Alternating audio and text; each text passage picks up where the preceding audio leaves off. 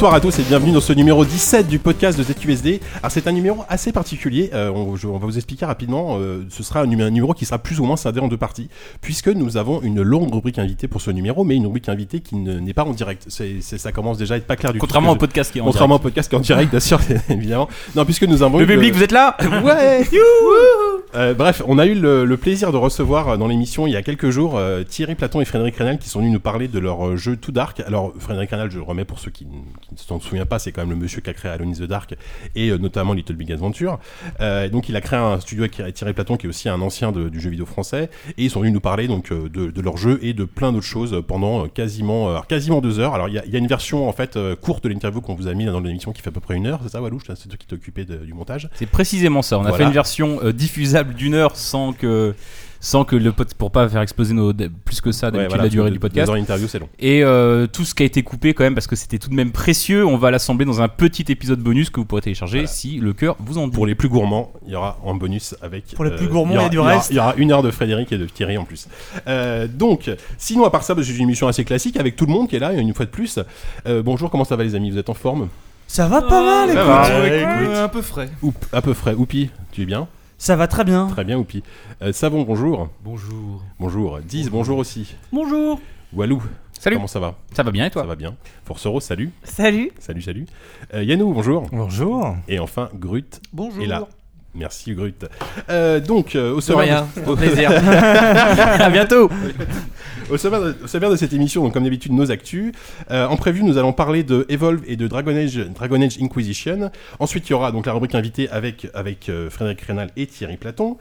Euh, enfin, ensuite, on passera au quiz de Savon Fou. Donc, euh, il, a- il- il continue à squatter le quiz, hein, euh, contre vents et marées. Est-ce qu'on pourrait pas enregistrer le quiz aussi et le passer Ouais. quand on n'est pas là Ouais, je, pense- je pense que On c'est mettra un des concept- boîtes à arrière, c'est un- ce sera c'est un génial. concept En à tout cas, creuser, tu ne marquerais pas effectivement. plus de points. Ouais, non, mais ouais, ouais, ouais, c'est- bref. Taille. Euh, en critique, nous allons parler de The Evil Within, on va parler de Borderlands The Pre-Sequel. J'ai un accent anglais absolument C'est formidable. génial. Ah, c'est de l'accent anglais, c'est En accent anglais, tout à fait. Ah, je vais pas, d'accord. Et nous allons parler également de Legend of Grimrock 2. Euh, voilà, donc ce sera donc critique. Et enfin, on terminera l'émission avec en AFK euh, Gone Girl, le nouveau film de David, David Fincher, et euh, la conclusion. Enfin, nouveau, il est bientôt vieux. Il est bientôt bon. sorti de salle, là, mais alors il, a, courez. il est encore à l'affiche. Il a vous- presque fini vous, suivant. Vous pouvez aller le voir. Si on publie ce podcast euh, pendant trois semaines, il sera encore à l'affiche. Euh, et enfin, euh, bah, nos recommandations habituelles, voilà. Évidemment. Donc avant de passer aux actus, nous allons faire évidemment les remerciements qu'on n'a pas fait depuis très longtemps. Ouais. Donc ils sont très Ah longs. oui, à, cause du plugin malicieux. Exactement, le plugin malicieux, hein, Ah Attends, j'ai pas remis le, j'ai pas remis le jingle. Bon, tant pis. Oh, c'est pas grave, tu On va ne le chanter. C'est oui, voilà. Non, stop, stop, stop. Là, j'ai j'ai mon, j'ai mon micro qui. Enfin, mon casque qui. Je vais y aller moi. sature. Salut. Alors, donc ces, recommandations, ces remerciements pardon, sont euh, assez longs, n'est-ce pas? Nous, nous allons remercier euh, tout d'abord Guillaume qui nous demande à ce que les alcools forts arrivent au studio? Et là c'est un, comment- un- un commentaire Non. son. Euh, le son dont le mot otage, c'est qui est quand même un peu inquiétant. Je comprends rien. Quoi Quoi Mais qu'est-ce que tu lis non, mais en fait, ça fait trois fois que je l'ai un Et toujours, t'arrives toujours pas C'est ton, ton accent, non, qui est bizarre. Merci. Merci également à Facultor.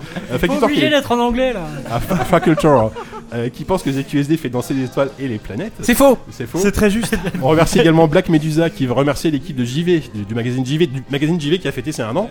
Mais oui, mais oui, c'est Cocorico, non, Rappelons-le. c'est ça qu'on dit. Merde. Rappelons-le. Ah, je suis nul en un an. Il y a un numéro anniversaire qui sort euh, là, là dans les, qui était déjà disponible au moment où. sans doute déjà disponible avec euh, un gros sujet sur Minecraft en couve. On Exactement. peut pas le rater avec une couve.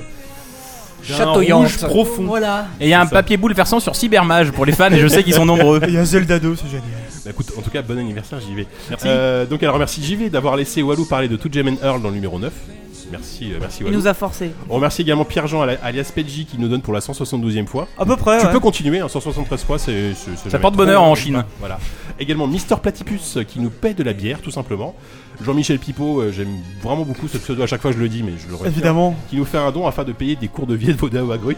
Oui, je suis ceinture noire de cacadois. Merci. Tu rassiques un peu tes vannes non, j'ai l'impression, euh, Ah non, non, non. Enfin, Il y a aucune trace qui l'a déjà faite celle-là. C'est vrai. Oh. Bref, on remercie Hugues qui espère, grâce à son dos, financer l'émission en public et looter un décapsuleur. Euh, voilà, donc l'émission en public, on n'en parle pas tout de suite. hein, On n'en parle pas tout euh, de suite, non, on n'y est pas là. On y pense toujours, voilà, sachez qu'on y pense. Elle est où cette webcam en fait? Elle est nulle part. Hein. Non, il y aura peut-être une webcam au prochain numéro, mais de toute façon l'émission est pas en direct, donc euh, les auditeurs s'en fichent un peu. Euh, Vincent qui nous remercie sans message spécial, mais sachez quand même que visiblement il fait des photos de mariage vers Angers. Alors Oupi, c'est Oupi qui, qui met ça, donc je sais pas, t'as enquêté sur ce monsieur euh, Ouais, j'ai suivi un peu son, son adresse mail. je crois que c'était, enfin, l'adresse mail dans, dans, dans, dans photographe, je sais pas. J'étais un, j'étais un peu stalké, garçon, mais c'est pas grave. Je t'enverrai des lettres d'amour bientôt, tu verras. Un peu creepy. On se mariera tous les deux. Merci. Nous prendrons en photo. Merci également à Paco, merci également à Paco New qui est heureux de soutenir une bande de fous rigolos. C'est très mignon. Euh, Kevin alias at Kagot euh, KGAUT sur Twitter qui nous a donné des sous juste parce que Walou m'a bien niqué avec son image de Retour vers le futur. Oui, Ça alors comme ça fait trois fois qu'on enregistre ces remerciements, à chaque fois je me rappelle de moins en moins à quoi il fait référence. je n'ai plus aucun souvenir. Mais Ouais, merci. écoute, il, il- il s'en- rappellera, il saluera, ça lui fera plaisir. Seb c'est mieux qui nous a fait deux dons, un pour que Whoopi reparle de Nancy Drew et un second quelques heures après pour que Whoopi s'achète les films en DVD. Cet homme ne m'aime toujours pas. D'ailleurs, on tient toujours à faire quand même cette chronique sur le nouveau jeu Nancy Drew euh, dans un prochain numéro. Whoopi, euh, Bien sûr, enfin le rêve, nouveau hein. du coup maintenant il est sorti. Peut-être que parmi nos auditeurs, certains l'ont déjà écouté, l'ont déjà fait, on sait pas. Est-ce que vous avez vu la, la version porno? Nancy Trou.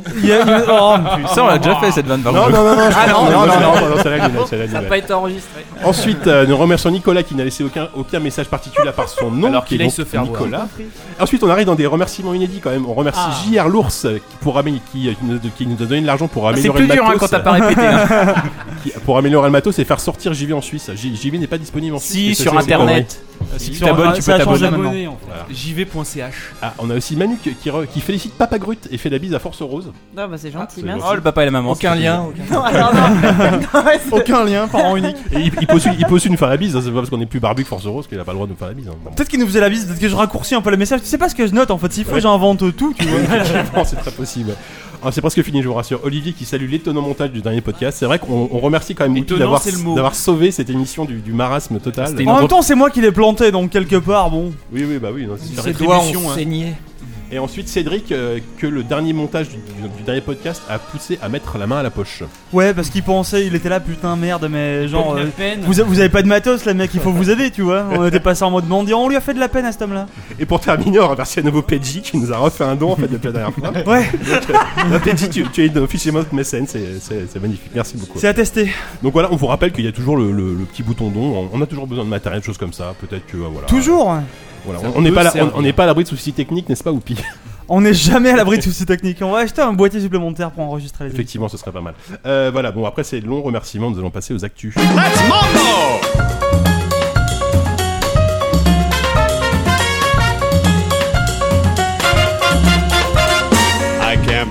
Donc ces actus vont être commencées, bah, comme d'habitude, par ce cher Oupi. Ouais, alors moi je vais vous parler d'une histoire, hein, d'une histoire, une histoire tragique, une histoire tragique, celle de Paranautical Activity. Ah, donc c'est définitif, on a un accent anglais de shit. On, on a- on a, c'est- un c'est peu le- déclaré la, la Ouais, guerre à la langue On est en train anglaise d'essayer de s'internationaliser, donc je pense qu'on va faire le podcast en anglais euh, bientôt pour C'est pouvoir ça. euh, sortir aux US. Ok. Ce sera, ce sera sûrement touchant et ce- sans doute hors la loi aussi. Euh, donc, Paranautical Activity, c'est le- un jeu fait par deux garçons, euh, le studio qui s'appelait Code Avarice. Euh, donc des gens Putain. qui... euh, Un truc pour les vieux, non Rien, à voir avec les trucs sur les jambes. Et non, non, je, je relèverai rien. Et donc c'est c'est des, raison, des mecs qui, euh, qui étaient sur le point de sortir un jeu donc qui s'appelle Paranautical Activity et donc qui était une espèce de subtil croisement quelque part entre Binding of Isaac et Quake, c'est-à-dire que vous Subtil, avez subtil, une ouais. espèce de de die and retry enfin de roguelike euh, façon FPS. Donc il faut toujours avancer, buter des mecs et puis continuer comme ça à looter du stuff et machin. C'était assez attendu hein, en plus. C'était c'était assez attendu, Enfin, c'était ça avait communauté de trois mecs. c'était passé sur Greenlight, c'était, euh, ça, ça avait ramassé un peu de pognon sur, euh, sur Kickstarter. Ça, ça s'annonçait plutôt pas mal, le trailer était cool. Et puis alors ce jeu, ce jeu a fini au terme de deux ans de développement et visiblement d'une énorme euh, souffrance de la part de ce développeur, il a fini par sortir. Alors il est sorti, il est sorti un peu à la bourre parce que quand euh, quand Steam voulait le publier sur son store, le jeu était pas tout à fait terminé. Donc Steam leur a dit bon, ok, allez vous faire foutre. Du coup, on le sort pas maintenant, on le sortira pour les promos d'Halloween. Donc les mecs étaient un peu dégoûtés parce que du coup, ils ont perdu deux semaines de mise en vente. Mais bon, ils arrivent euh, au jour de, au jour des promos d'Halloween, très bien. Leur jeu arrive en, en homepage euh, sur la, le petit pop-up qui s'ouvre ouais. là Mhm. avec les réclames. C'est le premier jeu qui arrive sur le truc, donc ils devraient être contents ces gens-là parce que malgré tout sur Steam, Tout euh, quand t'es en promo et quand t'es en homepage, bah c'est quand t'es indé, c'est un peu l'un des seuls moyens que t'as d'exister. Seulement là, le drame, le drame, c'est que le jeu était toujours marqué en early access. et ça, il y a un des deux développeurs, un certain monsieur, j'ai son nom quelque part, Mike Molbeck. Bon, on Accent, sait, on sait pas trop. Mike des on va dire ça comme Michel, ça. Michel hein. Molbeck, Michel de Rennes, hein. Michel Et euh, donc, ce garçon un. Bon. était un peu désespéré de voir son jeu euh, marqué en early access. Et tout de suite, il est allé, il, est, il a eu un coup de sang. Donc, comme beaucoup de gens qui ont des coups de sang, il Comme tous les Bretons, hein. comme tous les Bretons, il est, il est allé sur Twitter et il s'est mis un peu à insulter Steam en disant putain mais voilà vous avez vous nous avez demandé de finir dans le rush et maintenant euh, c'est pour marquer que notre jeu est toujours en early access alors qu'il est fini. voilà, voilà. Bon, T'as raison, il- Michel, Il, balan- il balance ce tweet là, il est un peu énervé, il attend quelques minutes, au bout de quelques minutes, il en a vraiment marre. Et qu'est-ce qu'il marque? Il marque Bon, je vais tuer Gabe Newell, cet homme va mourir En toute simplicité. Déjà, faut qu'il Je- arrive à l'atteindre. enfin, euh, c'est ça, donc je, je pense que déjà ses cours de diplomatie il devait avoir de très très mauvaises notes à l'école ce garçon. Et euh, donc évidemment la réponse de Valve a été, elle a été, elle a pas, elle a pas été très très longue à arriver. Elle a mis je crois une petite heure quand même, une petite heure de flottement. Et subitement, alors Valve a dit bon ben voilà, vous avez menacé l'un des nôtres. Alors j'ai- j'aimais bien le petit euh, l'un des nôtres. Un de nos collègues. non, Un chef, un de ouais. nos collègues, c'est ça. pas le chef suprême, quoi. Alors que, alors que c'est quand même le big boss quoi. C'est c'est quand même Gabe Newell. Je pense qu'il claque des doigts, il peut couler un pays cet homme-là. et, euh, et donc, On s'entend à pieds joints. non, vous avez menacé l'un de nos collègues, donc directement ils ont euh, ils ont limogé le jeu. Le jeu n'est plus n'est plus sur Steam et, euh, et donc eh ben, c'était un peu le drame. Et donc Mike Molbeck qui euh, donc a fait retirer son jeu après deux ans de développement de Steam sur un sur un coup de sang. On suppose qu'il s'en est voulu un peu. Il aurait dû tourner un peu euh, cette fois sa langue ce garçon avant de avant de taper sur Twitter avec sa langue peut-être on sait pas. Et euh, et ben du coup le lendemain, il a annoncé qu'il avait compris, il avait compris qu'il avait qu'il s'était peut-être un peu laissé emporter et qu'il se retirait de Code Avarice, qu'il avait revendu ses parts du studio à son à, à son collègue et donc il priait il priait Valve de remettre le jeu sur Steam pour qu'au moins son collègue ne soit pas lésé par son faux pas. Steam a été a été semi magnanime en disant eh bien écoutez le prochain jeu de Code Avarice, nous le publierons Oh, sans aucun problème sur Steam s'il en vaut la peine. Sans déconner. Donc Autant ils, ils ont dire pas que- remis le jeu là. Non, c'était un studio de deux personnes, autant dire que quand la moitié des studios s'est barré, on soupçonne que Code Avarice ne sortira probablement pas de jeu de sitôt. Et donc c'est vraiment une sale histoire. c'est- Mike, ouais. mec, t'as vraiment été un peu con. Mais c'est il faut assez bien flippant l'avouer. parce qu'autant le, le, le- le mec a été con de faire ça sur Twitter et mais, enfin je, non je dis pas qu'il mérite ce qui lui arrive mais mais euh, tu te rends compte le pouvoir que, que peut avoir Valve de vie de mort quasiment sur un petit studio enfin Ah bah, est-ce que est-ce que c'est normal plus que combien, qui- combien il y a de qui faisait jeux ce qui genre de sortent méthode, quoi. sur Steam tous les jours? Combien on a compté? vingtaine, ouais. euh, parfois une vingtaine. ça Une arrive. vingtaine, je veux dire, quand t'es- quand t'arrives en homepage sur Steam, même s'il y a une faute d'orthographe à la con dans ton truc, je pense que tout, tout, tout ce que tu dois dire, c'est putain, je suis heureux quoi. T'es Bah pas, ouais, t'es sûr, ouais. enfin. Mais en early access, je pense que tu fais, euh, enfin, je dis n'importe quoi, mais 20 ou 50 ou 100 fois moins de ventes que si ton jeu est Ah bah, carrément. Bah ouais, ouais, bien effectivement sûr. sorti, et ce qui était le cas. Mais euh, c'est c'est révélateur à quel point euh, Steam a, a- a- là très littéralement, euh, enfin très concrètement, euh, droit de vie ou de mort sur un studio, mais même le simple fait que euh, un- qu'un jeu, qui- à partir du moment où il est mal identifié, où il est mal étiqueté, il, tu- tu- il se vend ou il se vend pas, c'est quand même révélateur qu'il y a un problème sur Steam, euh, que, que c'est quand même pas une, bou- c'est une boutique où la mise Ouais. en, en rayon pose souci quoi. Yannou Bah, euh, je trouve que c'est d'autant plus euh,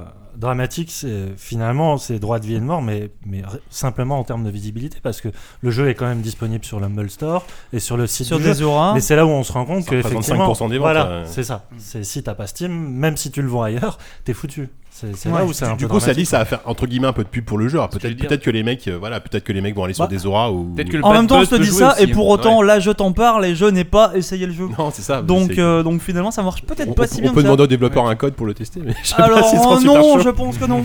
Mais en plus, ils avaient lancé une pétition. Du coup, euh, le développeur restant avait lancé une pétition, genre oui, il voulait, il voulait réclamer 100, si- 1000 signatures, pardon, pour pour essayer d'inciter Steam à remettre le jeu en vente.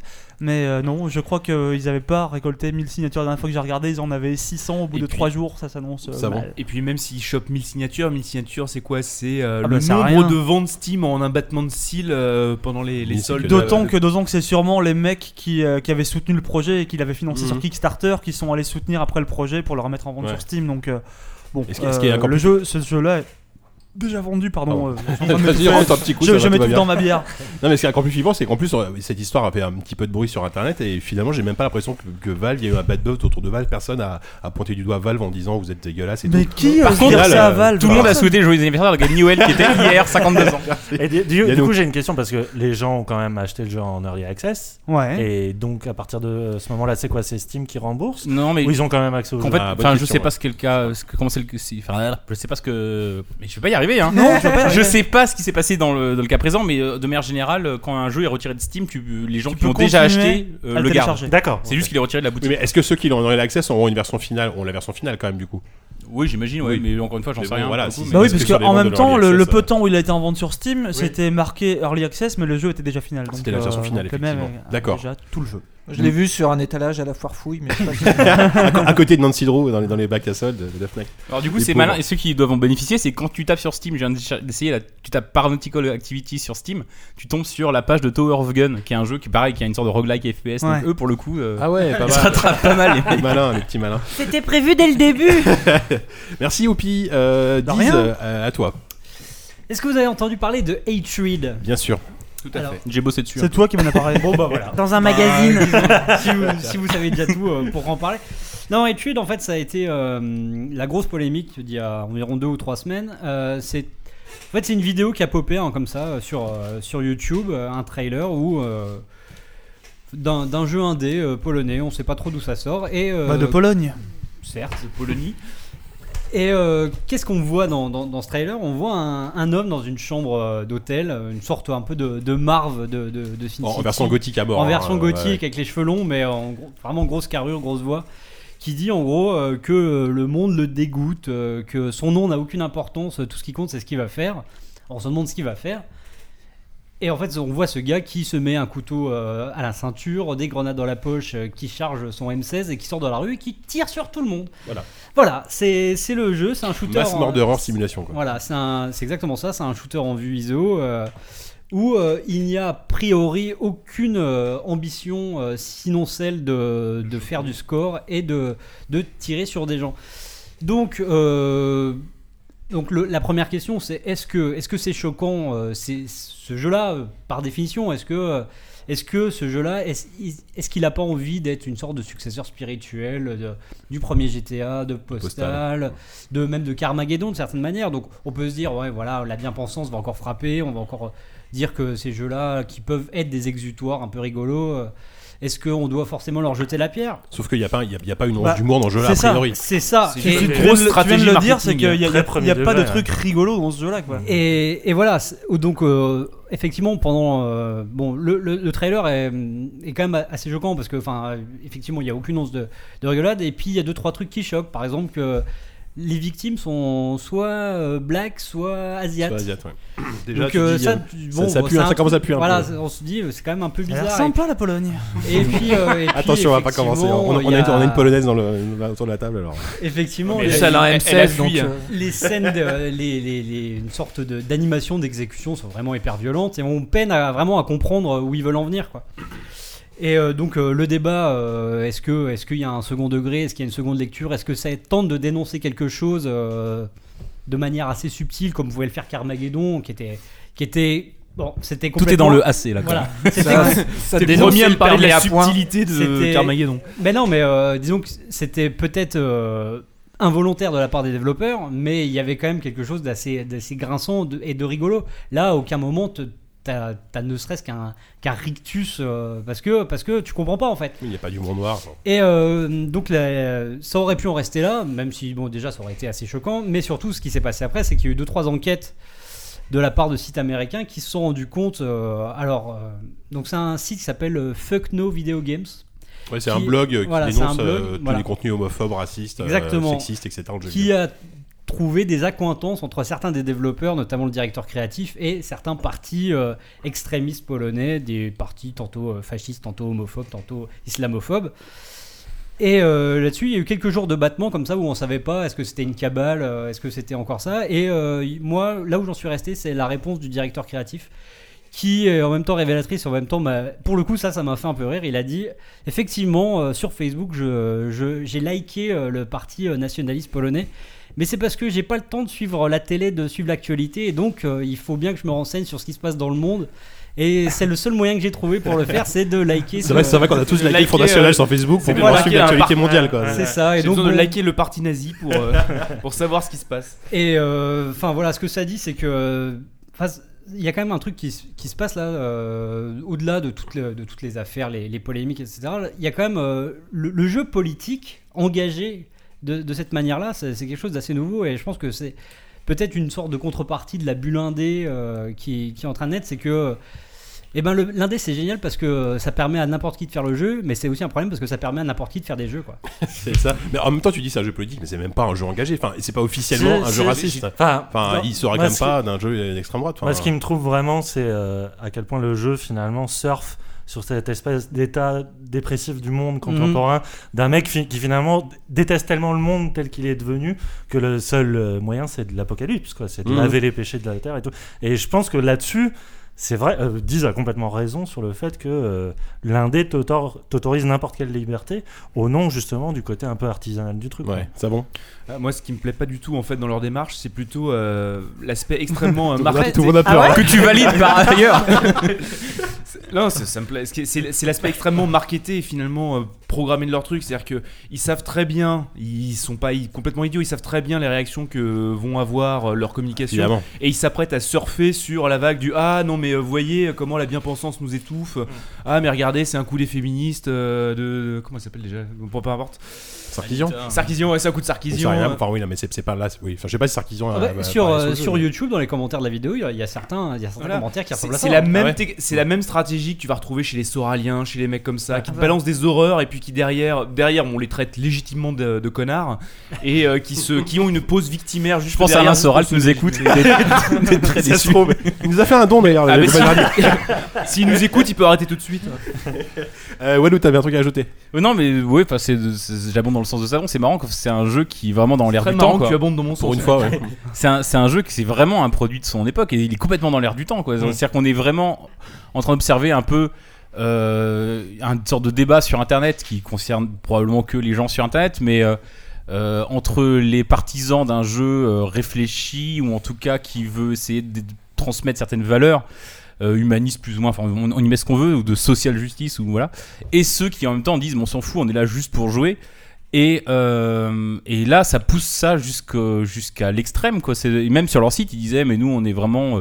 On s'en fout, on veut, sur, sur leur site Oui. internet, sur le- le- la page About, je sais pas quoi, tu disais, ils- enfin, ils disaient, euh, On fait un jeu veut, honnête. Voilà. C'est ça qu'ils disaient. Mmh. voilà, ils veulent faire du Alors scoring, que quoi. leur démarche n'est pas honnête. Il y a 25 ans, on écrasait des champignons, maintenant on massacre des gens en leur foutant Ouais. un flingue dans la bouche. Puis... Est-ce qu'on a demandé aux champignons si ça les scandalisait ou pas, non C'est vrai, il n'y a pas de ligue de protection des champignons. Bah enfin, beaucoup moins. Ils ont dit aussi qu'ils voulaient faire un jeu sans euh, fake philosophie. Voilà. Donc, Et là, euh, pour le coup. Ah, bah hein. là, c'est oui, pour Ah. le coup, là, on peut pas leur donner tort. oui, Eh sûr. ben, si, justement. Enfin, oui, c'est un non, oui. Bref. Ils ont beau se défendre. euh, Enfin bon. Je crois qu'on a assez parlé de ce. ce- Donc, Peut-être voilà. que le jeu sera bon. hein. Peut-être qu'on peut-être qu'on en fera une la critique un jour, on ne sait Le pas. plus, le plus marrant, c'est que pour une fois, Diz, t'étais pas trop énervé. En général, tu t'énerves pour Non, rien. parce là. que. euh, Voilà, c'est juste atterré. C'est t'es au-delà plus de dépité, là. l'énervement. ouais. Ouais, c'est- c'est c'est, c'est à vomir tout simplement. Écoute, on va conclure là-dessus, je pense. Merci, Diz. Euh, Walou, je sais plus si t'avais une actu, toi. Oui, non. Non, non, t'as pas d'actu, merci.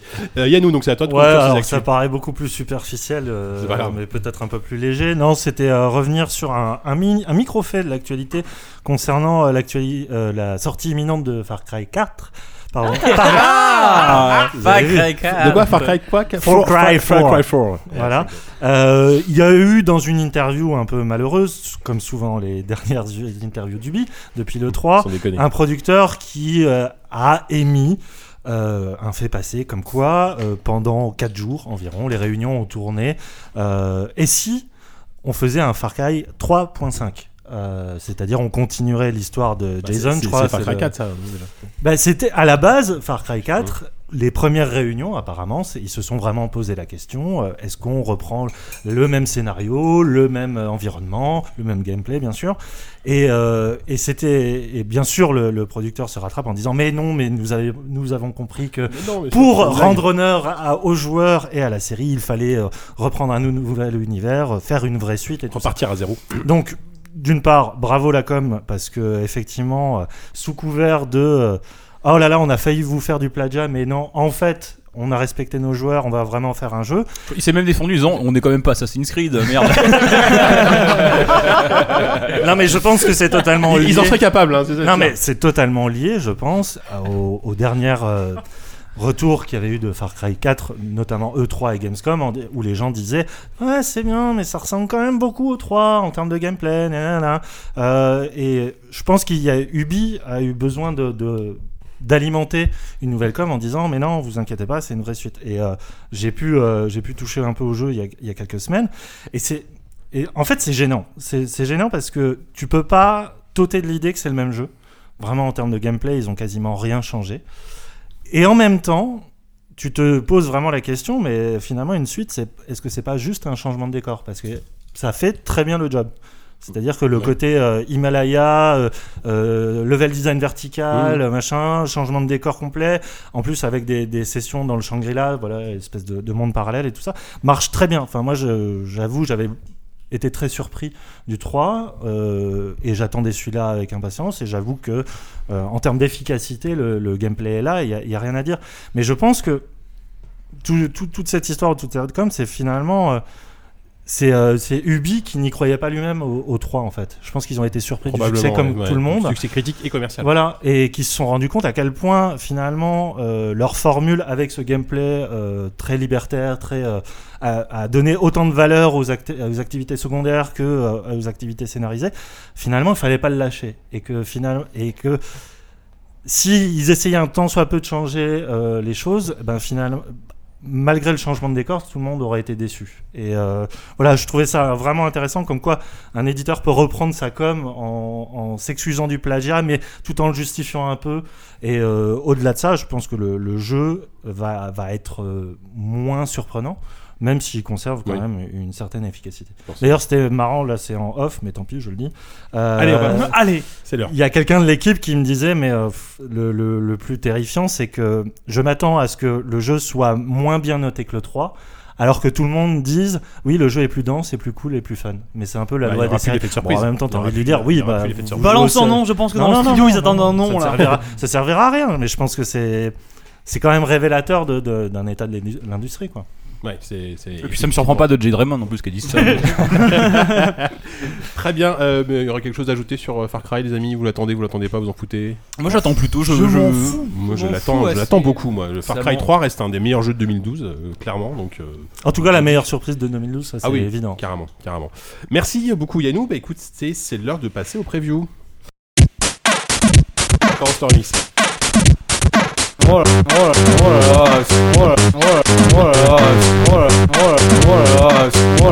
c'est- lamentable.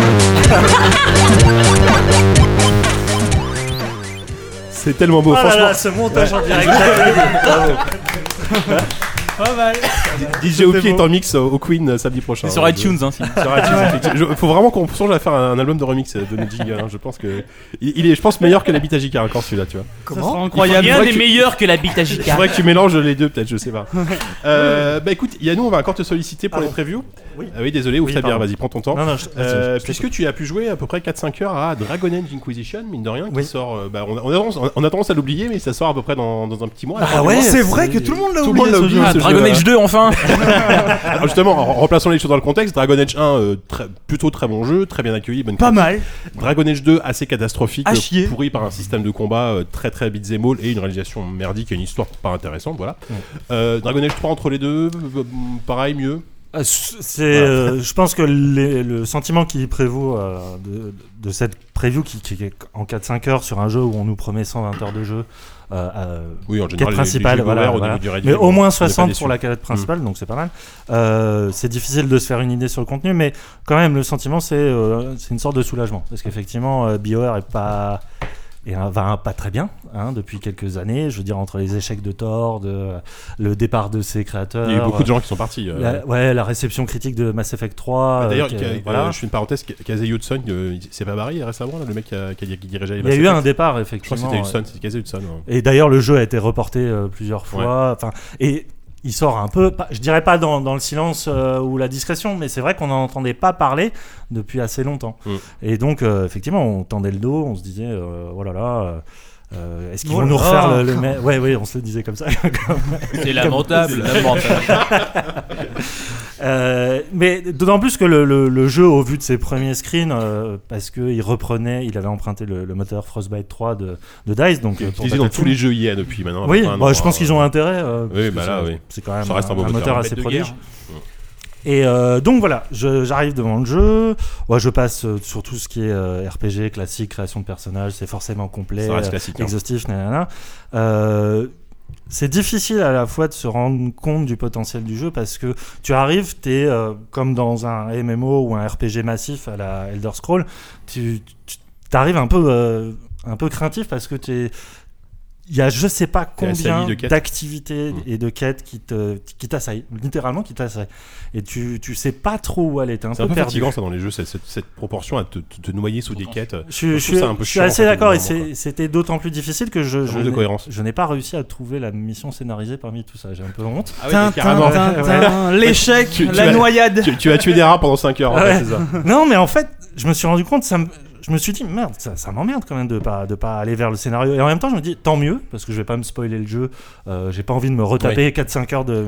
Et surtout, je me dis, mais le jeu a au moins ce mérite-là. C'est euh, comme tout bon open world, c'est euh, flâner en fait. C'est être euh, constamment alerté par euh, quelque chose autour de toi. Tu te mets un, un- tu te mets un but précis et sur la route qui mène à ce but précis, tu as tellement de choses qui t'accaparent accaparent ton attention que finalement tu leur donnes du temps. Et là-dessus, j'ai trouvé le jeu assez fort parce que finalement toutes les activités annexes qui sont très classiques en soi, finalement sont assez bien faites. Est-ce que c'est un mode quête FedEx, genre va, va Non. tuer 10 Pour l'instant, Il y en aura peut-être, mais moi j'en ai pas C'est vu. difficile de l'éviter quand même. C'est entre le MMO, euh, voilà, collecte de ressources pour crafter, parce que le craft est vraiment important. Euh, Il y, a, il y a une partie stratégique, parce que tu dis, on va dire que tu diriges l'Inquisition, voilà, qui est censée apporter la paix sur le blanc, blablabla, euh, qui est une sorte d'armée. Et pour euh, augmenter la force de ton armée, tu dois euh, conquérir des territoires et installer des espèces de campements de base qui font office de hub de ravitaillement pour changer ton équipe et tout ça. Donc c'est assez, c'est assez bien foutu. En fait, il- le jeu copie autant qu'il peut à tous les euh, concurrents euh, qui sont efficaces, que ça soit Skyrim, que ça soit Red Dead Redemption, que ça soit un WoW aussi. Mm. Enfin, ça, et ça synthétise ça. Et j'avoue qu'en termes d'efficacité euh, immersif, c'est c'est vachement bien. Après, le, les déceptions sont plutôt graphiques, c'est-à-dire que en dehors de quelques cinématiques, des décors et des textures qui sont pour le coup magnifiques, euh, j'ai trouvé que le, le jeu, et ça c'est peut-être la faute de la saga en elle-même, et euh, manque d'âme et de charisme à un point. Enfin, autant le système de dialogue dynamique ils l'ont gardé et c'est bien, ils l'ont vraiment agrémenté de, de notions psychologiques, émotionnelles. On sent que tel tel les a aussi très influencés là-dessus. Mais je veux dire, le, t'as- ton avatar est tel, il a les yeux dans le, le regard dans le vide. Enfin, tous les personnages ont une espèce de, de froideur dans le regard. Et moi, ça, quand, quand j'ai vu la, la dernière vidéo de The Witcher 3, pas, pas, pas la cinématique, mais euh, De celle de gameplay. gameplay, et notamment les séquences de dialogue, enfin, juste le travail sur les regards, euh, ils enterrent tout le monde. C'est-à-dire qu'ils enterrent même David Cage et, euh, et Ellen Page avec. Même quoi. David Cage. Non, mais là-dessus, on peut pas lui oui, enlever. Et Ellen Et- Page Mais non, mais le, le- le travail d'actrice, enfin, tu, tu vois ce que je veux dire. Il y avait un talent d'in- d'incarnation dans The Witcher 3 qui, ici, c'est totalement lisse. Ça manque de, ça manque d'incarnation. Mhm. Et ça, c'est vraiment. Je sais pas si sur euh, 60 heures, euh, tu vas pouvoir te projeter vraiment dans l'histoire qui s'annonce en plus extrêmement classique. Ouais. Et deuxième truc, c'est ils sont revenus à un système de combat tactique euh, euh, comme dans le premier épisode où tu peux mettre en pause Mettre le en jeu, pause, ouais. donner tes ordres à tes différents euh, coéquipiers. Alors moi j'ai joué sur PC, ça marche très bien en termes d'ergonomie. Euh, les, des collègues jouaient sur console, ils m'ont dit qu'ils ont galéré comme c'est pas permis. Euh, et la déception vient aussi du fait que euh, bah, c'est un peu pauvre en, en termes de choix stratégiques, c'est-à-dire tu peux juste donner un ordre direct, tu peux pas les enchaîner à la suite. Ça Mhm. j'aurais bien aimé parce que Dans le 1, c'est déjà le cas, je crois, non bah ouais mais, Ouais, mais il a, ouais, il c'est a un quel âge aussi, c'était Il a il quel âge Ils ont eu le temps quoi. de s'en rendre compte, c'est un peu Ah, dans, dans- Baldur's Gate, tu pouvais les enchaîner, je crois, déjà. Ouais, c'est d'autant plus incompréhensible. D'autant plus que les combats sont vite brouillons si tu laisses faire tes coéquipiers. Ouais. Et c'est voilà, je trouve que ça manque un peu d'ambition. Du, coup, de- t'as plus du tout ce côté euh, beat'em qu'il y avait dans le 2, c'est-à-dire que les, les mecs Si, qui si. jouent au pad peuvent matraquer le bouton. euh, Si si, ça, tu as si, toujours. tu l'as tu, toujours. tu continues à incarner un des quatre personnages que tu veux en mode Ouais. TPS et tu peux poser le temps et donner tes ordres en, même temps. Ça, Ah. c'est- ça c'est bien foutu. Ok, et tu peux switcher d'un personnage à l'autre Oui, euh, quand tu veux. comme dans les, comme dans les précédents, d'accord. Mais autant les, les combats sont dynamiques et euh, ils se ressemblent pas et, et ils sont même assez difficiles quand tu fais des raids et tout. Mhm.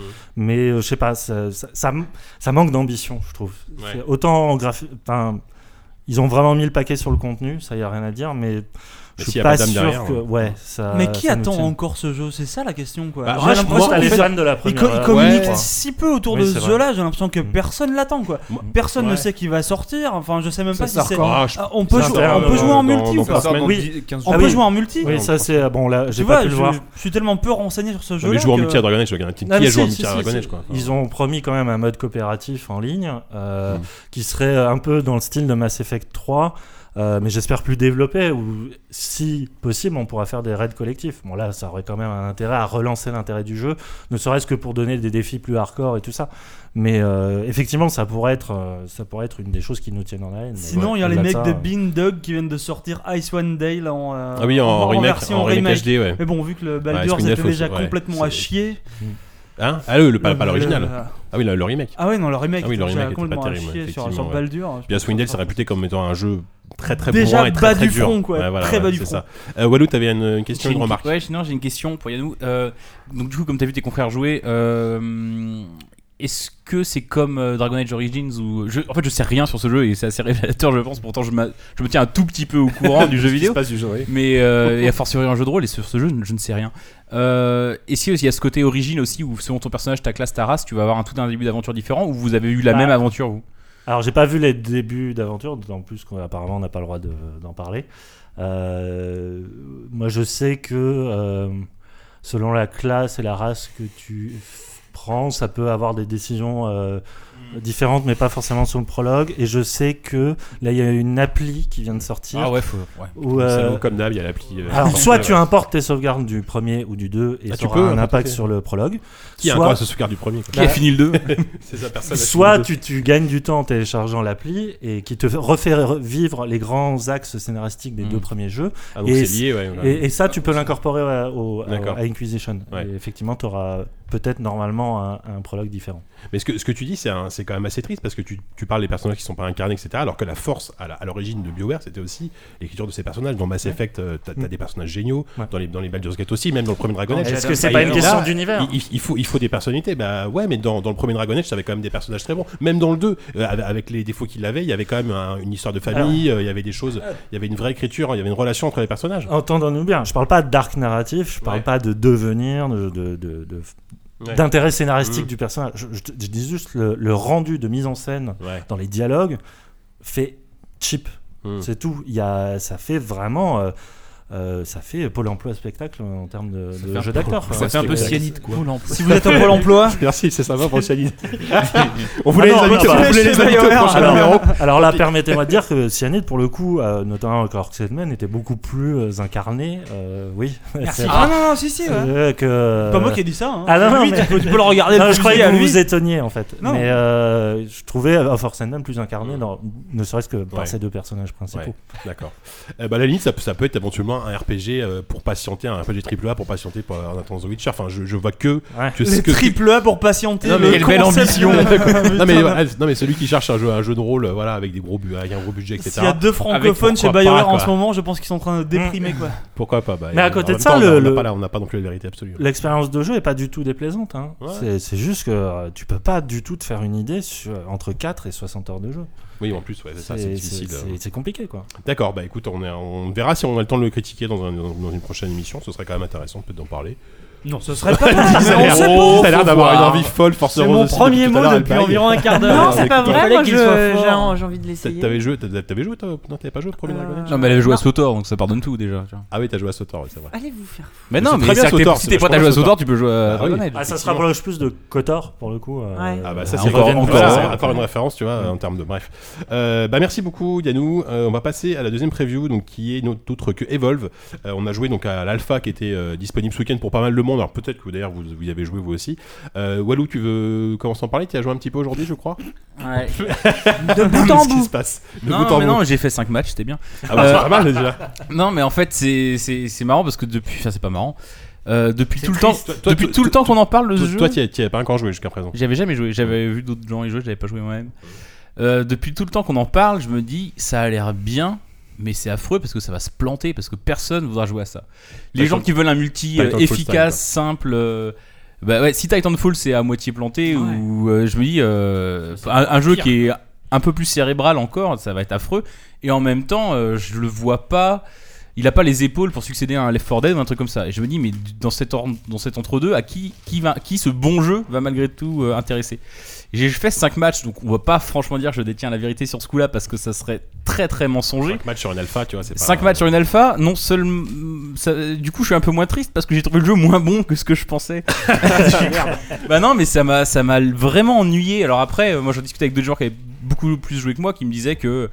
apparemment euh, c'était vachement mal équilibré et tout ça et que bon on peut espérer que comme c'est que l'alpha euh, justement ils vont corriger le tir il sort en février donc euh, il y a moyen encore de tweaker un peu le truc mais euh, c'est vrai que tu passes beaucoup en tout j'ai pas joué monstre encore j'ai joué que hunter mais tu passes tellement de temps à euh, à- soit à rien foutre soit à aligner un type que tu enfin en fait donc je rappelle vite fait on est 4 contre un monstre Je me rappelle, ouais. quand t'es 4 et que tu te bats contre le monstre, euh, soit tu le tues en 30 secondes, soit, il, se- soit pendant 20 minutes tu le vois pas et il pop à la fin et là c'est quitte ou double quoi. Il fonce vers l'objectif final et il- soit il tue le mec, soit il se fait tuer. Enfin, soit il tue l'objectif final, soit il se fait tuer. Mais après, enfin, je me rends compte que c'est complètement injuste de le juger à l'aune de ces 5 parties parce que euh, les gens, pas plus que moi, à ce stade ne savent jouer.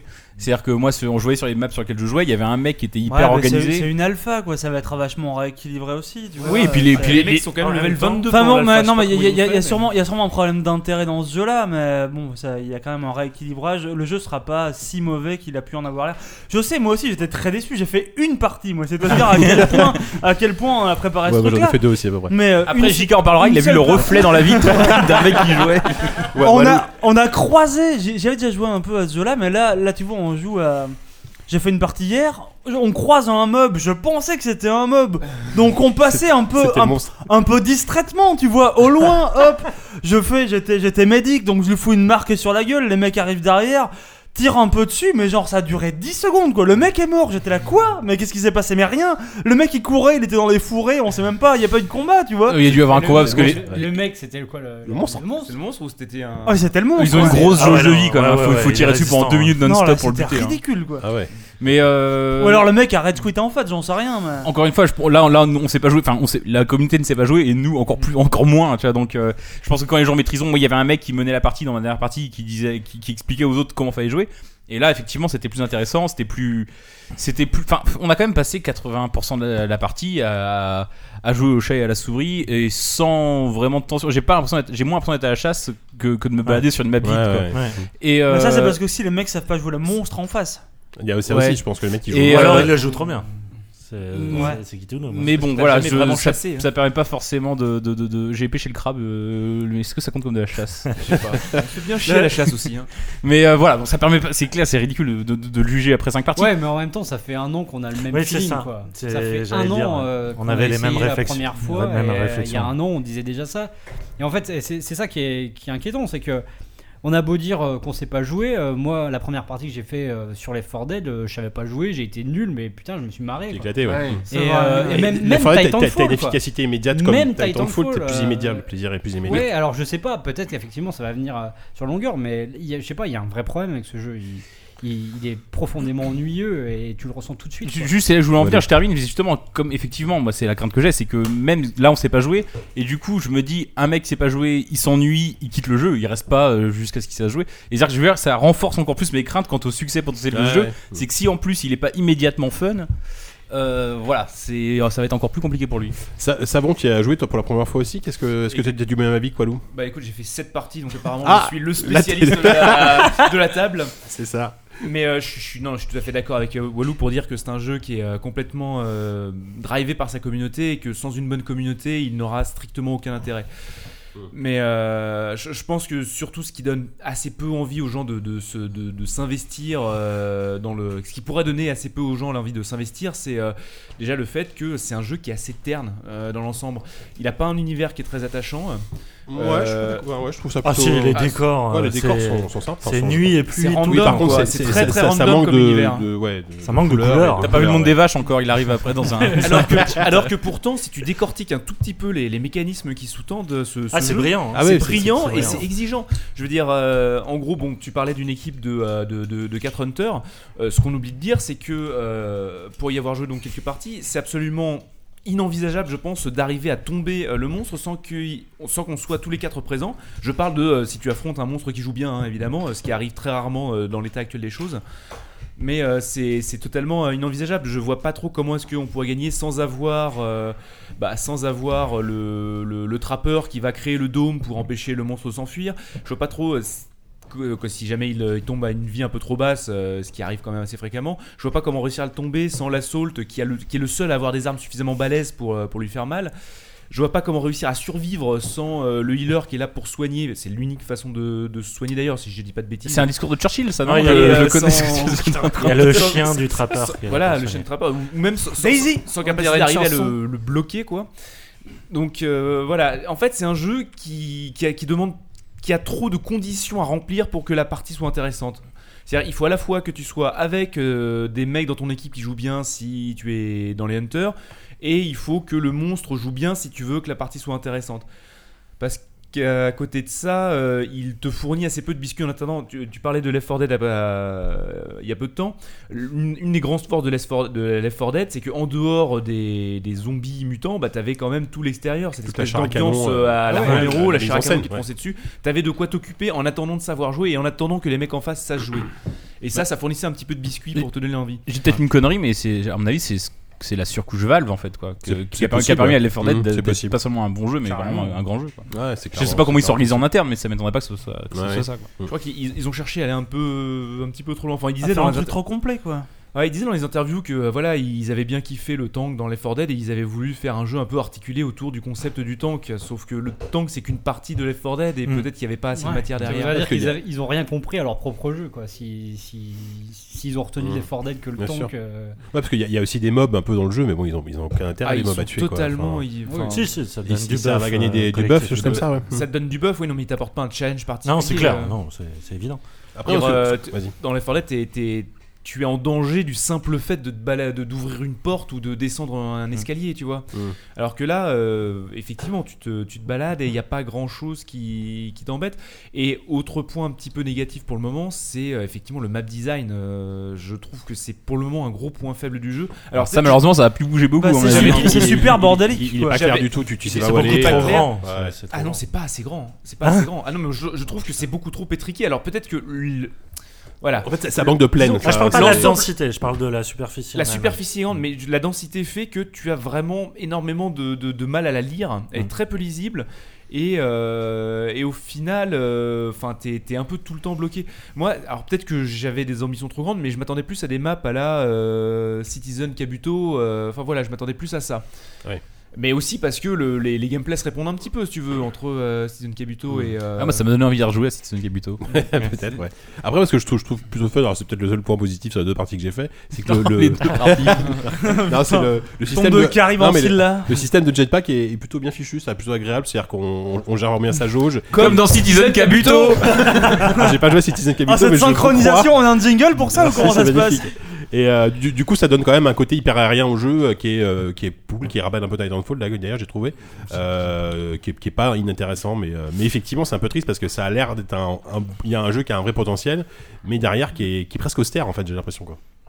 Et je voudrais rajouter aussi, j'étais aussi un peu déçu par rapport à toutes les attentes qui avaient pu être nourries dans les deux ou trois présentations qu'on avait fait avant.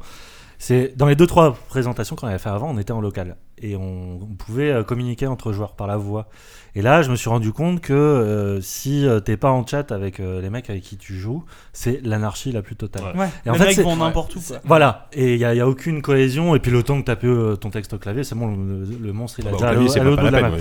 Euh, le, le truc, c'est, je pense, que c'est, c'est- le problème vient de là, c'est, c'est ce grand écart qu'essaie de faire le jeu.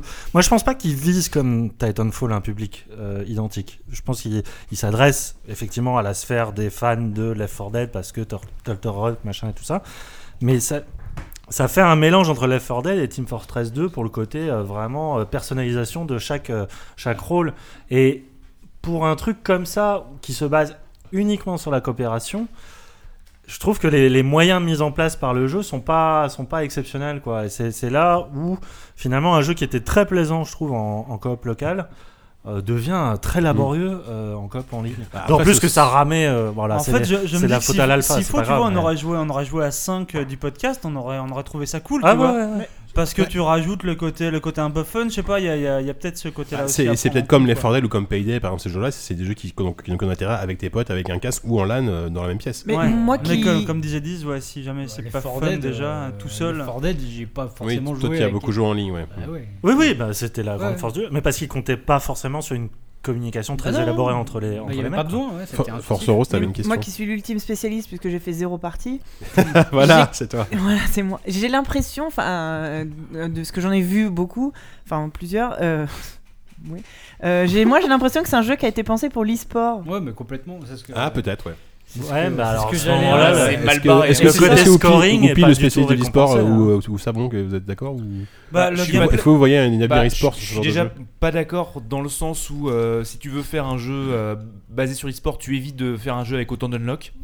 Déjà de base. C'est-à-dire des unlocks. Bah, c'est-à-dire qu'en fait, c'est- un peu comme euh, tu peux trouver dans les Battlefield. C'est-à-dire que Ah oui, tu commences avec tu pas grand chose, débloques, tu débloques des nouvelles armes, Bah, tu comme débloques dans des- tous les FPS. Alors, euh, vite hein. tu, tu débloques des nouvelles skins, mais qui sont pas que des nouvelles skins, puisque c'est carrément des nouveaux personnages avec toute Hmm. une gamme de nouveaux, de nouveaux pouvoirs. Donc ça, c'est plutôt cool. Même si, euh, malgré mon impressionnant total de cette partie, j'ai eu du mal à, à apprécier la chose. Donc ça, effectivement, ça peut vraiment, ça peut vraiment être la carotte qui te pousse à, à truc. Mais c'est un peu dommage d'ailleurs derrière de tomber un peu dans cette facilité. Mais bref, euh, aucun jeu avec autant d'unlock n'a pu fonctionner parce que derrière bah t'es obligé de euh, tu vois quand ils ont essayé de faire une version un peu euh, e-sportive de Battlefield bah ils ont dû imposer le, M, le, le M4 pour tout le monde les armes de base pour tout le monde les même les, les, les optiques de visée devaient être les mêmes pour tout le monde voilà donc enfin disons que c'est pas c'est- Il y a, y a bien Moi, d'autres jeux comme ça. Enfin, je sais pas, euh, les combats de LoL ou machin. il y a Ouais, non, mais moi, moi le truc pour, pour l'e-sport, pour vraiment pour parler d'e-sport, euh, le truc qui me paraît impensable euh, quand je regarde ce jeu, c'est surtout que tu as un gameplay asymétrique, Bah ouais. mais Mhm. beaucoup trop asymétrique en Mhm. fait. Il y a pas de problème à avoir un gameplay asymétrique, il y a plein de jeux qui le font, qui le font très très bien, mais là déjà on a du 4 contre 1. Alors, déjà en général, tu fous le même nombre de, de joueurs face à face, ne serait-ce que pour avoir les chances qu'il y ait autant de, de stratèges ou de mecs aptes à, à retourner une situation en face de l'autre. Et puis, euh, puis, non, je sais pas, tu- très connement, comment est-ce que tu fais les équipes? Le mec qui fait une équipe bah, tout tu seul, fais et 4 puis il est- sessions contre il est 4 monstre. mecs Ah, ou, des euh, champions. Ouais, non, mais tu des- fais des champions monstres, des ça- ça- champions ça On monstres, peut devient- imaginer, non, on peut imaginer très bien une équipe qui fait un pic et un ban Bien dans sûr, non, tu- adverse. qui dit, après, alors tu- lui, on veut pas comme Tu monstre. peux et, imaginer euh, des, des équipes de 5 où t'as 4 mecs qui font, qui font les affrontements contre le monstre et un mec dans l'équipe qui fait que les affrontements de ça, ouais. et donc qui joue contre Oui, parce que c'est- Football, je crois qu'il y a un goal ou un truc comme ça. on Ouais, mais on fait pas jouer 10 sport, mecs contre un goal, puis 10 mecs contre un autre, tu vois. Bah, C'est- eh ben, c'est une bonne idée, on devrait y. Ça, C'est penser. du tour par tour, voilà, c'est ça. Mais Le regarde, football au tour par tour. t'avais une C'est petite trop scène asymétrique pour moi. T'avais une petite scène sportive autour de, de Left 4 on va Dead, euh. Ouais. bon, qui a pas très très bien tourné, mais pour des simples questions de, de visibilité, t'avais trop de concurrence sur le segment. Euh, T'as une petite scène qui continue à tourner autour de Natural Selection 2 pour essayer de comparer un peu ce qui est comparable. Ouais, mais c'est un film, enfin, à mon avis, c'est. C'est un film, mais par ça tourne. T'as des- des chaînes des gros, Twitch euh, avec euh, une audience, on va dire, respectable comparée à. T'auras forcément des mecs qui vont faire du tournoi, mais ça va jamais arriver dans des, dans des gros, dans des gros Bah, tournois, je sais pas, euh, Natural Selection 2, ils ont fait leur finale dans le- les locaux des ESL avec euh, 40 000 dollars de, de, de cash prize. Enfin, tu Ouais, vois, ouais. c'est pas parce qu'on la voit pas qu'elle existe pas. Mais. euh, Mais là, tu parles de mecs qui ont fait au moins 8 ou 9 parties. Là, Bon, les amis, on va, on va peut-être conclure sur Evolve. Euh, Gru, t'avais un truc à. Comment sont les cailloux Oh là là. Sombre. Ouais, Ils sont assez mal. sombres pour le La coup. caillance. Bon, allez, nombreux. 10, 10 le, le mot, le mot de la Le conclusion. mot de la fin, euh, après tout ce qu'on vient de dire, il faut juste rappeler que le jeu a été élu meilleur FPS de la Paris Games Week. C'est vrai. Et, vrai. et ça remet vra- vraiment, euh, tu vois, ça nous ramène à notre condition de juste. de- En même temps, moi je me permets de dire qu'à la Gamescom, j'avais dit que c'était le jeu qui m'avait le plus excité. Donc euh, bon, finalement, il faut remettre ça en En même temps, perspective aussi. C'est exactement ce que que je vaux pas exactement ce que mieux t'avais dit que- Titanfall l'année d'avant, quoi. Oh mais merde En fait, je suis nul. Effectivement. T'es viré. Allez, bonne soirée, merci. Merci les amis pour ces previews. Euh, bah, du coup, ça va être l'heure de la rubrique invitée. Donc, vous allez pouvoir écouter le- le- l'interview de Frédéric Renel et de Thierry Platon. Euh, bah, on vous retrouve dans une heure à peu près. hein, On vous euh, retrouve dans une Non, heure. non, parce qu'on sera là en fait pour de vrai pour, leur, pour les interviewer. Bref, j'arrête de dire de, de la merde. Magie, Euh, magie du montage. C'est pas grave.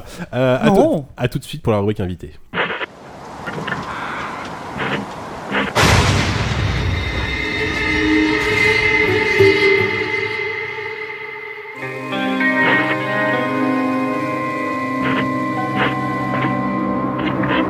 Donc pour cette rubrique invitée, nous avons le plaisir euh, d'accueillir euh, d'accueillir dans le podcast euh, Frédéric Rénal et Thierry Platon. Déjà merci messieurs d'être venus, c'est un, vraiment un, très grand honneur pour vous de, nous avoir avec vous ce soir. En fait la première la première question qu'on voulait vous poser tout simplement, donc vous, vous êtes là pour nous parler évidemment de votre projet Too Dark. Euh, donc euh, il y a la il y a la campagne de financement sur Ulule qui a démarré il y a la semaine dernière je crois. semaine dernière. ouais. C'est ça. Et la première question, tout simplement, c'est euh, vous, vous deux, Thierry et Thierry et Frédéric, qu'est-ce qui vous a réunis et qu'est-ce qui vous a donné envie de travailler ensemble? Est-ce que c'est la première fois que vous travaillez ensemble? C'est la première fois qu'on travaille ensemble. On se croise régulièrement depuis 20, on va dire que 20 ans, ça suffira. Et euh, parce qu'en fait, on n'est jamais passé bien loin, aux mêmes endroits, que ce soit Infogrames ou n'importe quoi. Et en fait, Thierry, il s'occupe des EIGD, les European Indie Game Days. Et en fait, ça fait trois ans maintenant que je suis invité aux EIGD. Et puis que du coup, on se retrouve avec Thierry à regarder euh, les petits jeunes euh, qui présentent leurs jeux, euh, tout excités, tout contents. Tout, et on les regardait en disant, mais on était comme ça, on faisait comme ça. Et puis, on s'est aperçu que quand on faisait des triple A il y a 20 ans, eh ben, en gros, ça correspond à un projet indé de maintenant au niveau tout, de la taille, de l'équipe, etc.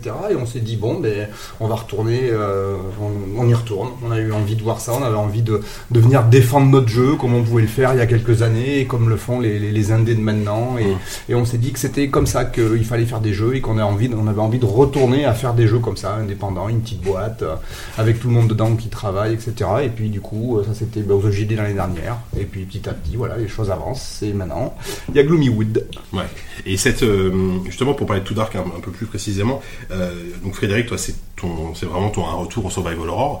Euh, Oui, enfin. Enfin, voilà, mais justement, pourquoi est-ce que tu as attendu, euh, entre guillemets, aussi longtemps pour revenir au Survival Horror Est-ce que tu as attendu d'avoir la bonne idée? Ou est-ce qu'il y a plein de contraintes qui ont fait que tu pas pu euh, concrétiser d'autres projets quoi? Alors en fait, c'est pas mon premier retour au Survival Horror parce qu'il y a eu Agartha chez Sega euh, qui a été euh, bah, qui est parti avec l'eau du bain en même temps que Sega et beaucoup de choses. Donc j'avais depuis depuis Elon, hein, j'avais envie de toute façon d'y revenir. Euh, mais il y a plusieurs choses qui se sont passées. Bon, mais déjà la vie, les aventures, on est parti sur NBA, après, etc. Après Sega, donc euh, voilà, c'est la vie, la vie qui emmène. Donc euh, chez Sega, il a failli en avoir un, Agartha, qui était d'ailleurs quelque chose d'assez, d'assez extraordinaire et de bien, euh, bien dégueulasse. D'ailleurs, Sega, les gens extraordinaires, de, les gens extraordinaires de chez Sega, quand même, pour donner une idée, quand je suis arrivé. après Toy Commander pour leur dire bah voilà je voudrais faire un survival horror maintenant comme ça. Donc les voix ils se regardent. Ils ont toujours des façons un peu bizarres de, se lancer des, coups d'œil comme ça. Et puis j'attendais qu'est-ce qu'ils vont dire? Alors, il dit bon mais d'accord mais a une seule condition. Je fais oui quoi?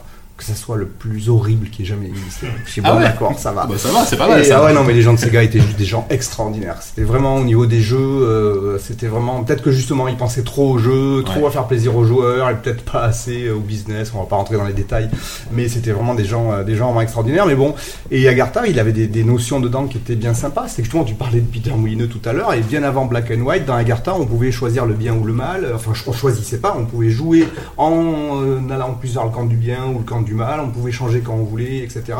Donc c'était euh, c'était assez chiadé au niveau euh, scénario et construction comme ça de ces ben, des, des nouveautés à l'époque euh, parce que là c'était en 2001 2000 2000 Donc, Sega, c'était, la fin de euh, Sega c'est Ça 2001 devait sortir son Dreamcast. Ouais, ça devait sortir sur. Dreamcast. Et oui, des trucs horribles dont on devait tuer. euh, si on choisissait le côté du mal, à la fin, il fallait sacrifier sa sœur, euh, etc. Ah oui, Enfin, ah oui, non, vous avez dit allez-y, bon, Allez-y, allez-y. lâchez-vous, euh, et en plus, avec l'histoire du bien et du mal, euh, si le, le joueur il voulait choisir le côté du mal, ben, il fallait assumer. Ouais. Tu veux faire le mal Eh ben vas-y, maintenant, montre-moi jusqu'où tu vas. Et non, non, c'était assez chiadé, mais bon, voilà, et ça s'est arrêté en même temps que, en même temps que Sega. Et comme moi, je suis un sentimental, euh, c'était un jeu qui était fait avec cette équipe-là, donc euh, Ouais. voilà, ben, il est fini. Enfin, il est fini. C'était euh, sa petite mort à lui. Ouais. Et donc voilà, et puis après, oui, des idées plein euh, de Survival Horror, euh, des, des, des suites de l'autre, j'en imaginais plein, mais ils en ont fait tellement maintenant, plus ou moins bien ouais, réussi, ça. etc. Puis surtout même dans le, dans le genre Survival Horror aussi, euh, euh, entre les, les Silent Hill, les The Evil Within, les, enfin tous ces trucs-là qui sortent, il y a eu beaucoup, beaucoup de gens qui ont déjà exploré pas mal de, de, de pistes différentes. Et du coup, quand on est reparti, qu'on discutait de tout ça avec, avec Thierry, euh, parce que la pression elle est juste monstrueuse, pas de vouloir refaire un survival, mais là où ça baisse un peu la pression, c'est qu'il est très très différent. C'est pas la suite de l'autre du tout. Euh, c'est même pas en 3D. c'est- Mhm. Je voulais pas, c'est faire en 3D un jeu maintenant. Il fallait au moins faire ce que faisait Evil Evil Within minimum, donc 30 millions d'euros de budget, etc. On s'est dit non non, on a dit qu'on voulait faire une équipe où on se faisait plaisir et on était comme ça autour de la table là, en train de dire ben voilà c'est notre bébé Ouais. et, et on y met notre sang et notre sueur comme on faisait euh, euh, il y a pas si longtemps que ça d'ailleurs. Et euh, donc du coup, il fallait que ça soit quelque chose aussi qui soit humainement euh, euh, manageable. Et, et du coup, donc c'est pour ça l'idée de côté un peu rétro, le côté qui fait que ça devient un. C'est pas un monstre quoi en termes de production. C'est un monstre en termes de parce qu'il y a pas mal de concepts en termes de game design et tout ça qui sont assez compliqués euh, à gérer. On en reparlera avec les histoires Ouais. des enfants et tout ça. Mais donc du coup, il fallait que ça soit quelque chose que l'on puisse vraiment peaufiner bien sans avoir besoin d'un budget absolument monstrueux. Et voilà, et ça enlève un peu la pression aussi de pas le faire euh, vraiment en 3D. Quoi. D'accord. Walou, t'avais une question?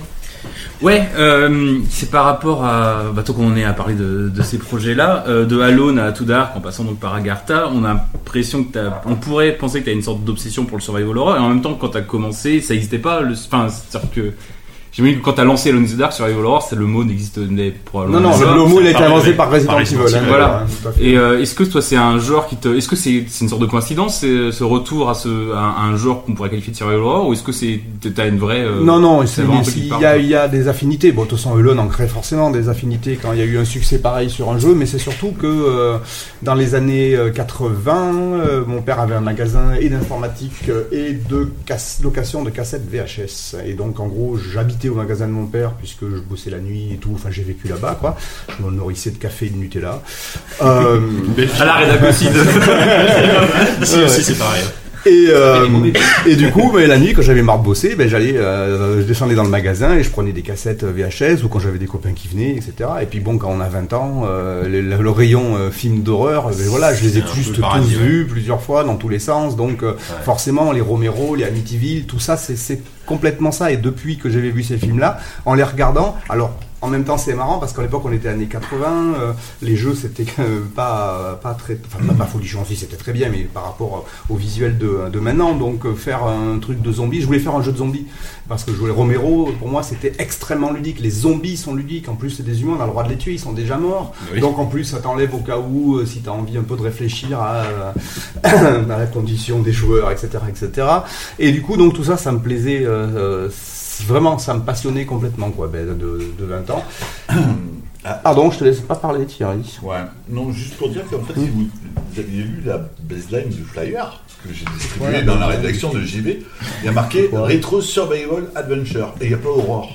C'est vrai, d'ailleurs. Ouais, c'est que- vrai. C'est vrai. Ouais, En fait, volonté, euh, ouais. non, mais c'est vrai que. Il n'y a plus de place sur le Ah, flyer ou Non, non, non, mais c'est qu'après, c'est Non, c'est des réflexions. volontaire. Parce C'est Survival Horror, en fait, je pense qu'au final, on se sent pas trop dans la, dans la cible. Ah ouais on se sent pas trop dans le genre. Bah ouais, il faut, Bah oui, bien, mais faut bien mettre coché quelque part quand tu dis c'est quoi ton jeu? Et, euh, Survival Horror, ok. Avec Frédéric Reynal, c'est plus facile en plus. Mhm. Mais, mais euh, les autres productions Survival Horror, et quand tu regardes les, les, les vidéos qu'ils ont mis sur Steam où tu vois les joueurs qui ont super peur en jouant, euh, je sais plus, La pitié, ouais. tu te dis qu'on ne provoquera pas ça. Pas forcément, tu vois. Pas ça comme sera ça. peut-être Pas, ça sera une petite d'angoisse. Non, voilà, en dans tout le cas, cas. ça, ça sera peut-être plus de la tension, de l'angoisse en tout cas. Euh, L'horreur, elle va être plus travaillée sur du, du gameplay, ouais, plus de la tension et de l'angoisse, définitivement. Un gameplay. Mais c'est là donc, que- pas un truc qui va te prendre d'un coup et qui va te faire faire Ah mon Bon. dieu Bon, il y en aura aussi, mais. Bah, non, mais moins, c'est pas le pas les graves pour. quoi. Voilà, Euh, donc c'est ça, visuellement, à partir du moment où on se disait, ben, on part pas sur de la 3D avec des énormes monstres sanguillonnants et des hectolitres de sang, enfin si, il y en aura quand même pas mal du sang, mais, mais il sera a en gros pixels. a. Et, euh, et du coup, on s'est dit qu'on pouvait pas faire peur de la même manière. On peut pas faire avec des pas de monstres. Enfin, si, il y a des monstres aussi, mais, mais comme visuellement, c'est un peu le, même.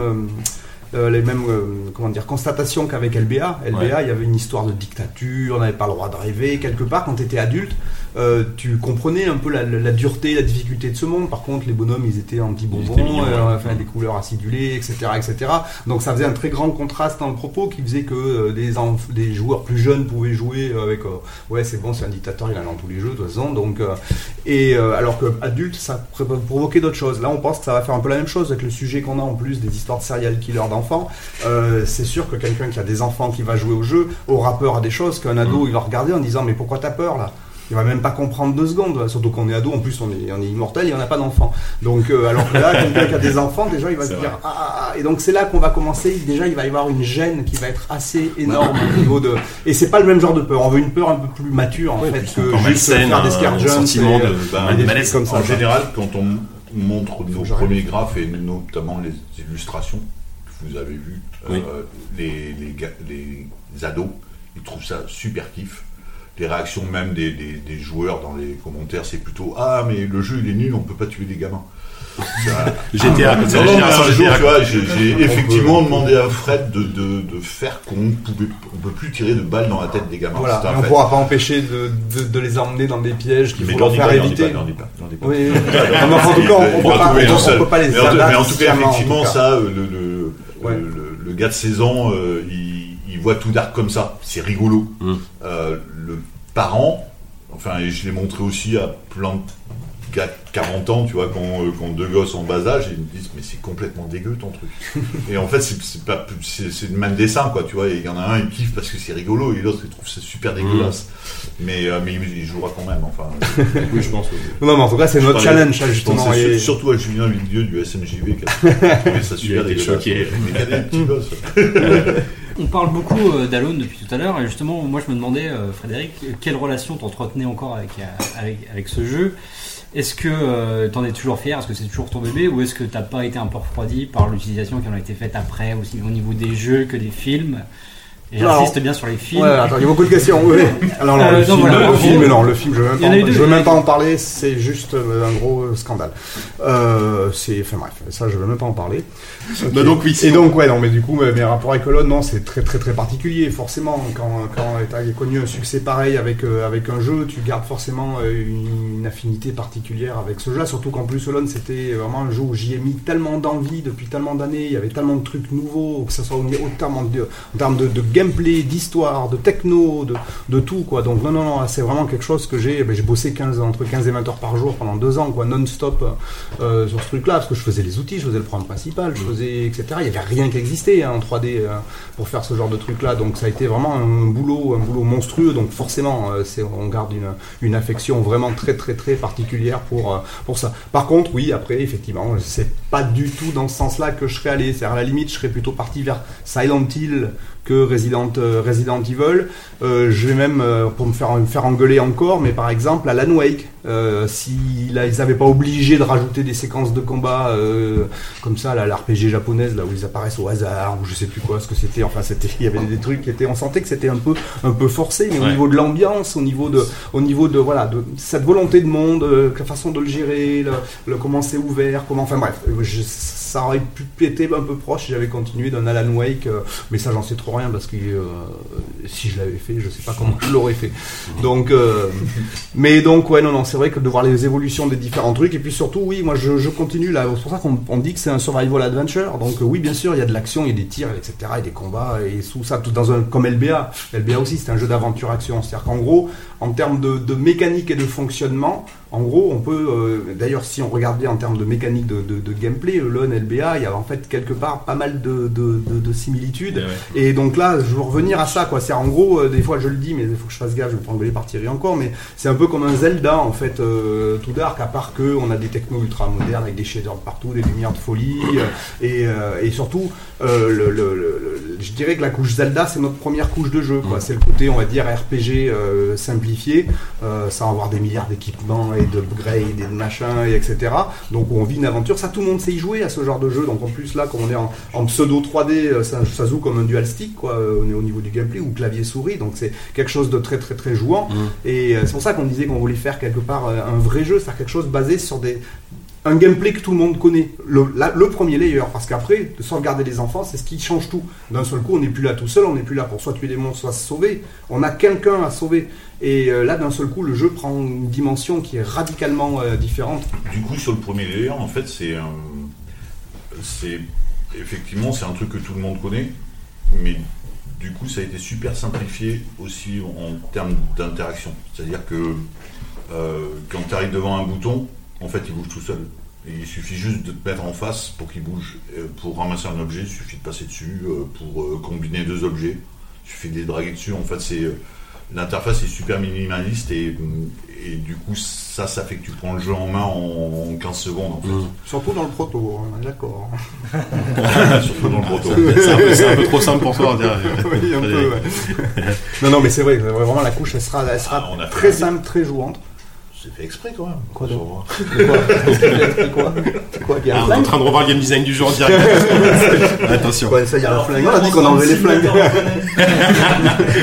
Elle dit, ça avait notre On a dit qu'on enlevait les flingues, qu'on préparait les biberons, qu'on changeait les couches, et qu'en fait on changeait un peu parce que les Les- serial les euh, voilà, ça va être pareil, c'est survival horror à la maison, mais à part c'est les gamins qui hurlent, il faut leur changer les couches, c'est comme un pizza machin, il faut aller plein pot de plus en plus, et tu changes plein de gamins de plus en plus, et tu dois de plus en plus changer les couches et préparer les Là, t'as une média exploitée. Là. Pas mal ça, hein Dis, t'avais une autre question. Ouais, t'as as parlé de Silent Hill, euh, d'Alan Wake. Il y a un jeu, je crois que t'en as entendu parler, qui s'appelle euh, White Knight, qui est fait par Oui, oui, oui, je l'ai vu depuis très longtemps, depuis le, de- Voilà, presque le début. Qu'on peut considérer comme un, un héritier euh, clair d'Alone in the Dark. C'est ce qu'ils disent, oui. Ouais, mais pas d'accord avec ça? Non, non, non, si, parce que justement, si, si, si, je suis d'accord avec ça, parce que dans, l'intention, ils veulent pas faire un shooter, ils veulent pas faire Ouais. un truc, ils veulent faire un truc d'ambiance où t'as plus peur de ce que tu imagines, en gros, de que ce que tu vois. Donc, euh, voilà, ça, c'est un peu les, les, les- les- vraiment les préceptes de, de ce qui reste, on va dire, de l'ON 1. Et ça, c'est vraiment, c'est leur volonté de départ. Et effectivement, on les a vus euh, avec Didier Chanfray d'ailleurs. Après, ils ont fait de la 3D originale. Oui, c'est oh, c'est joli leur 3D. Ouais. Ouais, ouais. De- Après, de- voilà, donc le jeu, il, est- le jeu, ça fait, euh, ceci dit, quelques mois que je l'ai pas vu. Il n'y avait pas grand, grand chose à faire quand moi je l'ai vu. C'était en tout cas très sympa pour l'ambiance, pour le visuel et pour leur idée. Maintenant, euh, je sais pas euh, vers où Il a été repoussé au début d'année prochaine pour euh, être sorti Ouais. sur plusieurs supports. Ouais, je pense que je le reverrai bientôt, mais ça fait quelques mois que je l'ai pas Ouais. vu. Donc après, je peux pas dire comment ça se joue maintenant. En tout cas, leurs intentions étaient bien. Mais justement, en fait, la, la- la question c'était est-ce que, enfin, dans quel jeu tu vois euh, vraiment euh, quelque chose comme un héritage d'Alone aujourd'hui euh, Est-ce qu'il y a des jeux comme ça où euh, tu sens vraiment que tu as été. Euh, alors je dirais dans Evil euh, Within, pas pour le jeu, mais pour ce qu'a dit Mikami. Ouais. Euh, Ah, bah, tiens, on va en reparler, je crois. Et euh, je l'aime beaucoup ce garçon. Euh, et euh, mais sinon, non, je sais pas. Peut-être. En fait, aucun. Je dirais que moi, pour moi, le jeu. Alors après, si c'est juste en termes de peur et dans lequel j'ai peut-être ressenti les choses que je voulais faire vivre dans Alone et que euh, on espère refaire vivre euh, dans Too Dark, c'est Minecraft.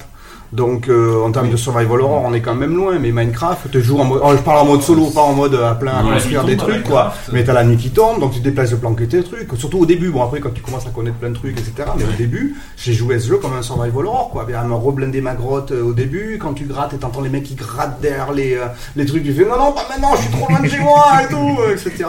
Et, vraiment quoi. Donc l'ambiance là de ce côté exploration, découverte et tout. Donc gros, le jeu qui m'a fait le plus peur ces dernières années, c'est Minecraft. En gros quoi. Donc euh, voilà, pour les... mais non, sinon je retrouve Ouais. pas vraiment. Donc c'est pour ça aussi que quand on a, on- on a discuté de Too Dark et tout ça au début aussi, il y avait une volonté de faire. voxels, en fait. Pas les voxels. À cause de Minecraft Ah non, alors, pas du tout. Ça, ouais. mais non, mais surtout que c'est pas du tout le même genre de voxel. Oui, non, non, non, non, c'est blagues. pas du tout le même. Oui, mais il faut faire gaffe. Il faut faire gaffe parce que d'utiliser le mot, d'utiliser le mot en disant voxel, euh, en fait, voxel c'est devenu grâce ou à cause plutôt de Minecraft, euh, voilà un monde fait avec des gros cubes. Alors que les voxels c'est une technologie, c'est la notion d'avoir des, des définitions d'objets, euh, enfin d'objets, de, de quoi que ce soit, de modèles 3D euh, avec les pixels vraiment représentés à l'intérieur. Donc après on en fait ce qu'on veut, hein. on en fait un décor ou des personnages. C'était euh, vraiment pour rebondir sur la question de 10 par rapport à, à Alone.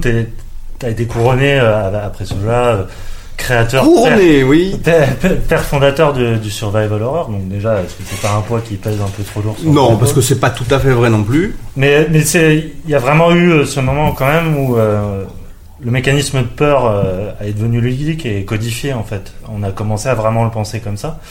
Et, euh, et du coup, il y a eu toute une, une session de suivants comme ça qui ont repris les mécanismes que tu avais mis en place. Mais en fait, ils les ont pas tous compris, hein, parce que Ouais. les principaux, je les ai, j'ai jamais lus. Hein, les Bah, Pourtant, ouais. je les ai expliqués, je les ai donnés euh, plusieurs fois, et jamais personne a vraiment, en fait. Mais en fait, euh, il y a un truc que j'avais compris dès le début. Alors après, j'ai compris beaucoup de choses par la suite, parce qu'après on grandit, et puis on s'intéresse plus à la psychologie des joueurs, et surtout avec les free-to-play et tout ça maintenant, donc euh, il faut apprendre un paquet de trucs. Et en fait, ce que j'avais quand même compris, c'est qu'en gros, de toute façon, on n'aurait jamais peur avec les monstres. Surtout qu'à l'époque, ils faisaient 10 polygones. Donc, euh, ça ferait pas peur de toute manière. Ça, la 3D, ça donnait un côté spectaculaire et immersif, mais c'est pas ça qui. Enfin, si, justement, comme ça changeait de perspective par rapport au jeu 2D de l'époque, ça rajoutait une oppression. Juste parce que c'était nou- c'était nouveau. Mais c'est pas ça maintenant dans les jeux qui comptent. Mais par contre, ce que j'avais remarqué, c'est que qu'est-ce que fait un joueur quand il joue dans un jeu? Ben, il est en train de jouer. Et ça, c'est quelque chose qu'il faut jamais oublier. C'est-à-dire qu'en gros, on a tendance à analyser les jeux comme on analyserait un film ou un bouquin. C'est-à-dire qu'en gros, on imagine le spectateur complètement passif, qui se projette uniquement dans l'euro, mais qui, qui, qui vit par procuration euh, euh, sans rien, et on analyse les émotions comme ça. On oublie complètement quand même que dans un jeu, eh ben, qu'est-ce que fait le joueur? Eh ben, il a la manette dans les mains. Et ça, mine de rien, euh, c'est quelque chose, c'est une sorte de goulot d'étranglement en fait, des impressions, des émotions. Alors maintenant on a des manettes qui vibrent, mais enfin bon, un petit courant d'air frais qui se met à passer parce qu'il y a un fantôme, euh, c'est pas la manette qui va le faire. hein. Enfin peut-être la prochaine, mais euh, avec un petit ventilo devant. C'est- ça on peut faire des jeux de bateau, de moto, c'est super. Euh, va copyright maintenant. Et euh, non, non, et c'est joli. Donc c'est qu'en gros 80% du temps, qu'est-ce qu'il fait le joueur? Il se déplace. Et, et ça, c'est pour ça, la, la connerie qu'on retrouve maintenant de partout, le plancher qui casse dans le premier couloir, eh ben, en fait, elle était très, très, très pensée. C'était qu'en gros, c'est que je voulais que dès le début, que le joueur soit incertain sur ce qu'il fait tout le temps. 80% du temps dans un jeu d'aventure, tu te déplaces. Eh ben tiens, regarde, tu te déplaces, tu peux mourir. Juste pour que les joueurs se disent, mais qu'est-ce que c'est que ce truc dingue? Maintenant, je vais être obligé, je peux mourir n'importe quand juste en me déplaçant. Ben ouais. Pareil, première porte, deuxième porte que tu ouvres, il y a un monstre derrière. Euh, de troisième bouquin que tu trouves, il te tue en l'ouvrant. C'est histoire de, ouais, il est maudit. euh, ouais, non, plus ils l'ont fait. Alors, euh, tu l'ouvres, il est maudit, t'es mort. c'est con. Et là, le mec il dit putain, mais je joue dans le jeu, on me demande de lire des livres et je lis un livre, je meurs. C'est-à-dire qu'en gros, c'était faire peur sur ce que tu fais concrètement dans n'importe quel jeu. Déplacer, ouvrir des portes, ouvrir des tiroirs, lire des livres. Donc déjà, avant d'imaginer les Cthulhu, et puis il y a un gros démon dans la, dans la cave, et etc., etc. Et parce que oui, tout ça, voilà, après c'est ce que j'appelle les peurs cinématographiques, littérature, etc. Donc là, il fallait peur sur le jeu, sur ce que fait le joueur. Et ça, c'est des choses que j'ai pas retrouvées au- aussi clairement euh, expliquées, où les plein de gens qui ont imaginé plein de raisons bien compliquées, alors que ça, c'était partie des premiers trucs. Et ça, je l'ai remarqué à la, dans- lors des premiers tests, où je voyais que les joueurs, les testeurs, quand, quand ils essayaient, et ben après le coup du plancher, dès qu'ils voyaient un pixel de travers, par là, ils disaient, fais gaffe, marche pas là, marche pas là, arrêtez, etc. Non, il n'avait qu'une fois, parce que sinon ça aurait été chiant. c'est juste, c'est juste faire, la, faire du planting, un peu comme dans un film, de maintenant, attention, tu vas faire gaffe, tu vas avoir peur de ça.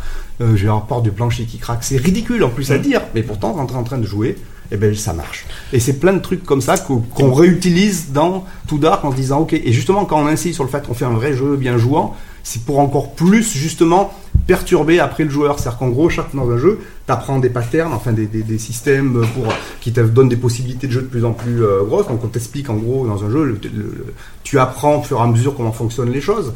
Mais nous, on va bien s'amuser à apprendre des choses qu'on va casser immédiatement Mmh. derrière pour que le joueur dise, mais, mais, mais je, je- ah, ce côté incertain, ce côté imprévisible. Et les graphes, euh, euh, les graphes, même pas peur en fait, parce que euh, fait, comme Frédéric, j'ai des parents indignes, et moi les miens, ils m'ont acheté Lovecraft quand j'avais 10 ans. Et Ah. euh, je pense que j'ai jamais eu aussi peur que sous mon drap en train de lire Lovecraft à 10 ans. Et puis pas du tout, du tout, du tout avec les films que Fred regardait. Ah, mais c'était Euh, ludique, hein, c'était euh, peur, hein. Moi, plus honnêtement, le cinéma d'horreur, j'ai tout maté pareil, mais c'est effectivement, c'est beaucoup moins sensible à ça. Et euh, je vous raconte pas les jeux vidéo, comment ça me fait pas peur, quoi. Et effectivement, j'arrive bien par contre à continuer à 50 ans, à me faire des petits films dans ma tête qui me font vachement plus peur.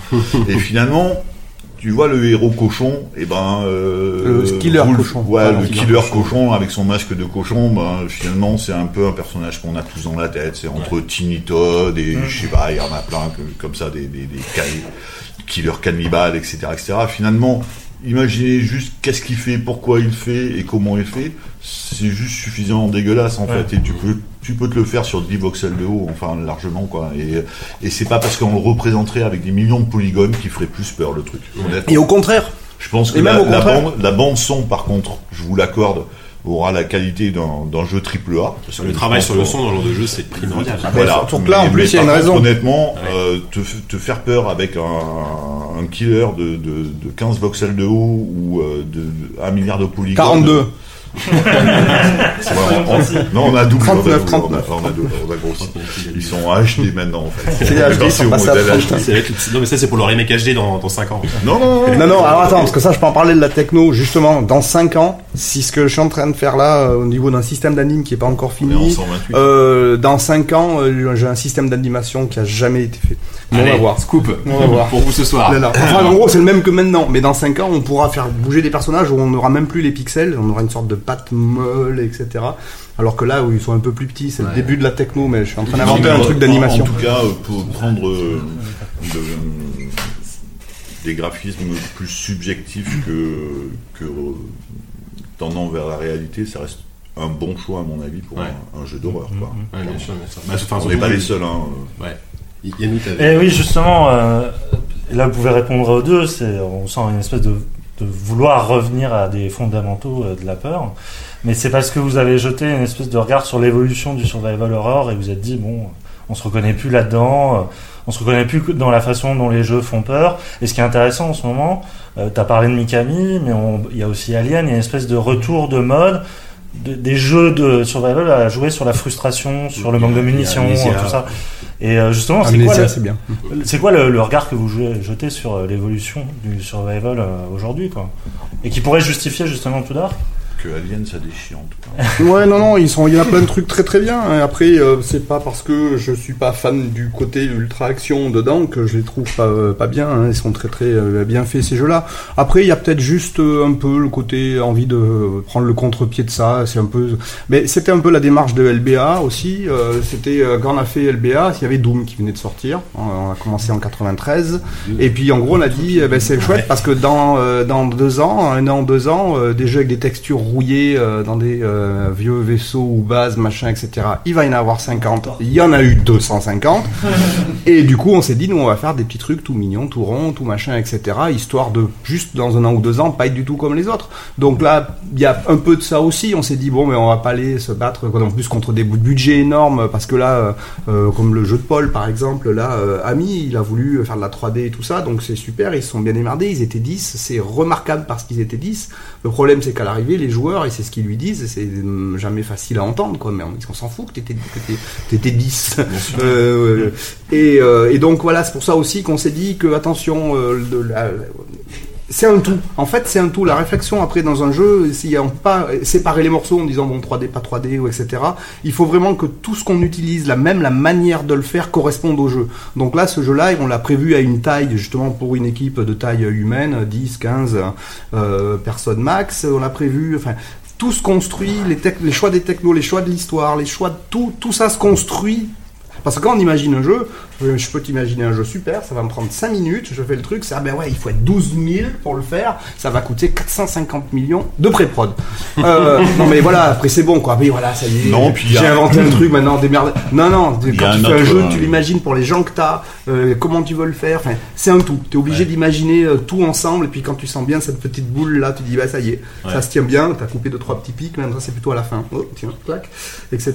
pour euh, garder quelque chose de, de vraiment très cohérent, mais dans toute la démarche, aussi bien la manière de le faire que, que tout ce qu'il y a dedans. Ouais, puis je pense qu'en fait, euh, Fred, il a résumé assez simplement un, un truc. Et je pense que ça, c'est un point commun qui nous lie assez fort, tous chez Gloomywood, en plus, hein, pas que tous les deux. C'est qu'on aime vraiment pas trop faire comme les autres, quoi. Donc, euh, le côté explorer autre chose, c'est quand même super motivant pour nous, quoi. Ouais, c'est clair. Donc, euh, C'est plus casse-gueule, mais bon, euh, après, c'est ce que de toute façon, en voulant faire un truc du, euh, du genre. Euh, euh, non, non, tiens. Il va C'est te pour faire faire un boire, truc vous du balancez genre. Faire boire toute la nuit. C'était c'était bien aussi d'aller chercher dans, dans le décalage et tout ça pour pour voilà parce que c'était de toute façon décalé dans les idées de jeu et tout donc il fallait visuellement aussi qu'on voit la différence qu'on a envie d'assumer. D'accord. Euh, Walou, t'avais une, euh, Ouais. une autre question. Peut-être une, peut-être une dernière question rétro parce qu'on vous parle beaucoup d'Alone et euh, peut-être revenir plus sur tout Dark après. Mais on euh, s'en avoir marre en plus. Ouais, ouais, ça on, depuis s'en- 25 ans, on s'en ton story doutait un peu hein, en faisant ça on se disait bien qu'on n'allait pas nous parler d'Albea. hein. tu- Moi, j'aimerais- bien parler de sur Albert aussi, attention. J'aimerais bien parler on a plein de questions à LBA aussi. c'est ça. Mais euh, en plus, tu l'as évoqué, je sais pas si tu auras envie d'en parler, si tu peux en parler. euh, c'est justement le Mikami euh, qui a euh, qui a fait son coming out récemment en disant que que en avant les influences de de, de, de, de, de Alone sur Resident Evil, qui jusque-là ils avaient souffert de ma part, ils avaient toujours nié, et apparemment même c'était contractuel. Euh, est-ce que est-ce que toi tu peux nous en parler de cette de cette histoire-là, de ce de cette Non. non voilà. non, non, non, non, non, si, si, quand même, pour dire un truc, c'est que, oui, euh, j'étais encore un infogramme à l'époque ou plus, ou je sais pas quoi, quand Resident. Non, c'est 94, on n'était plus un infogramme. Je dis, il y avait LBA qui était même. PS1. Oui, LBA, il est sorti sur la PS1, donc en fait, non, c'est même deux ans ou trois ans après.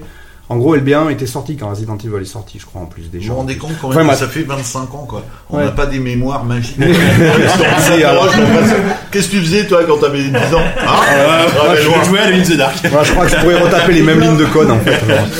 Et, euh, et donc en fait donc quand j'ai entendu euh, cette histoire là et que euh, que on savait qu'il y avait eu des histoires avec infogramme etc mais il y avait rien eu d'officiel et puis surtout d'entendre que le mec il disait non non moi je connais même pas le jeu ça ça m'a fait vraiment mal c'est à dire que je voulais pas qu'ils disent oui, j'ai- euh, c'est de l'inspiration, c'est machin, etc. Mais le contraire. Ouais. Le contraire fait bizarre. J'attendais aucun honneur euh, de, de, de, de ça. L'honneur, je l'ai des joueurs. Moi, j'ai toujours fait des jeux pour les joueurs, et, et c'est le vrai retour, il est là. Et euh, mais l'inverse, j'avoue que ça m'a euh, vraiment euh, peiné. Et puis c'est vrai que du coup, ben, déjà, j'ai pas joué au Resident Evil, je sais plus combien, enfin plein exprès.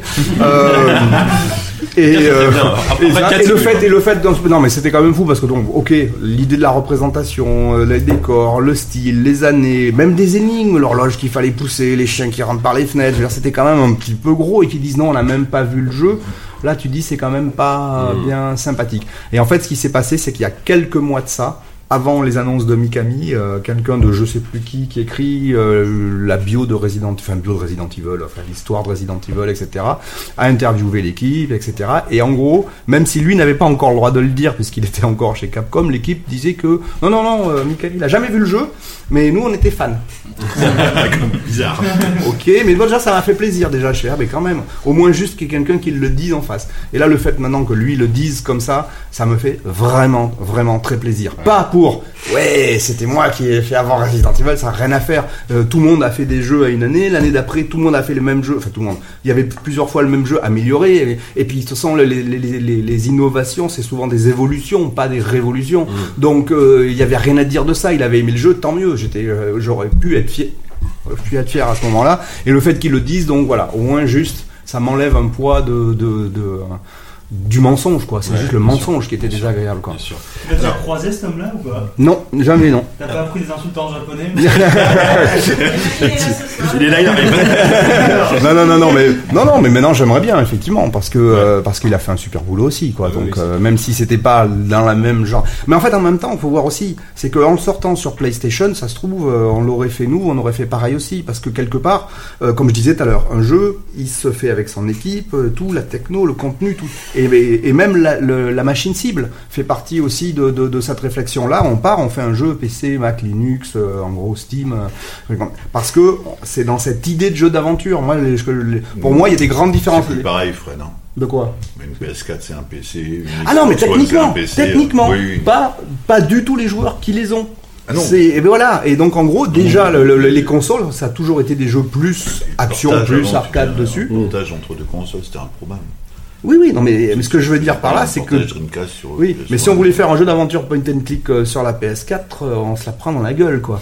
Donc euh, tu le fais sur PC les mecs qui ont des consoles vont faire sur les jeux PC mais les mecs qui ont PC ils seront contents. Donc voilà donc en même temps il y a ça qui va avec donc si on avait fait l'honneur alors même s'il est sorti après mais c'est des adaptations vi- vite fait peut-être qu'il aurait dévié à cause de la cible et de la catégorie de joueurs qu'il y a dessus. Et je reproche pas, hein, c'est pas une critique, mais on le voit bien d'ailleurs, les jeux AAA qu'il y a maintenant s'adressent à une catégorie de joueurs très très particulière, le de joueurs console. Il n'y a pas sur console la même diversité qu'il y avait euh, sur la PS2 par exemple.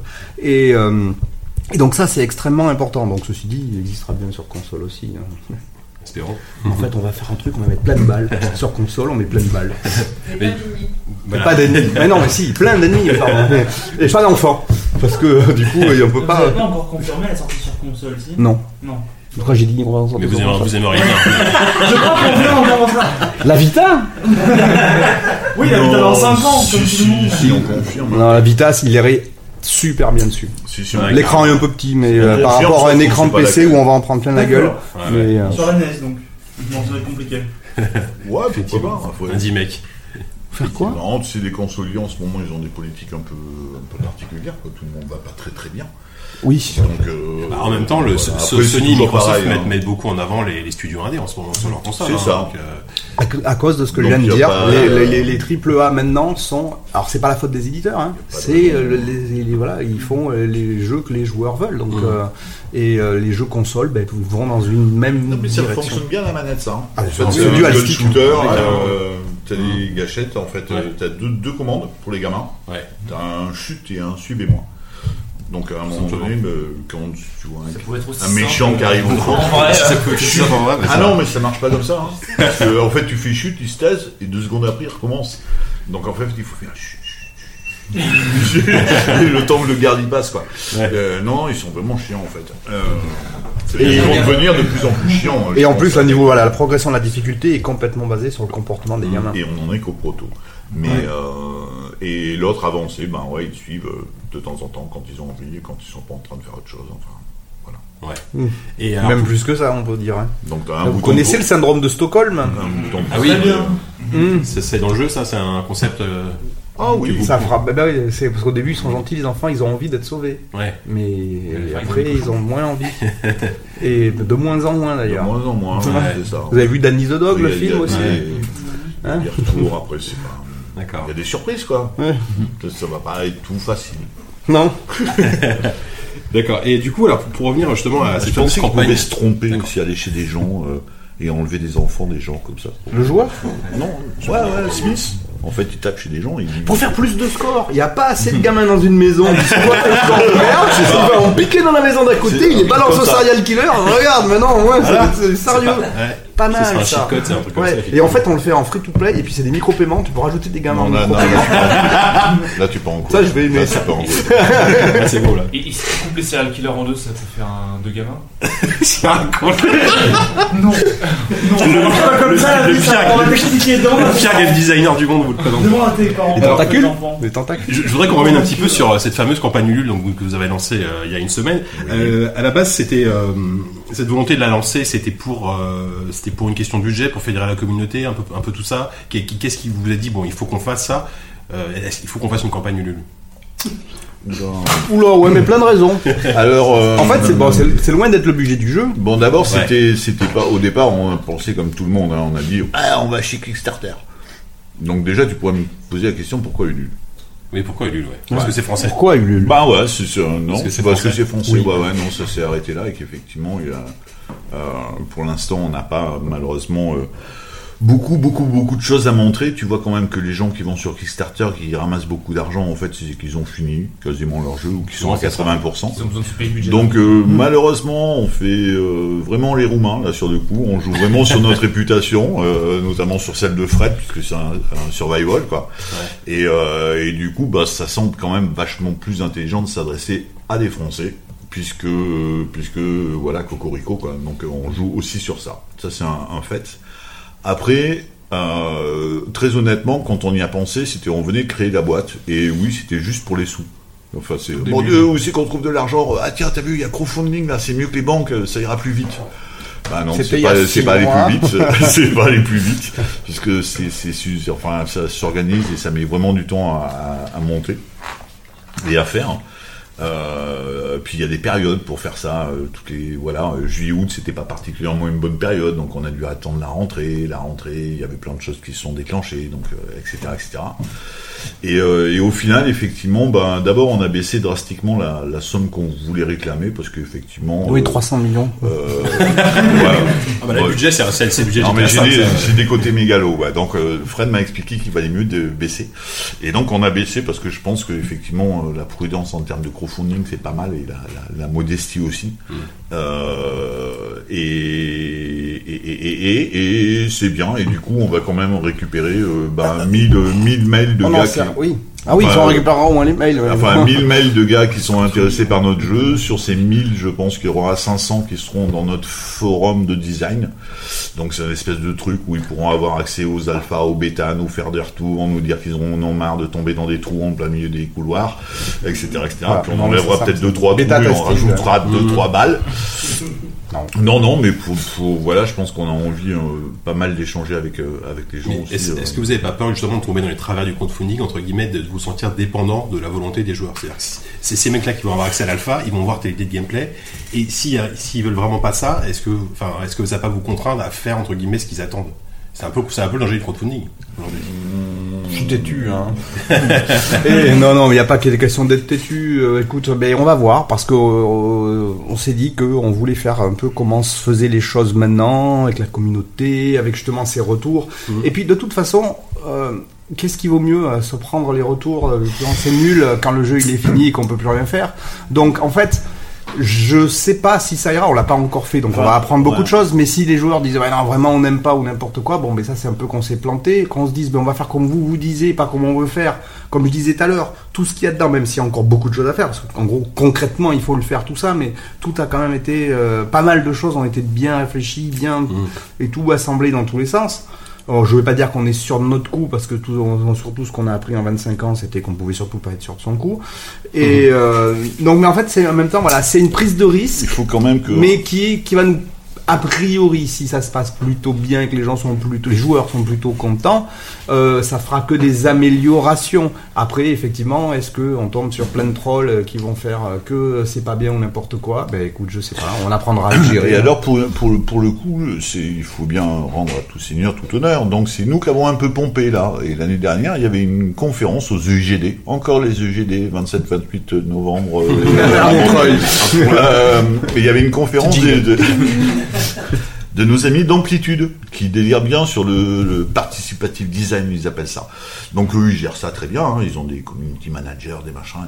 Et effectivement, moi, j'ai plutôt flashé sur ça disant effectivement qu'on pouvait effectivement essayer de travailler comme ça et que c'était vraiment une façon intéressante de bosser. Maintenant, on cheat, vraiment.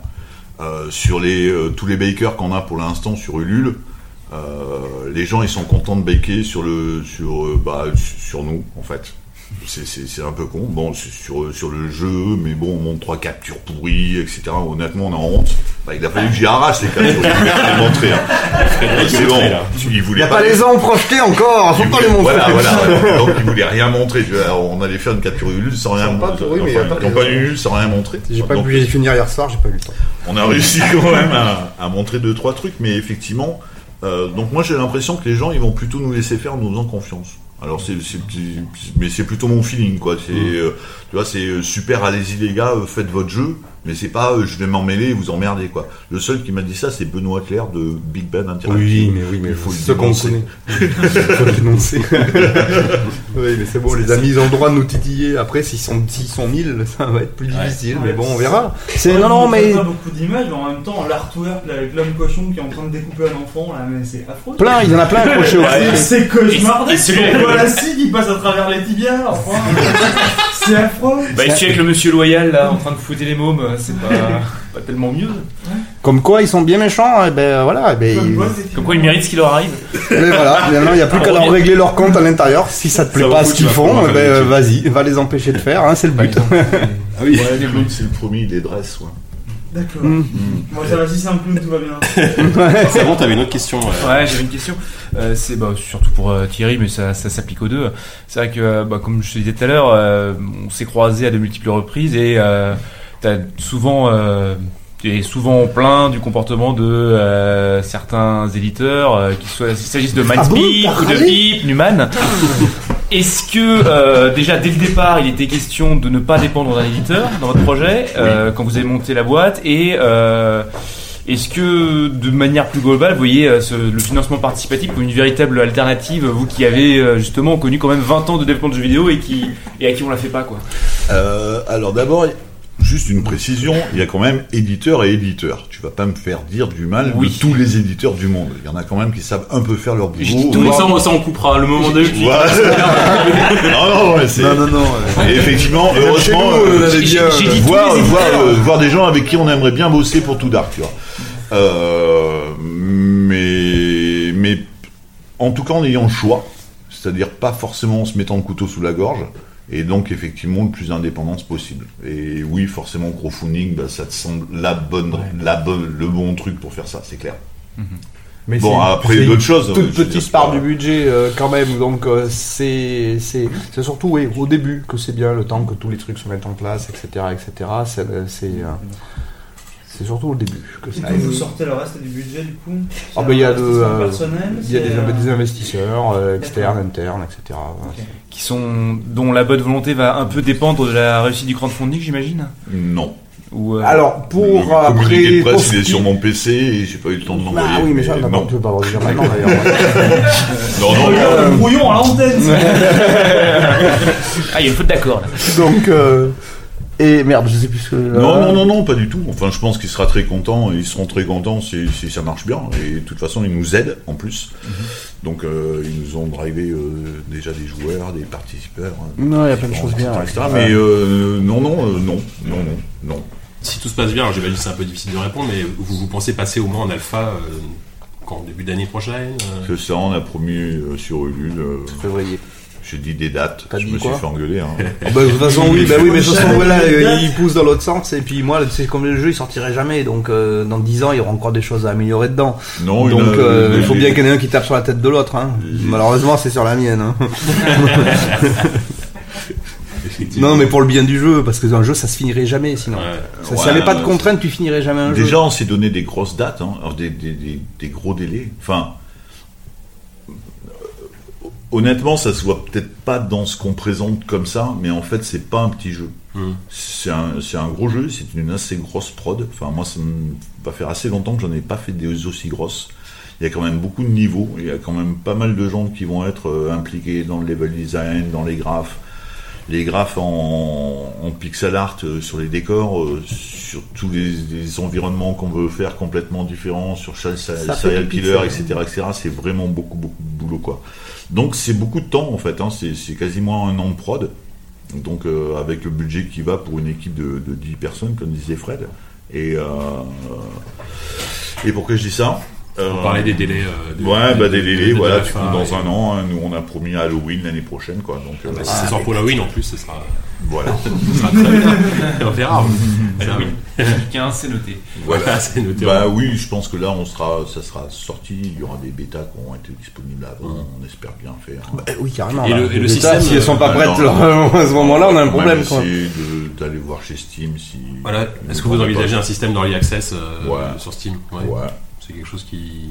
Bah, dans la même idée, en fait, c'est-à-dire que ça sera un peu le niveau 2 de notre LUL, quoi. Tu vois, on, prend les Français, on s'amuse avec pendant 6 mois, puis quand dans 6 mois, on a bien travaillé, on est content de notre truc, on va voir les Américains et on leur montre.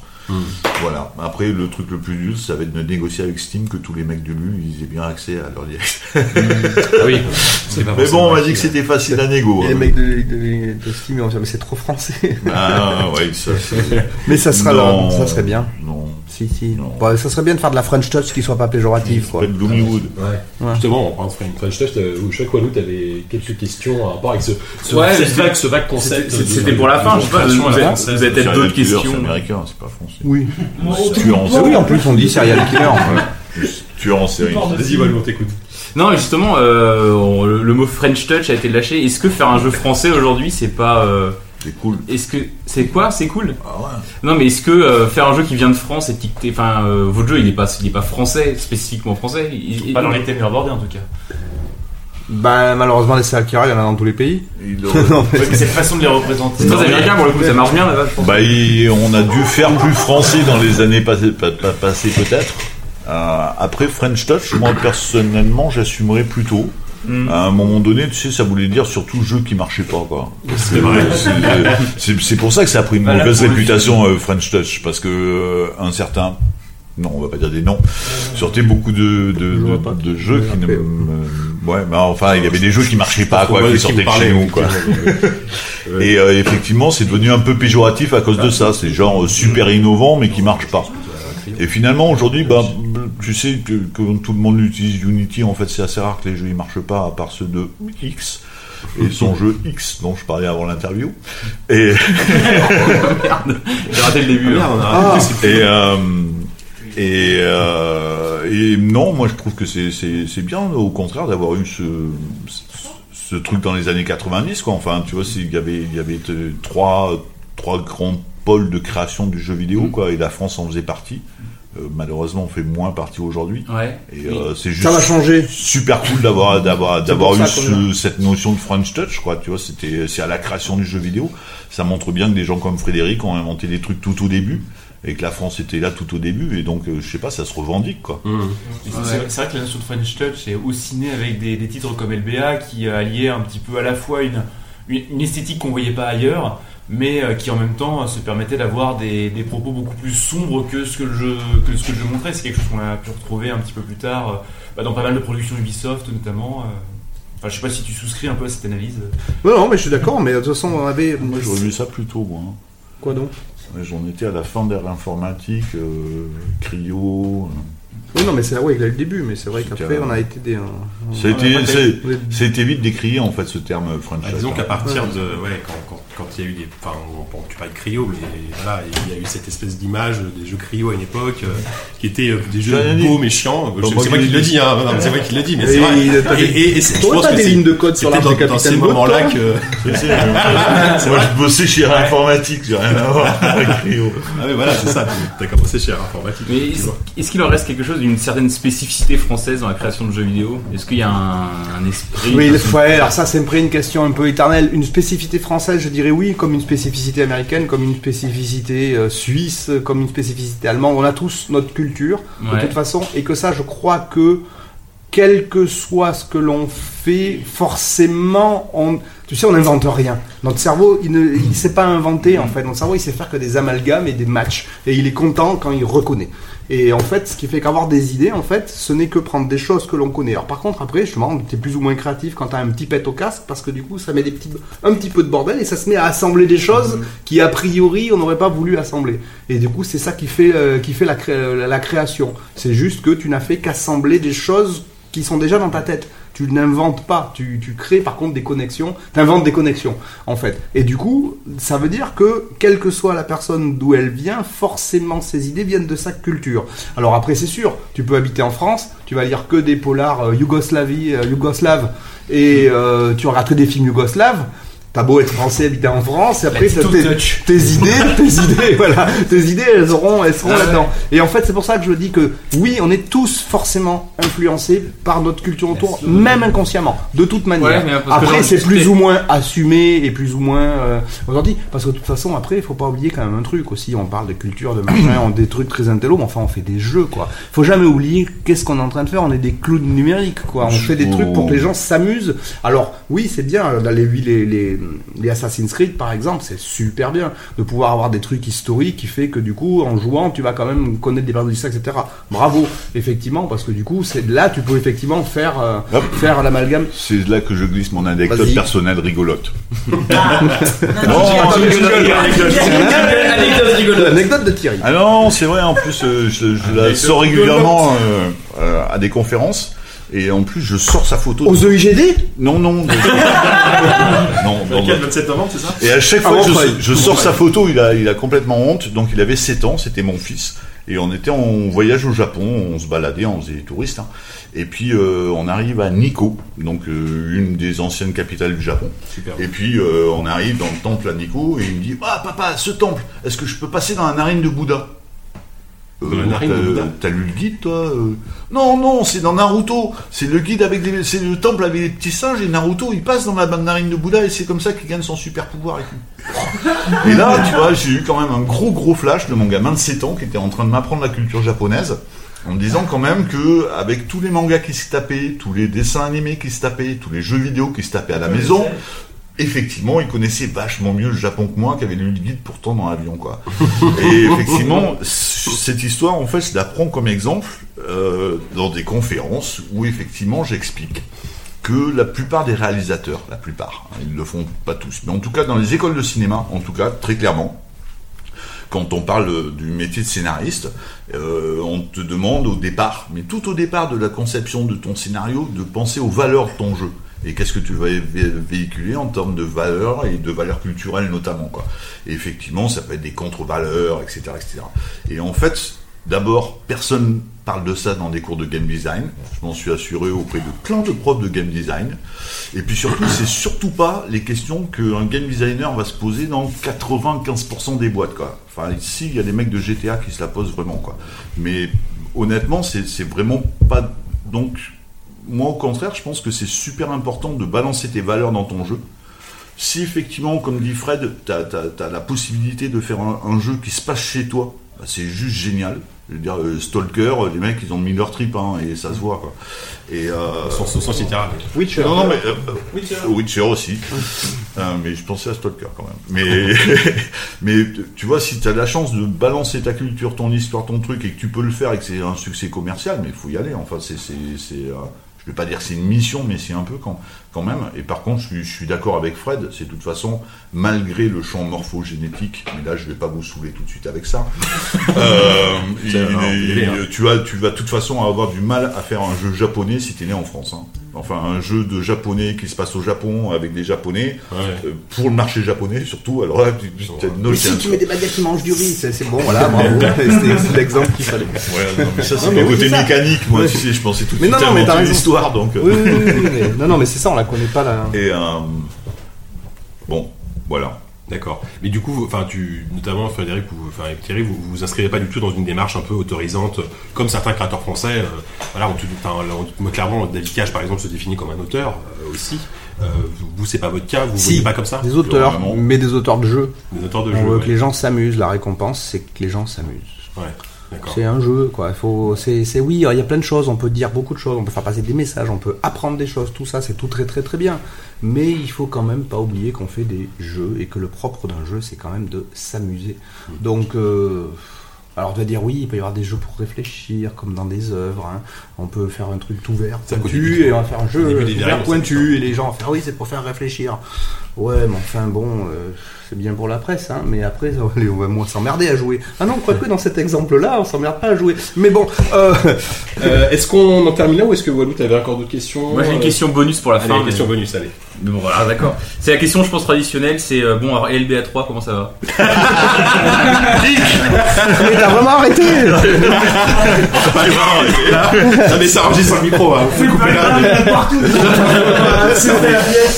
Non, mais alors, LBA 3, très très simple, rapidement. C'est, oui, une envie quand l'histoire elle a été imaginée en 1993 le début et en 96 la deuxième partie, la troisième partie qui s'appelle la jeunesse de l'entité stellaire. C'est pas pour rien qu'on a déjà le titre, c'est du style, attends, ça fait 20 ans euh, que l'autre il est sorti. D'ailleurs, ça fait juste 20 ans exactement. D'ailleurs, c'était le 20 novembre, la fête de la sortie de LBA 1, sortie le 20 novembre 94. Pas octobre. Octobre, pardon, 94. D'accord. Et euh, donc non, on a, on a tous envie de le faire, mais un peu ce qui s'est passé, c'est c'est la vie. hein. Il y a eu LBA 2, euh, gros succès aussi. Du coup, LBA, euh, ils veulent racheter le studio, euh, mais ils voulaient pas LBA, ils voulaient des jeux, des exclusivités. Ils ne voulaient que des exclusivités sur la. C'est pas qu'ils avaient quelque chose contre LBA, ils voulaient que des exclusivités à l'origine. sur la sur la Dreamcast donc ben ça a été pas la fin d'LBA mais ça a été bon. Mais voilà maintenant nous on a une nouvelle aventure on va sur console euh, euh, il y avait Toy Commodore c'était super excitant un peu arcade et tout etc et euh, donc euh, voilà on a avancé c'est à dire que oui euh, en plus c'était l'équipe d'LBA hein, qui a bossé qui était chez Sega. Et donc on avait eu tous envie puis il y a eu la fin de Sega qui a un peu mis la zone parce que du coup tout le monde s'est retrouvé euh, ben, à la nature hein. moi j'avais mis 10 ans à construire cette équipe et ben, ils étaient bons en plus hein, les cochons là. Et euh, et donc ça a été un peu la fin de ça. Donc euh, après euh, on est parti bosser à droite à gauche, surtout en gros le- les, fondateurs de, de, de, de LBA quoi. Donc c'est euh, Yael, Didier, Laurent, moi. Donc on est parti un peu chacun de son côté. Et mais chaque fois qu'on se retrouve, forcément on en parle. Et il se trouve que ces dernières années, avec Didier, on s'est dit que quand même ça fait 20 ans, peut-être qu'on se remue un peu, mais bon voilà, on a des projets, là il y a tout Dark, donc c'est pareil, pendant tout Dark, je vais pas penser aussi à LBA en même temps, surtout que, ceci dit, euh, Didier a écrit une histoire, j'en ai écrit une, on en a écrit une à deux, j'en avais eu celle d'avant, euh, de début euh, de la jeunesse d'entité stellaire, enfin quand je dis histoire, l'histoire on la connaît à peu près, euh, mais ça changeait après en fonction des années, du coup on avait envie de ça, maintenant on avait envie de ça, etc. Donc en gros on a envie, en particulier donc Didier, moi, euh, Yael, et puis bon c'est sûr après plein de gens de l'équipe avec qui on, est, on a pu rester proches, on a super envie, mais voilà, maintenant le problème c'est quand? Quand est-ce que, en plus, moi, comme je disais tout à l'heure, hein, je suis un peu un sentimental, donc j'aimerais bien que pour LBA, il y ait certaines personnes qui étaient dans ceux d'avant qui soient forcément pour celui-là. Donc déjà, rien que ça, ça met une zone délirante. Euh, ensuite, euh, quand on en parle des fois aux éditeurs, LBA 3, déjà à l'époque, LBA 1, les éditeurs, ils nous regardaient en disant, c'est quoi votre jeu? C'est un jeu d'aventure, c'est un jeu d'action, c'est un jeu de machin. En gros, mais non, on a tout mis dedans. c'est en gros tout ce qu'il faut pas faire, on l'a fait, quoi. Et puis vous voyez bien que ça marche. Et euh, donc c'était déjà bizarre à vendre à l'époque. Donc de nos jours en LBA 3, euh, pour faire quoi En plus que dans le jeu, il faut qu'on modélise entièrement la planète parce que ce coup-ci, on peut aller partout. Donc c'est un- ça va être un gros budget. Donc c'est quoi C'est un jeu console. On sort LBA sur console. Je les vois bien la gueule des joueurs de Call of Duty et de euh, je sais pas quoi. euh, c'est quoi le bonhomme bleu avec sa touffe de cheveux là Euh, Waouh, c'est un peu décalé. C'est pas facile. Alors on a. C'est Rayman qui marche maintenant, quand même, avec des esthétiques un petit peu naïves aussi, comme ça, quand même. Voilà. Enfin, qui marche. Ça se vend pas non plus euh, à Ah d'exemplaires. Hein. Euh, C'est des très bons jeux, mais bon. Voilà, c'est Mille des, différents, c'est des jeux de gamers et les jeux de gamers, euh, enfin de, rétro gamers surtout, euh, euh, qui aiment ce, jeu, ce genre de truc. Donc voilà, donc c'est un peu bizarroïde, donc on a envie, on va essayer. D'ailleurs, c'est pour ça qu'on a remis LBA 1, déjà, qui est ressorti sur Android et iOS euh, ben, là, il y a quelques mois. Un jeu comme ça, c'est très complexe à faire Et et, LBA sinon, 3, euh, c'est un gros budget et il faudrait vraiment qu'il y ait un éditeur qui l'a. Et là, alors là, on change d'optique par rapport à Too Dark. C'est un jeu qui peut a priori être fait que s'il y a un éditeur qui se dit, allez, c'est un truc de dingue, complètement décalé, un pari Donc, monstrueux. euh, mais je euh, veux bien conclure, moi, en disant que. euh, On a dit qu'on parlait pas d'LBA d'ailleurs. euh, Frédéric Rénal et Didier Chanfray, euh, qui sont de grands rêveurs, ont promis plein de choses il y a quelques années à la presse. et que euh, LBA 3, on leur en parle maintenant systématiquement dès qu'ils ouvrent la bouche et que c'est bien fait pour eux. Mais on en parle. C'est une petite façon de Ok, bon, on va Par contre, c'est un peu plus chiant pour moi. quoi. on en parle depuis 97. Bah, écoutez, merci, euh, merci infiniment pour, euh, pour ce, cette longue Ouais, merci à vous, c'était bien vraiment, sympa. euh, Vraiment passionnant. Euh, bah, on rappelle donc la campagne Tout Dark sur Ulule. Ah ouais, aidez-nous, aidez-nous, aidez-nous, aidez-nous, allez-y. Donnez de l'argent. méga communauté, on va tous les Voilà. bouffer. Sachant que pour- pourquoi 50 euros vous avez votre visage modélisé dans le jeu, c'est ça Ah, c'est plus que 50 Ah, plus que euros, ça. là. Ah ouais, non, non, non, non, non. Là, c'est ce- là, le, le héros dans le jeu. D'accord, donc bah, surtout sur la campagne, il reste encore 3 semaines hein, à peu près là, de, campagne. c'est quoi la date que- c'est pas grave que ton héros il soit modélisé, mais euh, tu vois, si on fait un petit Jean Clébert, il va falloir faire toutes les animations. Il y a- il y a- Il va falloir des Effectivement. Merci beaucoup, merci beaucoup, merci à infiniment. Merci. Donc voilà, c'est tout pour cette rubrique invitée. Euh, en tout cas, on vous invite à écouter la deuxième partie de, l'interview euh, qui sera disponible en bonus au total. Donc il y a quasiment deux ans d'interview. Euh, donc on remercie encore une fois. Je, crois que j'ai déjà dû les remercier au moins dix fois, mais on, je, on les remercie à nouveau d'être venus. C'était vraiment très très intéressant. On rappelle la campagne Ulule de Too Dark. à l'heure- où je vous parle, il y a euh, 49% de l'objectif qui est atteint. Donc c'est encore jouable. Il reste 10 19 jours très exactement. Ils ont récolté quasiment 15 000 euros sur un total de 30 000. Euh, donc bah, allez, allez jeter un oeil et puis si le jeu vous plaît, n'hésitez pas, n'hésitez pas à mettre votre petit billet. Et je termine juste en, rapidement en faisant un petit clin d'œil de, de nos amis de Radio JV puisqu'ils ont publié récemment une émission qui s'appelle Les Tauliers avec Frédéric Rénal. Alors au début j'ai râlé en me disant ah, ils ont eu une interview et tout avant nous machin. Et en fait non, j'ai écouté l'émission et je trouve que l'interview se complète très bien avec la nôtre. Donc je vous encourage à aller, à aller écouter euh, Les Tauliers euh, qui est aussi une très bonne émission euh, sur, sur Radio JV. Voilà, ça leur fera plaisir. Ah mon pauvre Gigas, tu crois qu'ils vont te rendre l'appareil? Non, je m'en fous, mais c'est pas grave. Je suis, je suis On a besoin de rien, nous, on s'en fout. Exactement. Bref, après tout- toutes ces, toutes ces, toutes Donnez ces- quand même, Ah, hein. donnez quand même. Donnez quand même. Donnez quand même. Euh, ben, c'est l'heure de passer au quiz. Baby, you know you're the one for me. You and me and her, simultaneous you. Le quiz de ce numéro 17 est à nouveau préparé par Savon Fou. Tout le monde est Encore et ravi. toujours. Encore et toujours. Je suis terrifié. Moi, je suis ravi, mais inquiet. Alors, euh, Je sens comme une appréhension Avant qu'on fasse les équipes, comme d'habitude, tu vas nous expliquer le concept. On va essayer de comprendre le concept, Savon Fou. Ah bah ça va être très très simple. En fait déjà j'ai essayé de Toujours très simple, respecter. hein, à chaque fois. Alors faut que nos, nos- nos auditeurs sachent qu'à la base j'avais prévu euh, ce quiz avec des invités. Ça marche très bien sans, mais euh, néanmoins vu qu'il y avait des invités, j'avais eu des, des recommandations express de la part de JK. Il m'avait dit surtout Savon, ce coup-ci tu nous fais un truc qui ne salisse pas les fringues j'ai dit ça, oui, j'ai dit et ça. qui ne puisse pas déboucher sur une plainte au pénal. Je crois que j'ai assez bien respecté le contrat Mais vu euh, qu'ils sont et, pas là, et c'est- le de cahier des C'est charges. quand même deux solides euh, contraintes. Ça, ça on peut, on peut ça plus faire vraiment de quiz sans ça. Quoi. C'est- C'est quand même dommage qu'il ne soit pas là, malheureusement. Mais bon. Donc, euh, tout ça pour dire que, alors, euh, j'ai envoyé les, des quelques morceaux à Sylvain, mais en fait, c'est des, c'est des morceaux dont il aura pas vraiment besoin.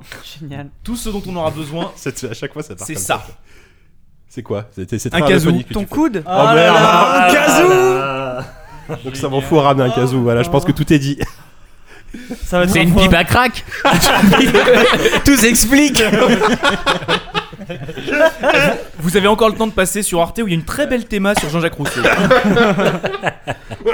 Ah, attendez, d'abord, faut que je On m'accorde. des Alors, équipes attends, ou ouais, comment faut ça Ah va des oui, faut d'abord des, des équipes. Bah écoute, alors, euh, on va faire Est-ce on les twiste un peu ou pas Ah non. euh, Ah non, Bah, on twiste pas Là, là, Ah on, a- non. on est Là, un, je on veux un dire nombre impair, on équipes. essaie à jouer donc. euh, Bah, je vais. Enfin, moi, je, je vais- joue je- pas. la- je crois que la dernière fois j'étais euh, du- sur le côté gauche, Non, je, je vais mettre alors sur le tu côté dis droit. ça à chaque fois. Non. Non, cette fois-ci tu viens avec nous. Bon, d'accord, ok. Bon, alors, donc, Alors, les- les- les équipes- Ah, je vais avoir besoin d'un petit Les équipes, donc c'est Force. Rose, euh, Yanou.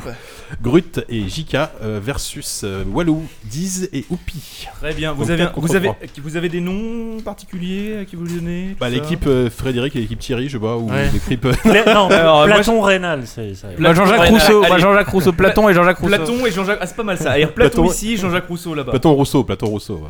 Alors Platon, Oula, c'est faisons simple. Platon, c'est l'équipe de Rousseau, gauche, oui, donc faut rester, euh, l'équipe de gauche, donc euh, Force rester, Rose. Yanou, rester humble dans Grut cette et histoire. hein. J'aurais préféré Justin Bieber. Platon Bieber, Alors, ouais. D'abord, faut que je m'accorde un petit peu, vous permettez Oh là là.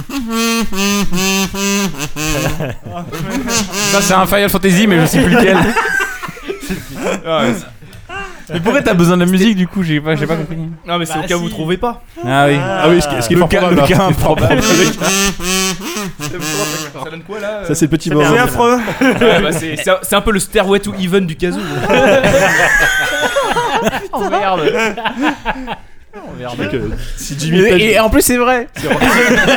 si Jimmy Page nous écoutait, putain. Alors attention les enfants. On, est à- on en est à bien combien du oh là là? Metteur là Pourquoi vous avez ramené des masques euh, Parce qu'il y, a- il y a des masques sur la table, on sait pas. C'est Halloween. à, la, à la personne ne base, sait il ce était, qu'ils Ah font, là. Halloween, ouais. à la base, il était prévu qu'on soit enregistré et il il y a des gens qui veulent pas être euh, enregistrés à côté. Halloween, Ah, mais non, pour la- c'est un pour la masque webcam. Rasta, ça, c'est pas Halloween. Oui, non, mais ça reste. Il y a un des gens déguisement. vers Versailles à qui ça fait peur. hein. Des noirs avec des bonnets. Bon, alors est-ce que vous êtes tous prêts et bien concentrés Non. Euh, Non. Au-delà du kazoo, il y a une thématique euh, Oui, c'est le kazoo. D'accord. Merci. Bon, ça, me- ça me paraissait suffisant en soi. Ceci dit, Là, nous Ouais, aurons- nous alors, aurons Force bon. Blonde. pour certains, n'y a pas de nez. gardez en tête nos invités. Ça peut aider. Voilà. Il y a peut-être de l'horreur, un truc Ok, comme ça. merci. Ok. Très bien. Allez, vous êtes prêts les enfants? Non. Est-on jamais prêt Très bien. Alors, le premier. Putain, je suis déjà fatigué de ce quiz.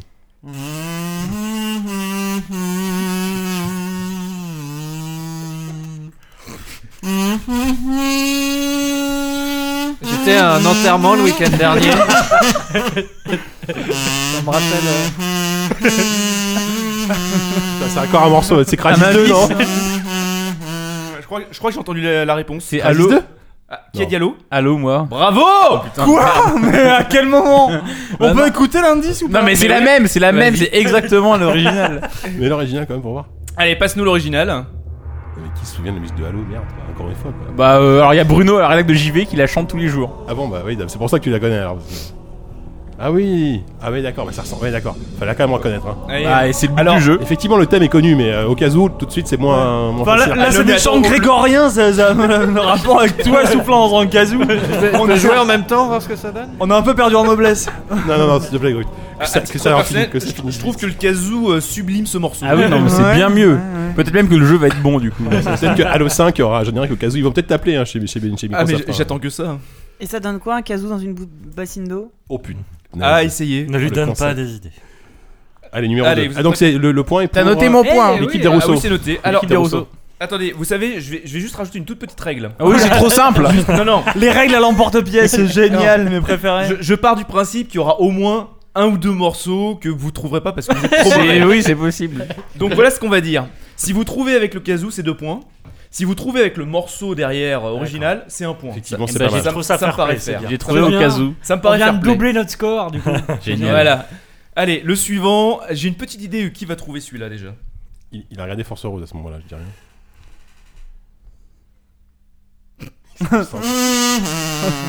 On dirait un genre de saxophone, tu sais, dans les films américains. Zelda, Zelda, non, je sais pas. Da, da, da, da, Ouais, da, non, c'est pas da, Zelda. da, da, da, da, Chut, da, da. Chut.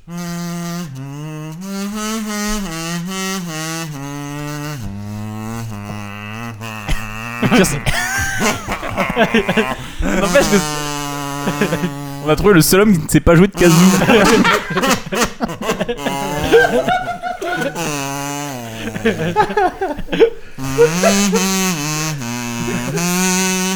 Quelqu'un a Shazam ou pas Comment ça va Un indice. euh.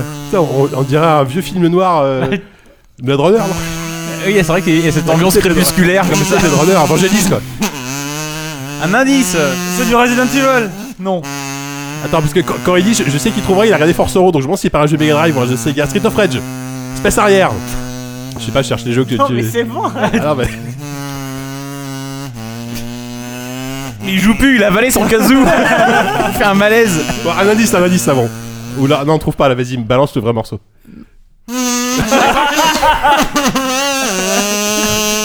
Je pensais qu'on on pouvait pas faire pire, on pouvait pas faire plus insoutenable que la bassine. Mais là, mais là, ça devient du jazzy là. C'est bon, Ah, Miles Davis, euh, ouais. Bon, allez. Un indice. Non, mais on trouve pas, on trouve pas, on trouve pas. C'est là. un civilisation. Beyond Earth. Civilisation 4. Civilisation 5. Oh, Bravo, ouais, c'est bravo, bravo, bravo, bravo. Sans déconner, eh, Yannou, il faut que tu m'expliques comment t'as trouvé Civilisation. Euh, Par Force contre, Rose, je sais plus dans quel j'ai toi. hein. Ouais, moi, je suis avec eux, donc ça va. D'accord, donc dans suis l'équipe Platon. Je suis hein. avec l'équipe Platon, ouais. Donc, Attends, est-ce qu'on peut, deux l'écou- est-ce qu'on peut écouter l'original De rapidement partout. Ouais, C'est l'original. celle-là. Attendez, je vais l'accompagner. Tu contestes non, non. non, non.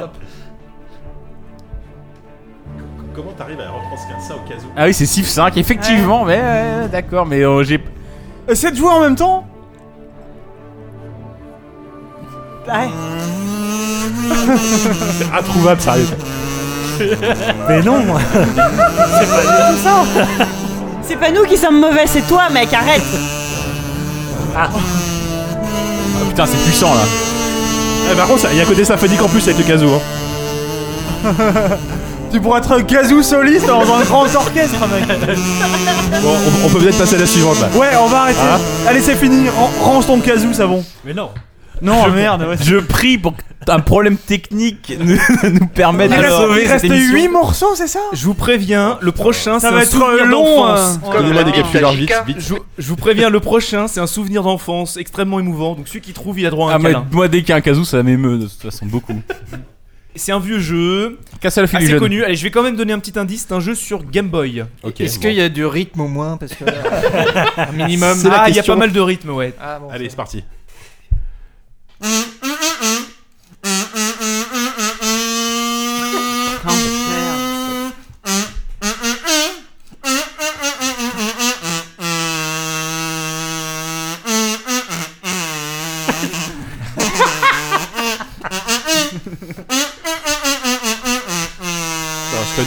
Je sais pas. euh, Je regrette qu'on n'ait pas de webcam. Sur. Game Boy. euh, sur Game Boy. Attends, attention les bières, attention les bières. Euh, sur Game. non, sur Game Boy. Ba- Batman. Un indice, euh, Van Damme. Attends, c'est pas un Mario Land à la con Non, non, non. Euh, un jeu de foot là. C'est un jeu très gonflé. Kirby. Kirby Oh, ras-le-bol, Ah non, le truc des ballons. Balloon. euh, Balloon Balloon Fight. Kid, Balloon Kid. Fight. Bravo, Balloon Kid Ah. Ah, c'était Balloon Kid. Mais oui. Oh là là J'ai pas Allez. du tout reconnu la musique, mais. Mais j'ai un doute. Euh, attends, attends, ça bon, ça, j'ai juste un doute euh, vraiment affreux, mais tu t'en- t'es sûr que tu tiens ton kazoo à l'endroit? Bah oui. D'accord, Ah oui. je sais pas, j'ai jamais joué de kazoo, moi j'avais fait Attends, je je vais- euh. alors pour toi, je vais essayer de Faut l'autre côté. souffler dedans. Ah, c'est un peu moins bon, je trouve. Ah oui, c'est vrai, il n'y a pas la pureté du son. Non mais en plus, Ah j'ai oui, regardé- oui, oui. non non mais en plus tu dis conneries, j'ai regardé des tutos sur internet. Non, non, je suis sûr de Oh moi. là là là là C'est le conservatoire. euh. Le tuto kazoo. Putain de merde. Ah la vache. Bon, alors le suivant, euh, je vous préviens, on arrive un peu aux limites de mes capacités artistiques en termes d'un- Ah ouais, d'interprétation parce que euh, donc vous, ça va sans C'est- dire. non, mais c'est je déjà cool. n'interpréterai qu'un seul des, des une, un seul des, euh, des instruments. C'est cool de savoir que t'as des limites déjà. Ah, j'ai j'ai des limites, oui, mais pas intellectuelles en tout cas. Ah non On voit. Allez, balance. Allez, attention les enfants, c'est parti. Ça va mettre un tout petit peu de temps à se lancer. C'est euh, émouvant déjà. Ouais. En fait, c'est la meilleure, c'est le meilleur moment hein, pour l'instant Ouais. de, ce- de ce La tension est palpable. podcast. La mouche qui pète. Sorte de jeu avec des éléphants asthmatiques qui agonisent.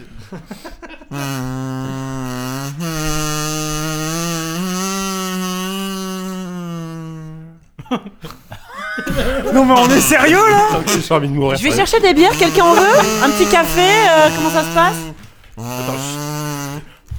Non mais donne un indice. Ah bah on l'a déjà eu celle-là. non mais ça bon, sérieux, donne une plateforme, une année, un truc quoi. Multiplateforme.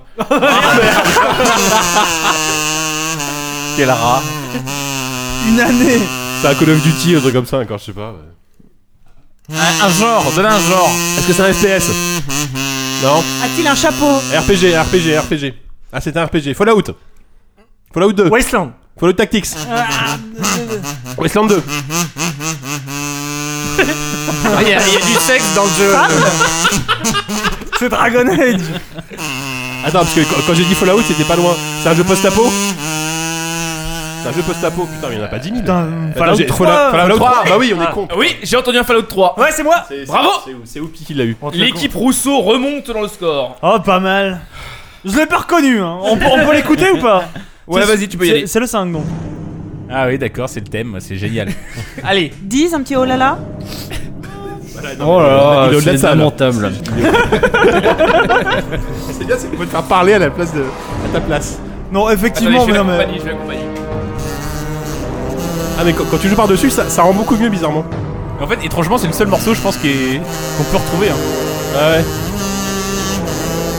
Ah ouais. Ah ouais, c'est évident en Tu fait. jouais bien. C'est possible d'être daltonien des oreilles ou comment ça se passe? Il aurait fallu que tu fasses les percus en même temps. Faut savoir que je me suis entraîné toute la journée pendant un colloque sur l'hépatite C. Il faudra qu'on invite, Trio pour le prochain, le prochain quiz. Ah, j'envisageais une copine qui joue du Glockabel, mais. euh, C'est vraiment si méchant vis-à-vis de Savon quand même de dire ça. Très bien, Trio. Allez, vite, la 5. La suite.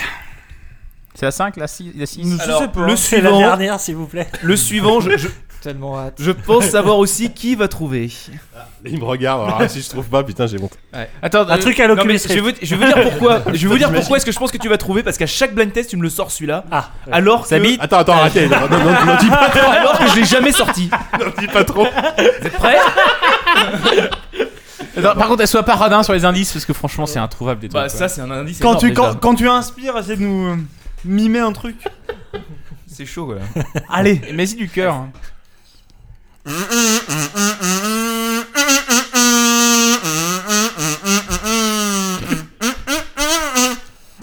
Moi j'entends le générique de Sacrée Soirée. Ah, attends, attends. J'hésitais avec le Muppet Show.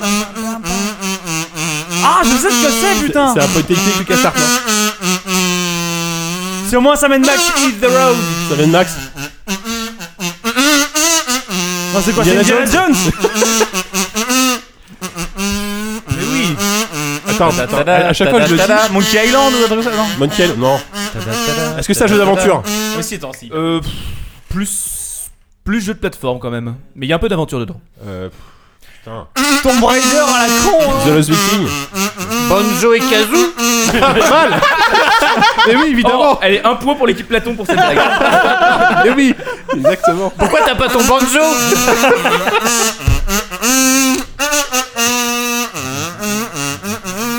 Attends, à chaque fois je la sors, celle-là. Silent Hill. Attends. Silent Hill. En tout cas, je suis l'actualité sur le hashtag ZQSD direct et un message pour dire que le voisin est ravi. Attends, mais je, connais ce morceau, putain. Je vais vous le rejouer parce que tu trouves. Ah. Un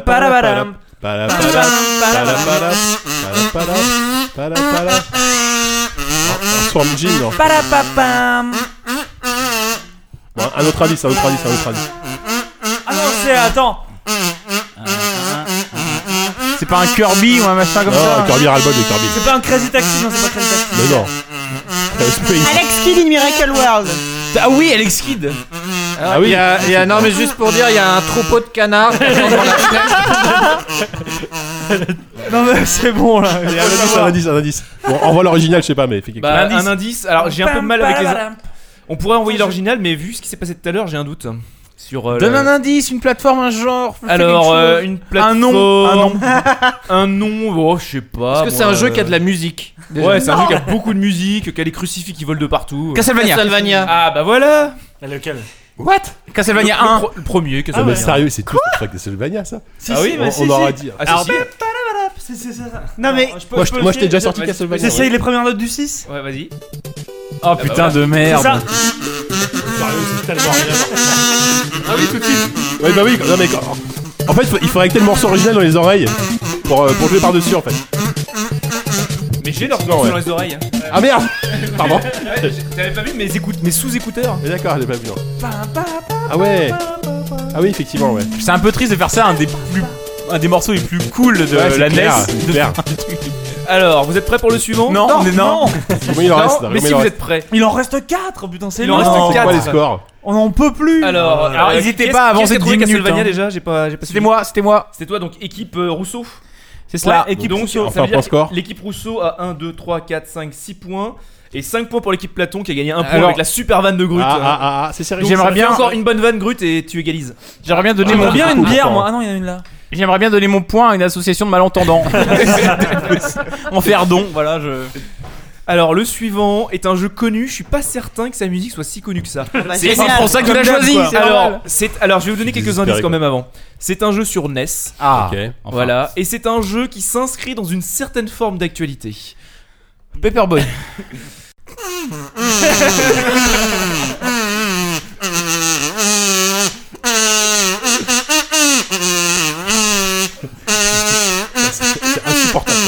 Les Tortues Ninja. Attends, c'est dans la Ah, le qualité. Tortue Ninja peut-être. Ah oui, Tortue Ninja, non, c'est pas ça. Si, bah, Ah, c'est c'est vrai. c'est c'est Diz qui l'a dit. Diz l'a dit, Diz l'a dit. Ah oui, le film au Cinoche en ce moment. Ah oui, c'est pour ça, produit par Michael Bay. Tu peux essayer de On lancer. aura pu, on aura pu le faire en AFK. parce que- On a trouvé alors. Arrête, arrête, arrête, arrête, arrête. Putain, le voisin va me. Mais arrêtez de crier comme ça. Arrêtez de crier, arrête de prendre ton micro à la main. bah, Putain, t'es pas une putain de rockstar quoi. Ça fait donc deux Tu vas pas casser les micros, ça marche pas. Ah non, le mais je me la bouche, il est, vibe, là, il est complètement. relâché. Je tiens juste à dire que j'ai C'est ça. reconnu. Voilà. fait. Non, non, non, non, c'est faux. En même temps, tu portes un sweat vert, il y a peut-être un rapport.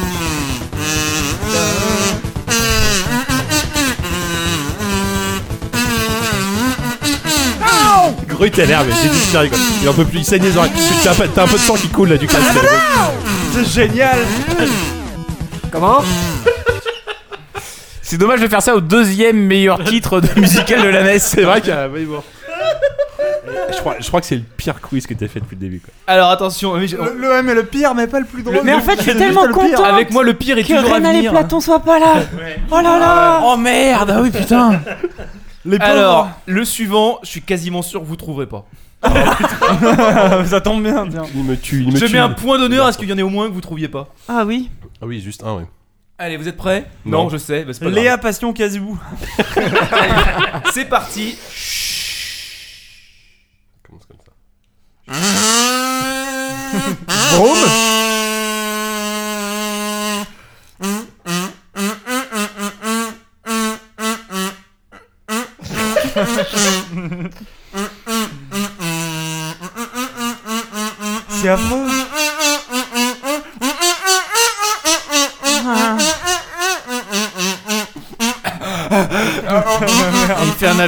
Crois, non Oh, je vais le reprendre depuis le début celui-là. Oui, Non, oui, oui, non, s'il te plaît, oui. Non.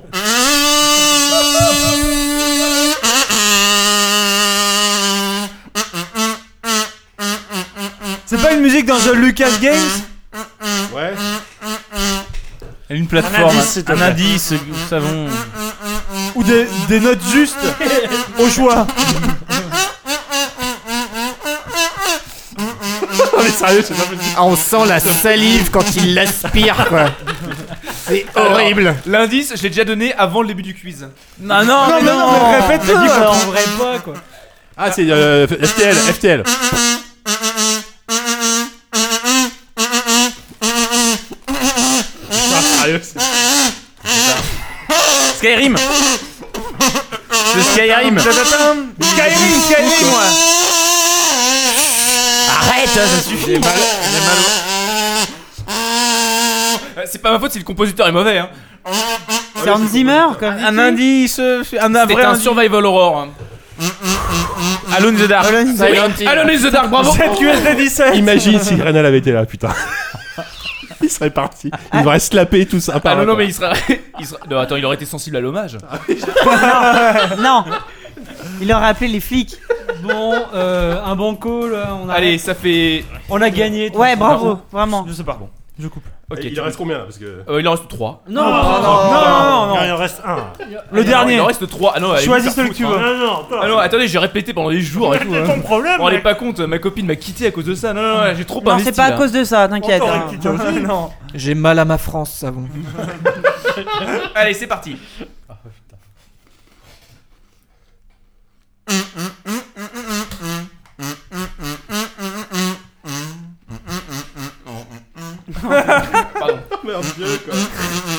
C'est les schtroumpfs, non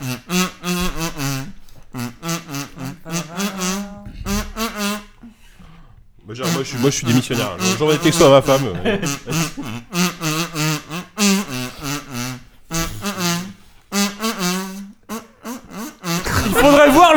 de tous ces gens attablés, dépités, qui se tiennent le- la tête. Ah, je suis en train de reconsidérer mes choix de vie là. Genre- Je crois qu'il y en a qui vomissent intérieurement.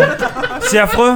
Un indice, s'il te plaît. C'est un jeu indépendant que, auquel beaucoup ont joué ici. FTL.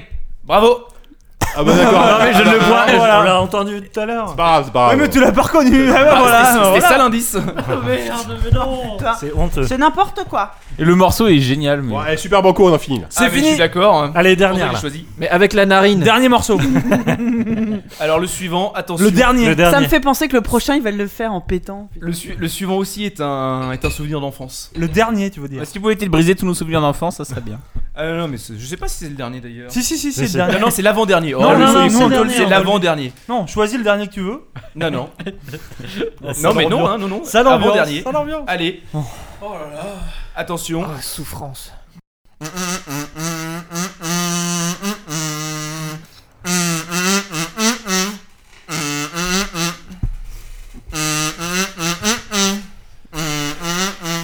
On fait quoi après? On va boire un petit coup? Faut faire ça, hein. Personne n'écoute, tout le monde a son téléphone. J'ai jamais vu ça.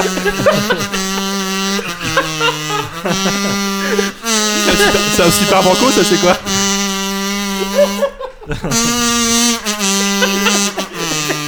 On chantait ça chez les C'est scouts. l'hymne allemand. On va se on va se fumer. On va se Vous vous fumer une rappelez, clope, euh. À l'époque, on avait un podcast de jeux vidéo, tu vois, c'était. Parler de jeux Ouais, vidéo. ouais, Il y a eu un indice ou quoi J'ai pas suivi. Il y a eu un indice Non, il y a pas d'indice, mais Un indice. ça aussi, il faut faire gaffe aux invités. hein. Euh, LBA, LBA, LBA. Allô euh, Mais ça va être affreux. à Bon, allez, le mois prochain, je vous fais l'alphabet en rotant.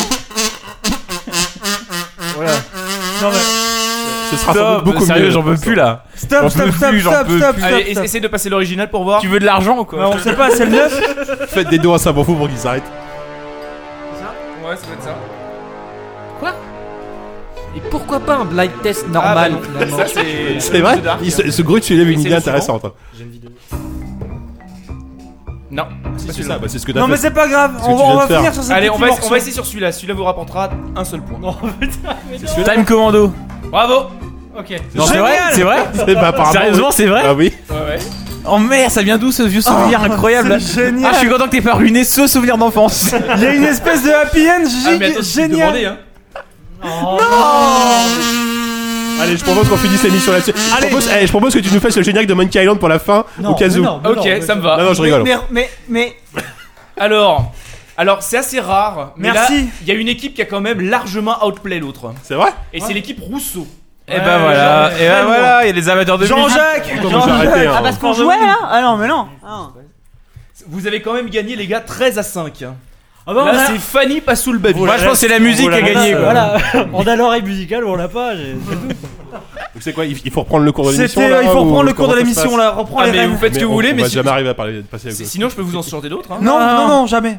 C'est fini. Oh là là, mon dieu. Allez, Jika, Alors, je peux jouer le petit quinquin, c'est gay. Euh, reprends, bien- reprends en main. Mais moi, et je, bonsoir- et bonsoir à tous et bienvenue. Ah non merde. Moi je pense à un truc, je Pardon. pense à un truc terrible et très vrai, c'est qu'en fait on a un voisin, là on a la rédac donc de JV, on a un voisin au-dessus, il est anesthésiste et quand on fait du bruit, il vient nous voir le lendemain, il dit mais à cause de vous j'ai tué des gens. Bon ça il dit pas tout à fait comme ça mais Bah, Starlight travaille il pas, j'espère. quand je dors pas assez, bah non mais des fois on fait du bruit jusqu'à 3h du matin et là je pense que là on a tué trois personnes au moins demain à cause de Oh putain. à cause de ce truc là.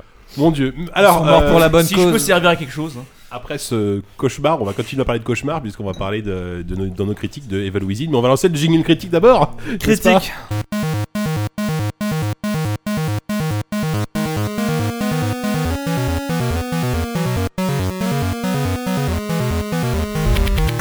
Et donc après, une- non stop stop stop. Après une pause bien méritée pour remettre nos oreilles, nous allons entamer la rubrique critique et tout doucement se, se diriger vers la fin de l'émission. Euh, nous allons commencer par parler de The Evil Within. Euh, donc nouveau jeu, euh, premier jeu du, c'est premier jeu du studio Tango, je crois. Est-ce qu'on peut parler du psy de savon aussi euh, On en parler aussi. Et nouveau jeu de Shinji Mikami, évidemment le créateur de euh, Resident Evil. On est toujours sur l'accent anglais. Euh, où, euh, Ça suffit, là. Ça suffit, ça joue avec des ballons. Là, c'est- dissipé, là, c'est dissipé. Dis, s'il te plaît, remets un peu de, de dans cette émission. Ouais. Alors, je sais que toi, tu es, euh, tu es, un- bon, déjà, on le sait très bien, tu es un fan de Survival Horror. Tu es plutôt globalement assez fan de, du tra- des, tra- des travaux de Shinji Mikami. Mhm. Est-ce que tu as été euh, séduit par ce retour de Shinji Mikami au, au- au pur Survival Horror? Eh bien oui. Eh ben voilà. Oui, Merci, au revoir. Oui, Jika. Euh, donc effectivement, euh, retour euh, aux affaires de, de Shinji Mikami après. euh, après, euh, il avait fait euh, beaucoup de partenariats avec Suda sur des jeux. Shadow of où the il- Damned, par exemple. Voilà, où il n'était pas forcément euh, directeur, mais il- plus producteur. Il a bossé avec, avec euh, Platinum aussi sur Vanquish, Ouais, non, il me semble Vanquish, tout à fait. Et donc là, il revient aux affaires avec un studio qu'il a monté limite spécialement pour ce jeu-là. Donc euh, The Evil Within, c'est quoi? C'est euh, c'est euh, l'enquête d'un inspecteur de police qui s'appelle Sébastien, qui euh, part dans un hôpital psychiatrique où on, où, euh, l'appelle pour... euh, Jouer du kazoo. non, pour, euh, Le pour, une pour une enquête. Ça aurait été pire, je pense. Et euh, où euh, très vite euh, il se rend compte que donc il y a eu beaucoup de morts dans cet endroit-là. Et et il se fait attraper par une entité un peu ninja fantomatique qui et à partir de là il, va tomber de, cauchemar en cauchemar et se retrouver sans qu'on sache vraiment où mais à chaque fois dans une sorte de, de strate supplémentaire de cauchemar où on va pouvoir ba- passer d'un village un peu un peu euh, campagnard euh, à, euh, à des catacombes, euh, à un hôpital psychiatrique, à une ville, etc. Il y, a- il y a une vraie générosité dans les, dans les environnements. Tout à fait, c'est un jeu qui dure une quinzaine d'heures et où euh, effectivement il y a un rythme très très euh, très très intense qui euh, renouvelle à, ch- à chaque niveau euh, à la fois le, le- le level design mais surtout les enjeux et, euh, Mm. et même la manière d'appréhender chaque situation où on peut euh, tantôt avoir euh, des, des phases plus d'infiltration tantôt plus des phases euh, un peu bourrines euh, voire euh, des- du boss fight euh, assez long. Pourquoi ce jeu est bien? Vous Oui. me demandez. Hein, pourquoi ce jeu est bien? Parce Pourquoi qu'il n'y a pas de. Parce que le, le pitch Déjà. a l'air très classique pour le moment. Effectivement, mais eh bien, tu, tu as raison, tu as raison. Ça va- C'est la première fois de cette émission que tu as vraiment, tu es dans, tu es, dans le vrai. Il Ouais, a eu raison de s'arrêter après aussi la tu es dans le vrai, c'est que c'est hyper classique, c'est pas original, c'est pas audacieux pour un sou, mais c'est juste, mais c'est fait exprès en fait. C'est une sorte euh, de, de festival euh, de l'horreur, une sorte d'anthologie presque euh, à la fois du film d'horreur et une anthologie euh, à la gloire de, de- de son auteur, parce que euh, ce qu'il faut savoir, c'est que dans ce jeu-là, tu passes ton temps à repérer des références et euh, des clins d'œil au cinéma, aux jeux vidéo et en particulier aux jeux euh, de Mikami, Resident Evil 4 en tête. Et euh, donc ce côté un peu méta, moi, m'a m'a- m'a vraiment, enfin j'ai vraiment adoré ça. Je, je me suis amusé à chaque niveau repérer d'où venaient les influences, à repérer du Evil Dead là, du Saw ici, et etc. quoi. Beaucoup de Silent Hill. Et beaucoup de Silent Hill, euh, ce qui est assez paradoxal étant donné que c'est absolument pas un jeu euh, de Mikami à la base, mais qui était même, peut le dire, euh, le jeu rival de Resident Evil. ça, ouais. Et là, euh, ça, ça en dit long sur euh, l'ego du bonhomme, c'est qu'il se réapproprie Silent Hill, euh, limite en disant qu'en s'auto- en s'autoproclamant euh, instigateur de, Silent Hill, et il le cite en permanence. euh. De toute façon, ce qu'il faut vraiment comprendre, c'est que c'est un jeu qui va citer le cinéma, le cinéma américain, la série B, le cinéma japonais, c'est vraiment une sorte de, de pot pourri euh, génial de, de, de, toutes ces influences-là qui essayent comme ça de faire une, Il fait une compilation, un patchwork euh, gigantesque de, toutes ces influences-là et, et ça donne un jeu qui, effectivement, on peut lui reprocher beaucoup de choses, euh, de- de- d'être techniquement à, à la rue, euh, de, de manquer Non, enfin, effectivement d'audace et de. Exagéré. Bah, si- enfin, Bah, a- c'est- pas la claque annoncée technique, mais. Non, euh, mais enfin, ça ça a a jamais été- annoncé. ça a jamais été annoncé Non, non non, plus, pas, hein. non, mais Pas. oui, pas annoncé, mais je veux dire, par, moi je trouve qu'il y a un- par contre, il y a un tel travail sur l'atmosphère et. Mais c'est euh, ça en fait, c'est que. et sur la DA qu'au final, c'est pas bien grave. C'est même mieux. Je trouve Oui, que oui, oui, c'est mieux, ouais. en fait. C'est que les, les défauts du jeu euh, les défauts techniques, en fait, euh, on peut passer outre. Mais, euh, mais quand il y a vraiment des, des, des- des réelles qualités, on ne voit que ça. Quoi. Moi, j'adore le travail sur les ombres, par exemple. Ouais. Chaque fois que tu ouvres une porte, tu vois euh, l'ombre de ta main qui pousse la porte et ça donne une sorte de main gigantesque, euh, assez griffue et tu sais jamais si c'est ton ombre à toi ou une ombre de quelque chose qui se cache derrière la porte. Voilà, c'est un travail comme ça permanent sur, sur, sur l'ambiance. Ce qu'il faut dire aussi, c'est que c'est un survival horror, mais ça fait, ça fait pas spécialement peur. hein. C'est, c'est plus une sorte de, de malaise permanent et de. Une tension permanente. Et une tension qui est plus euh, liée euh, au gameplay, au choix, au choix de gameplay que. que qu'à la mise en scène, qui est au demeurant euh, génial, mais, euh, mais c'est plus parce que c'est un jeu où euh, tu as une gestion permanente de ton équipement, où euh, chaque affrontement te- où tu, si tu utilises, si tu tires deux balles à côté d'un adversaire, tu es tenté de, de reloader la partie parce que tu dis que ces deux balles-là, tu en auras fatalement besoin à un moment ou à un autre. Après, dernière chose que je veux dire, c'est que Mikami, c'est. oh, donc, euh, bon, son travail sur la mise en scène des jeux, euh, ça fait un moment qu'on la connaît, on sait, enfin, elle, est- elle est louée de- depuis, depuis une vingtaine d'années. On était un peu plus sceptique sur ses capacités scénaristiques, même si euh, il avait fait euh, des jeux comme God End euh, et il était aussi au scénario de Killer 7, il, me- il me semble. Donc euh, le Je sais bonhomme pas. est, est pas, est, pas, est, est pas un tocard à ce niveau-là. Mais là, je trouve que pour un projet d'envergure comme ça, qui est pas une sorte de jeu de niche, qui est quand même un jeu un peu grand, pu- enfin pas grand public, mais en tout cas une sorte de triple Estampillé A, triple A, voilà, voilà, voilà. oui. Euh, je trouve qu'il a, il a poli un, un matériau euh, scénaristique qui est vachement, euh, vachement surprenant sous, sous ses atours un peu, un peu bas du front euh, qu'on a déjà vu mille fois. Bah, il, y a, un- truc euh, qui, comme ça qui, qui arrive sur la fin du, notamment sur la fin du jeu, qui permet d'avoir plusieurs interprétations. Il y a plusieurs pistes, une fin assez ouverte. Et euh, encore une fois, on voit, on voit les, on voit les influences, on voit, euh, on voit euh, comment s'appelait le film de Scorsese, Shutter Island, on voit Inception, toutes ces idées, voilà, de, de est-ce qu'on est encore dans le rêve, est-ce qu'on est revenu dans le monde réel? Ouais. Mais, mais moi, j'ai- ça m'a vraiment surpris et j'ai, trouvé la fin excellente à tel point que j'ai vraiment, j'ai déjà envie d'y rejouer en fait. J'ai déjà envie Ouais. de leur faire le jeu. Après, tu parles de la fin, effectivement, qui est intéressante, mais sinon, le, enfin, le reste du temps, je trouve qu'en termes de scénar, ça vole pas très haut. Enfin, il y, a- il y a un côté série B, voire Z, qui est sans doute très assumé. Les, les dialogues, voilà, le, le- le mec, ça fait. Les dialogues sont pas bons. Ça fait 10 heures qu'il voyage dans des cauchemars et, il- et à chaque fois qu'il rentre dans un nouveau truc, il dit se passe les quelque chose de sont- bizarre ici. Voilà, les dialogues Le sont, mec, ça sont, fait, sont- euh, sont pas très bons, même si ça, ça a un côté un peu détaché euh, qui m'a beaucoup rappelé Silent Hill 2 ou aussi James Sunderland par moment avait, avait ce côté un peu déconnecté de te dire bah oui mec ça fait tu viens de buter 15 monstres Mm. c'est pas le c'est pas le 16e qui va te surprendre quoi. Mm. Mais euh, mais malgré tout il y a enfin vraiment scénaristiquement euh, je trouve que il a, il a réussi à, à faire rebondir son histoire avec, euh, encore une fois, un, un super rythme et, euh, et quelques idées et des, des très belles scènes. Quoi. La, la scène de la grange, par exemple, c'est euh, scénaristiquement, c'est pas, pas fou, mais juste le, le- le- la scène de la grange où, en fait, le- tu- l'incendie. avec l'incendie, je trouve que c'est c'est une belle manière de remettre, enfin de, de- pour mettre en scène un flashback, je trouve que c'est- c'était une très belle idée. Effectivement, c'est très, très bien amené, très bien amené cette scène. Euh, Yannou, tu, tu es euh, de l'avis de Diz, euh, parce que je sais qu'il a joué aussi. J'ai joué. Euh, Je vais essayer de pas avoir la même discussion qu'on a eu Mhm. parce qu'on Ouais, a déjà eu ce débat une émission, ouais. dans une émission qui s'appelle Geek Me 5 sur Radio Campus que je vous in- invite à écouter parce que Oh là là, la pub. Ouais, j'ai fait de la pub pour nous dans cross l'émission. promo. On ça de la Non. cross promo. non mais Diz a brillamment euh, fait don de ses connaissances en termes de survival horror, on a embrassé tout ça. Euh, depuis j'y ai rejoué un peu euh, pour essayer de, de- de déguiser mes trucs. Le truc c'est que moi j'ai pas j'ai pas fini le jeu. Donc je, effectivement sur le côté narratif, je, je suis pas vraiment connaisseur de, de la fin, mais il est vrai que j'avais détesté la preview. J'accueillais très très mal le jeu. Je voyais ça comme une anomalie. euh, ça me faisait chier en fait que Mikami assume totalement son côté autiste du fait qu'il n'ait pas touché à, à un jeu type Un Resident mm. Evil depuis le 4 et qu'il arrive avec toute sa morgue et son espèce d'air prétentieux à, à faire comme s'il n'y avait pas 10 ans du, du jeu vidéo qui était passé. Et j'avoue, j'avoue que le, jeu m'a prouvé le contraire en fait. Euh, déjà sur le rythme, effectivement, qui est excellent.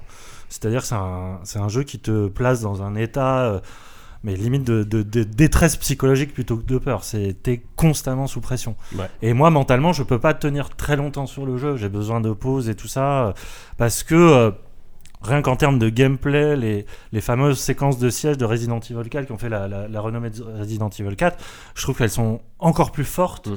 Et ça faisait bien longtemps qu'un jeu m'avait pas autant poussé à réfléchir le nombre de munitions. Il y a des moments où tu te retrouves à poil, mais vraiment à poil, et t'as plus qu'une grenade et tout ça, et tu te dis, mais, mais en fait, on a été conditionné par des, des, des TPS type euh, Gears of War et Ouais, machin et tout ça. on a- on a et ce mec-là, ouais. effectivement, arrive à nous refaire euh, le coup de la survie, quoi. Et euh, en 2014, je trouve ça assez chouette. Et euh, tu dis que le scénario est un peu rebattu et tout ça, mais moi je pense que c'est vraiment voulu. C'est-à-dire qu'il il, il prend toutes les balises qui a été faites dans le jeu d'horreur, dans les siens, dans le cinéma, dans machin, tous les codes que tu as ingérés en tant que joueur, il, te- il se dit ok, on va te les faire revivre. Tu vas, as déjà vécu cette séquence dialoguée plein de fois, ce personnage de de- d'enquêteur un peu. euh, un peu euh, type polar années 50 hardboy et tout ça c'est vraiment des choses que tu connais mais le, le mec arrive quand même à le transcender à la fois par euh, une mise en scène qui est euh, au cordeau qui est super bien super bien rythmée les effets de lumière sont juste sublimes à défaut du reste mais enfin il y a un côté immersif qui fait que tu rejoues volontiers toute une mémoire du, du- jeu et du cinéma d'horreur et c'est un peu comme une berceuse un peu malsaine j'avoue mais ça ronronne quoi enfin t'es vraiment dans un dans un rythme qui ne désemplit, jamais. Le seul truc, moi, qui me, me gêne un peu, et euh, là, c'est plus par rapport à, à la question de l'auteur, c'est que tu sens trop Mikami derrière. Tu sens trop le mec qui a qui est passé par des années de galère, qui est qui, euh, qui, qui- est plein d'aigreur, tout ça. Et c'est marrant ce que disait euh, Frédéric Rénal sur le fait qu'ils reconnaissent enfin aujourd'hui avoir été influencés. Il y a un peu de ça, je trouve, dans Evil Within. T'as ce côté, euh, Bah, il- rien d'autre existe. Et Ouais mais, en- ouais, mais en même temps, il passe son temps à citer Silent Hill, comme on disait. Enfin, t'as l'impression Ouais, mais alors, quand même digéré. alors là, euh, pour le coup, Silent. Hill, peut-être en termes de décorum, peut-être en termes de monstres, mais pas du tout en termes d'effets. euh. Enfin, moi, je non, pense non, pas en termes d'ambiance, mais, en termes d'expérience enfin, de jeu. Enfin, L'infirmière dans, loin, dans la zone de repos. Enfin, tu vois. Mais peu importe, c'est pas grave. Je veux dire, euh, ils, sont d'un un truc qui, qui je trouve hyper intéressant, c'est le côté monde-cerveau Mm. du personnage. Euh, vraiment, finalement, chaque séquence codifiée que tu trouves, ça- t'as l'impression d'être dans une cellule d'un même cerveau, dont le, le- le sommet serait ce petit havre de paix où tu peux aller sauvegarder, où tu as une infirmière bienveillante, où tu peux re- recharger tes armes. Et tout le jeu est construit un peu comme ça, de manière très cérébrale. Le truc, c'est que moi, des fois, j'ai vraiment senti que l'expérience de jeu était d'abord soumise aux volontés un peu égoïstes de, de l'auteur. C'est-à-dire que des fois, tu as des questions de level design, tu comprends pas. C'est aberrant. Il y a euh, notamment les placements des sauvegardes. Il y a des moments où tu passes de l'infiltration pure à du bourrinage, alors que tu as, passé, as vraiment construit une tactique par rapport à ça. Tu sens vraiment le côté euh, surplombant, omniscient de, de Mikami, qui moi me sort un peu du jeu, qui est très bien fait, qui est super prenant. Euh, je l'ai pas fini et c'est peut-être un des rares que je vais aller au bout. Mais on n'est pas, on parle pas d'Alien aujourd'hui, mais je trouve que Alien Isolation va chercher une expérience plus novatrice par rapport à l'horreur et tout ça. Après, je sais que c'est pas les mêmes auteurs, c'est pas les mêmes histoires, c'est pas les mêmes. C'est pas du tout le même rythme aussi. hein. Mais Même en termes de gameplay, ça n'a rien à mais voir. moi, je trouve ça un peu. Enfin, ça me sort des fois du jeu. De me dire, mais putain, pourquoi tu fais ça? Il y a... T'as pas évolué par rapport à certains trucs. Enfin. C'est- Je trouve ça dommage sur certains points. Bah, le, le côté omniscient, là, euh, après je te, je te laisserai euh, Non, parler, hein, évidemment, JK. Euh, le, le côté omniscient, euh, il, est, il, il est là, euh, évidemment. Enfin, je veux dire, euh, le- c'est pas, c'est pas, enfin, c'est pas d'aujourd'hui qu'on qu'on découvre que Mikami est complètement mégalo et que. Mais je le sentais pas dans Resident Evil, moi.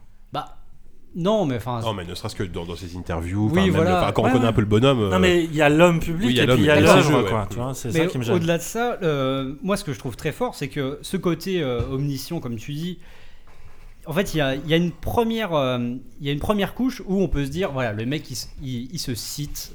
euh, le- les ennemis villageois euh, de Resident Ah, le- Evil le 4, début, c'est Resident Evil 4, Tu les c'est- retrouves.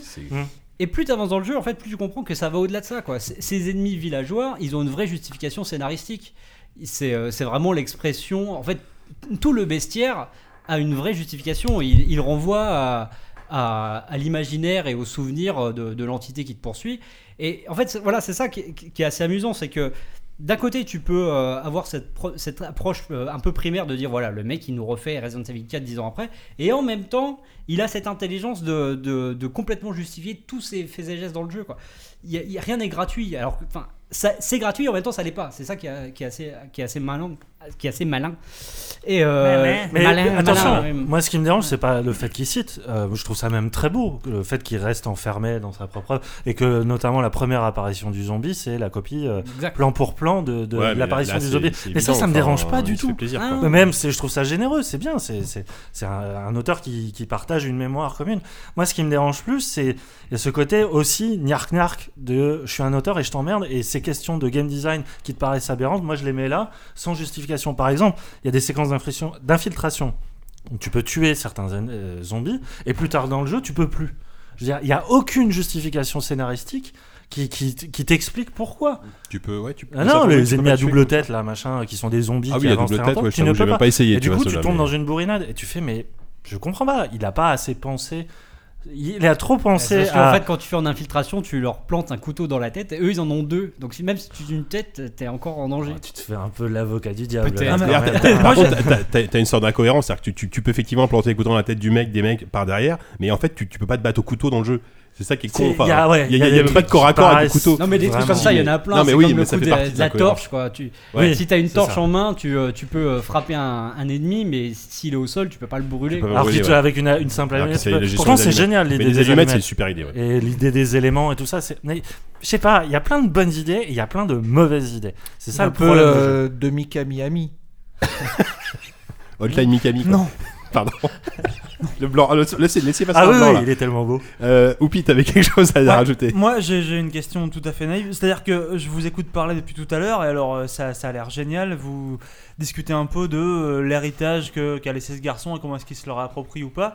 Et en fait, moi, Mikami, je le connais pas, cet homme-là. J'ai pas joué à ces jeux et je m'en fous de tout ça. En fait, est-ce ça- que, est-ce que ce jeu est bon c'est- un peu ce que Enfin, je voulais dire, c'est-à-dire qu'en fait, est-ce que- c'est- un jeu, et quand on, on en parle, nous, comme, comme on disait, dit, c'est une sorte de pot pourri de compilation de l'horreur, mais nous, on est des, enfin, moi, par exemple, je sais que disait Yann, Yann, Yann aussi, on, on aime l'horreur, on, on a, on a une certaine culture. On aime l'horreur, Non dit-il. non mais on aime les jeux d'horreur, on, est- aime, on aime le cinéma d'horreur, donc on est, on est nourri aussi de ses influences, donc forcément, euh, ce qui, ce qu'il affiche dans le jeu nous, euh, nous touche parce que, parce que c'est des choses qu'on connaît aussi et qu'on apprécie. Après, effectivement, quelqu'un qui est, qui est pas peut-être dans ce trip euh, horrifique, dans cette, dans cette culture horrifique, n'est peut-être pas forcément touché de. Est-ce que, même que du coup le jeu a l'air daté? Est-ce que du coup le jeu est. En- en- en termes de est gameplay, aussi bon oui et non. micro, toi? Oui et non. Ouais, non. C'est en fait, le... moi je pense quand même que le jeu reste accessible même si tu connais pas Mikami. Ne serait-ce que fais juste son prologue, fais le premier quart d'heure. Et je pense que c'est à partir de là où euh, c'est- clairement euh, clivant. C'est-à-dire que si tu aimes le prologue, tu aimeras le reste du jeu. Parce qu'il y a tout en fait. Il y a l'intention, Il y il a y a l'ambiance. Non, mais il y a ce vers quoi le, le jeu va t'emmener. Et, et là-dessus, euh, je pense que ça peut parler autre qu'à un truc méta et machin. Ouais, mais en, même temps, les- le, enfin, le, le, le- le level design est tellement différent d'un niveau à l'autre. Par exemple, le, niveau du village, tu le retrouves pas après. Enfin, t'as- aucun niveau qui est aussi ouvert que, le village du tout début. Tu Justement, c'est finalement peut-être le jeu fort. est après assez linéaire finalement. C'est peut-être le point fort du, jeu- du jeu, c'est de, de jamais faire dans la redite Oui, non, mais ça, et je dans la ça bien aussi, effectivement. Et euh, moi, où je trouve le, le résultat assez fort, c'est qu'il te, il te refait vivre des trucs d'horreur très malaisants. Il y a un moment où je me suis dit, putain, je suis quand même en train de marcher sur des bébés morts. Des bébés, euh, Ah des oui, bébés mutants, certes, Ouais. mais je suis en train de marcher sur des bébés. Spoiler, euh, on y vient. Ouais, non, non, ouais. non, Il est non, passé c'est comme tout, ça, tout. Moi, tu le verras pas arriver. Et moi, je l'ai pas vu arriver. Ah tu- et, tu- tu euh, passe, à ce moment-là, tu dis, ok, le, le jeu a ses problèmes, il a ses bugs, mais il y a ce côté, euh, il y a ce côté presque anard, anard du pauvre peut-être, mais anard qui fait qu'il est quand même précieux. Ouais, exactement. Parce que finalement, moi j'aime bien le jeu, même si euh, il a un côté qui m'énerve. euh, je découvre que on, on peut encore faire de l'horreur à l'ancienne et avec des quelques touches, points d'idées de gameplay Mhm. neuves. Et euh, surtout, même si le scénario est rebattu 15 fois, je trouve que la simple, le simple rythme de narration est parfait.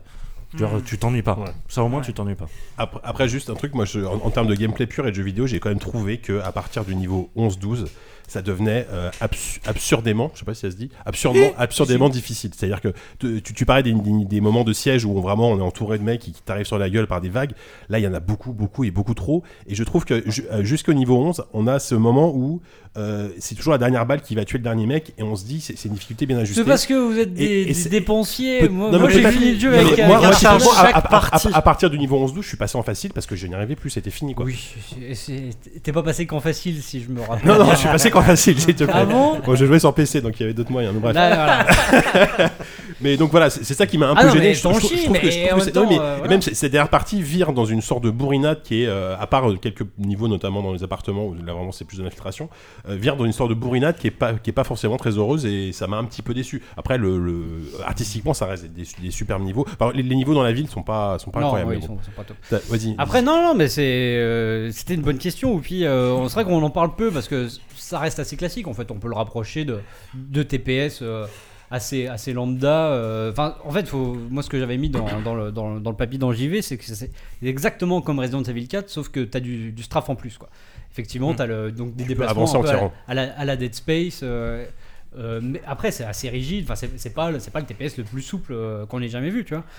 Mais euh, moi, j'en parle pas parce que, parce que le, moi, je m'attendais à pire déjà. Je pensais vraiment que ce serait comme euh, les bons vieux Survival Horror PS2 où c'était une tannée à jouer, mais euh, à la rigueur, c'était complètement secondaire. Là, j'ai trouvé ça plutôt agréable. Je me suis jamais, euh, jamais été frustré par la, la jouabilité.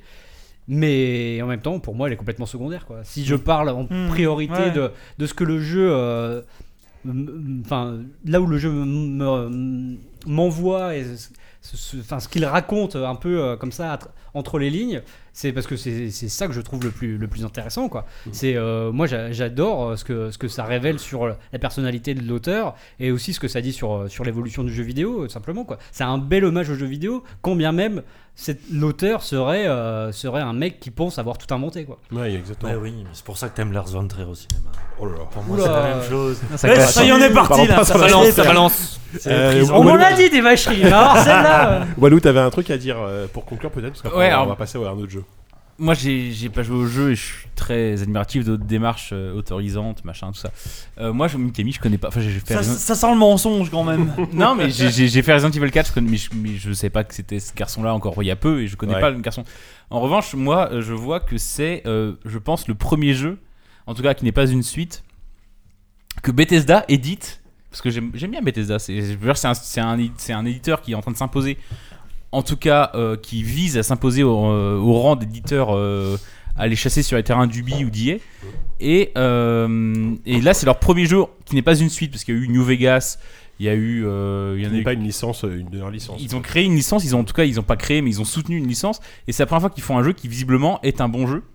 Et moi, je suis assez content que ces garçons-là aient quand même réussi à faire. sorti un- du contexte ça, ça serait sympa ça mais- première fois que Bethesda fait un bon jeu Non, Eh, mais- si vous bossez chez Bethesda, Ah non, mais ils ont fait des jeux maison, ils ont fait des Ouais, bonnes ouais, suites. Il y a eu New Vegas qui était une mais c'est une vraie surprise effectivement personne ne les attendait là Puis, hein.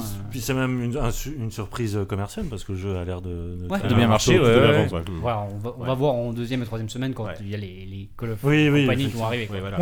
ça va un- se tasser, je pense. Un, un conseil purement technique à éviter a priori les versions euh, PS3 et Xbox 360 qui sont euh, techniquement vraiment à la ramasse. On parlait de, de l'aspect technique. Là, c'est vraiment pas bon. euh, donc, euh, si possible, euh, PS4, Xbox One ou PC évidemment. Euh, voilà. Bah, mais, merci, euh, merci messieurs pour votre avis sur The Evil Within. On va passer ensuite euh, deuxième jeu.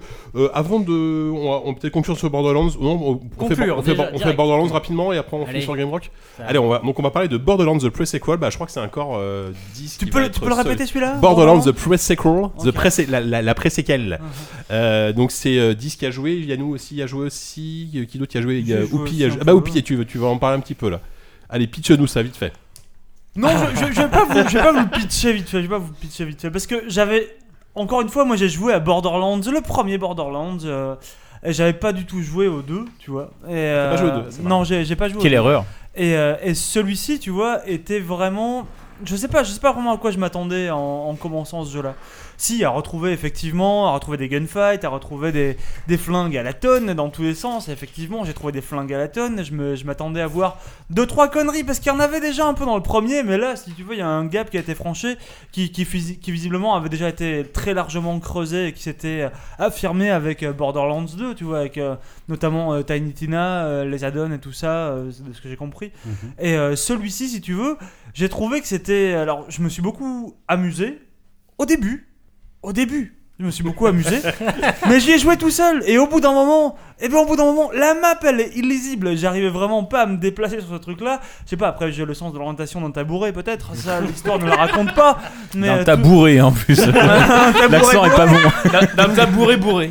un tabouret bourré. Mais euh, toujours est-il que je sais pas, j'arrivais pas à savoir. Je- C'était mystérieux cette histoire, mais vraiment, je pars d'un point A, je veux aller à un point B.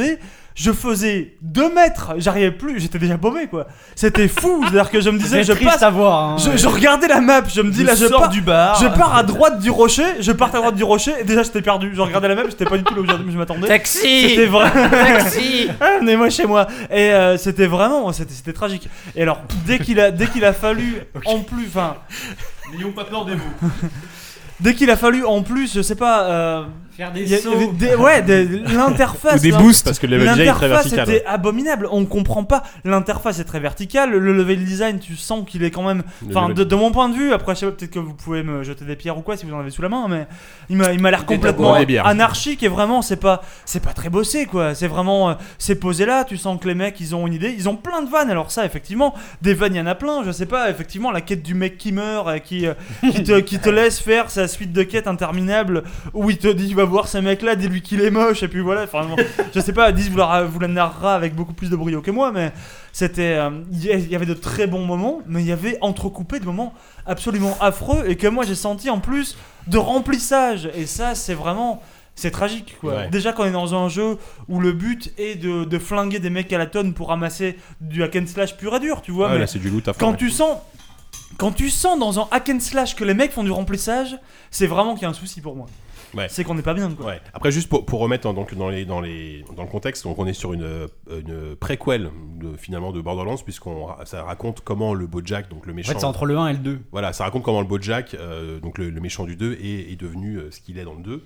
Et on travaille en fait pour le Bojack dans, dans toute l'histoire du 2. Donc toi, toi Dis, tu tu- tu t'es bien marré a priori, mais c'est pas non plus. euh, Euh, non, mais en fait. C'est pas Borderlands 3, quoi, clairement pas. Oupi, je pense, a, a le bon constat, mais pas forcément les, les bonnes conclusions. T'es affreux, disent t'es affreux. Mais non, mais euh, je suis. non, mais toujours t'as- dur avec moi. Mais non, mais t'as, mais t'as raison. euh, le- la- l'interface, elle, est- elle est pas bonne. euh, C'est une, la- c'est une interface, j'ai l'impression, qui est hyper console et qui vraiment pas du tout pensée Ouais, pour non, PC. mais- euh. mais en fait, Non, mais le- c'est un jeu qui est limite plus jouable au pad que Je pense, hein. Borderlands sans Ah déconner. non, Euh, moi, c'est l'impression que ça me donne. Quasiment quoi, franchement, la, la gestion des menus et Ah tout. non, non, euh, non, arrête, c'est quand même hyper nerveux quoi. le- Ouais, c'est Ah, nerveux, ouais, mais ça reste nerveux au pad aussi. hein. Moi, j'ai- moi j'ai essayé les deux et je trouve finalement le pad est Ah, pas mais le si- truc euh, qui marche très bien. Hein. En mais en fait- gameplay, la, la pesanteur et tout, euh, où tu peux juste sauter, retomber et tout, il y a, il y a un truc, une fluidité dans le déplacement, Bah oui. dans les combats, dans les gunfights qui est, qui est incroyable ça, et qui, ça- qui était pas- pour le coup pas nouveau, quoi. bien meilleur, bah, bien meilleur que Si, dans le c'est 1 en. Oui. tout cas, Non, parce non, que le, le coup de la pesanteur, de premier, sauter, ouais. de planer, de retomber sur les mecs, Mm. en plus de shooter et tout, ça c'est un truc qui marche très nouveau, très ça. bien et qui est génial. quoi. Ouais.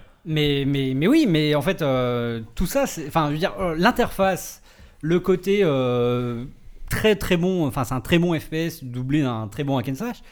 Tout ça, on le savait déjà, quoi. Enfin, euh, l'interface, ils l'ont absolument pas changé depuis le 2. euh, et euh, moi, elle m'a pas posé de problème, tout simplement parce que j'y étais habitué, étant donné que j'avais passé une centaine d'heures sur Borderlands 2. Donc, effectivement, j'entends, j'entends, j'entends ces réserves-là, sauf que pour moi, elles sont complètement caduques, étant donné que. Oui, tu t'y étais fait déjà. Bah ouais, en T'as fait. surtout été témoin de mon échec quand je Oui. voulais sauter Non, une mais- espèce de gouffre avec mon planeur et Ouais, que je suis ouais. tombé 19 fois dans le trou Par contre, la, la, la maniabilité des navrant. véhicules est à chier. Enfin, Ouais, sans mais pareil. Bon, après, je pense que je suis très nul aussi. que c'est pire que dans le un deux, quoi. subtil mélange des deux. quoi. Ah non, c'est pas pareil, ils ont repris, ils ont repris à l'identique. Euh, Ouais. Je veux dire, il y, a- il y a trois trucs nouveaux hein, dans le jeu. hein. Il y a euh, les armes qui gèlent, les armes laser et le jetpack, quoi. Sinon, euh, Et le manque d'oxygène. Et le- et l'oxygène, L'oxygène, qui, dont on se Qui- fout. ouais, qui n'est jamais un challenge. Rapidement, ça devient une. une Euh, après, euh, donc euh, effectivement, il n'y a rien de nouveau euh, sur Pandore, hein, mais euh, mais euh, moi, ce que ce que j'aime bien en fait avec Borderlands, euh, c'est déjà le virage qu'a pris la, la série après un premier épisode qui essayait d'être un peu déconne mais pas trop, qui, qui mélangeait des, des trucs un peu what the fuck, un, un univers euh, Mad Maxien euh, chelou avec euh, des quêtes à la con où tu devais aller assembler 5 pièces d'un fusil. Enfin, c'était vraiment euh, vraiment bizarre. Avec le 2, ils ont trouvé euh, leur voie. euh, un truc hyper référencé, hyper bien, euh, hyper bien doublé en plus en français. C'est dingue, c'est super drôle. Euh, les, les DLC étaient incroyables. Celui euh, Tiny Tina, euh, j'y rejoue encore, je me marre toujours des, des références. Euh, D'ailleurs, je l'ai refait euh, après avoir fait Dark Souls 2 et j'ai vu des blagues, euh, des références à Dark Souls euh, qui m'ont Mhm. fait beaucoup Ah, quand même. Euh, donc, et euh, voilà, voilà. Ce que moi, ce que j'aime bien avec Borderlands, c'est que c'est typiquement le genre de jeu où- dont tu peux parler avec des potes après, euh, raconter les, les quêtes, quoi, comme ça s'est passé. Celle du mec, celle du mec mort, effectivement. Ah oui, ça, c'est la meilleure. Ça, c'est super drôle. Toi, tu me parlais de, de celle avec le, c'était quoi, un robot nazi, non Mais raconte la quête du mec mort parce que peut-être que les auditeurs l'ont pas. en pas gros, euh, tu tombes sur, euh, tu tombes sur un cadavre à un moment avec qui a euh, laissé un message. euh, Ouais, c'est une chasse au trésor. quoi. qui a laissé un message posthume comme on en voit plein dans les jeux vidéo, c'est-à-dire le mec qui dit, euh, qui va euh, au moment où il va mourir, prend le temps là. de prendre euh, un calepin pour dire je suis en train de mourir. c'est affreux. c'est le- monstres- le château de château dans les Monty Python, quoi. voilà. Ouais. les monstres sont tout autour de moi, je sens que je n'ai plus longtemps à vivre. Voilà. Donc euh, ça part un peu de, de, de- de ce cliché-là et le mec te dit euh, voilà si tu trouves mon cadavre s'il te plaît euh, va euh, présenter euh, enfin va, va annoncer la- ma mort à mon supérieur hiérarchique. Alors tu commences comme ça Et là, donc tu fais ça, et le mec te dit merci d'avoir annoncé ma mort à mon supérieur hiérarchique. C'est dans le mot. Maintenant, s'il te plaît, euh, est-ce que tu pourrais, euh, enfin, ouais, tu fais deux trois trucs comme ça, et ça se termine effectivement sur un pont. Il dit alors maintenant que tu as fait tout ça, tu pourrais aller voir euh, ce mec à l'autre bout du monde là-bas, au bout d'un pont. maintenant que tu es devant lui, dis-lui qu'il est moche, quoi. Et ce mec, ce mec tombe à genoux en disant non, comme ça. C'est vrai, Mais voilà, c'est mais super théâtral, quoi. Non Mais en fait, le, le jeu Et est je pensais qu'il allait falloir le tuer, mais non, juste le mec il tombe, Ah, ça suffit. Humilié, Eh oui. et ça suffit. Et après il se relève, il est un peu penaud, et il se réaccoude contre le mur, quoi, et c'est tout. Et voilà, enfin, le, le- le jeu est Et vraiment. le mec euh, te dit genre merci dans le mot, il y a encore un merci. tu vois. Il est mort, mais il a, il a prévu 35 000 coups à l'avance. C'est pire que dans Saut, tu vois. Donc voilà, enfin, euh, je trouve c'est ça tient moins euh, sur la longueur parce que on, on appelle ça The Pre-Sequel. En gros, c'est vraiment une sorte de d'autres DLC du 2. hein. Ça, ça aurait pu être que ça.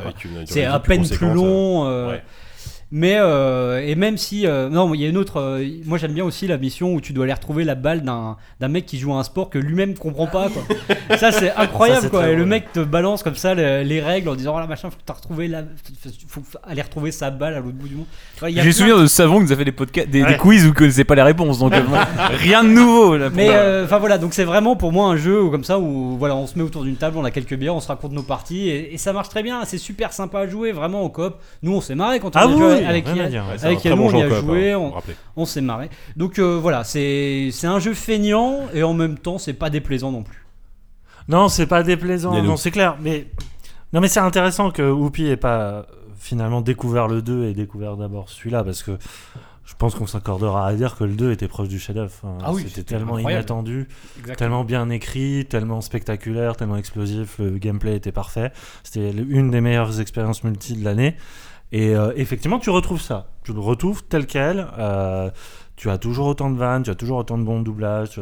Le, le côté loot est super bien Ouais. amené. Les quelques raretés euh, de, en termes de nouveautés apportent leur lot de, de trucs, mis à part l'oxygène. Ça, c'est, je comprends pas. J'ai- je, je comprends pas pourquoi ils ont instauré ça alors que Bah, ça à ne sert de la absolument à lune, rien. euh, l'atmosphère, hein, ouais. Oui, L'absence s'en d'atmosphère. Bah ouais, oui. mais à ce moment-là, tu, enfin, le truc c'est qu'ils essaient d'en faire un challenge, c'est-à-dire Ouais. qu'il faut aller te si c'est pas un challenge, Ça réapprovisionner. devient une gêne quoi. Même pas. C'est pas une gêne, au bout- au bout d'un moment, ça n'a plus. C'est c'est pénible si tu dois le faire alors que c'est pas. Tu sens- non, il y a rien à faire, t'es t'es jamais à court d'oxygène. t'es jamais à. C'est ça, c'est c'est qu'en fait, il y a euh, tellement de points c'est où on pas peut se assumé, en fait. recharger Il faut qu'au vraiment final, être euh, nullissime ouais, pour c'est être pas à court gênant, d'oxygène. quoi. Ça m'est arrivé une Ouais, ou deux mais- fois. Tu vois, C'est obligé de faire des détours éventuellement de temps en temps pour se recharger, mais tu le, vois. le euh, fait de Borderlands, quand même, au-delà de son aventure narrative, c'est que c'est quand même un jeu avec des putains de challenges hardcore euh, passés quelques, quelques niveaux et qui s'adressait euh, un peu à tout le monde, mais qui avait cette dose de difficulté, euh, notamment de ne pas pouvoir faire certaines aires si tu avais ne serait-ce qu'un niveau de différence avec les monstres.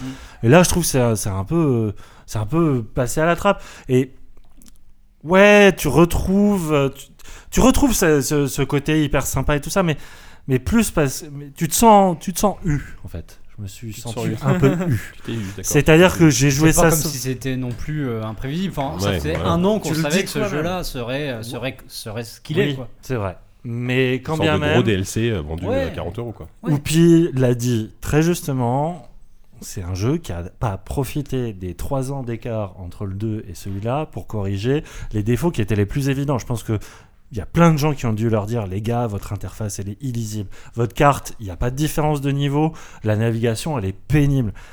Ils ont pas changé d'un iota. Donc moi ce qui me dérange, c'est pas le fait que euh, ce soit un niveau, un épisode plus narratif, qui mette, qui d'abord du fan service, parce que c'est ça avant tout. Après c'est on te, on revient sur le background du BoJack, c'est bien raconté. Fan On te- service, il y en a plein.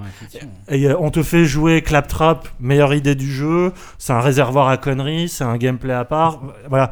Moi, ce qui me dérange plus, c'est que quand ils, ils, ils cherchent même pas à corriger leurs défauts, c'est qu'ils cherchent même pas à masquer leur opportunisme, euh, à surfer sur Ouais. leur propre vague. C'est-à-dire que là, clairement, ils nous disent Ok, on a besoin de sous, on a besoin de sous pour faire le 3.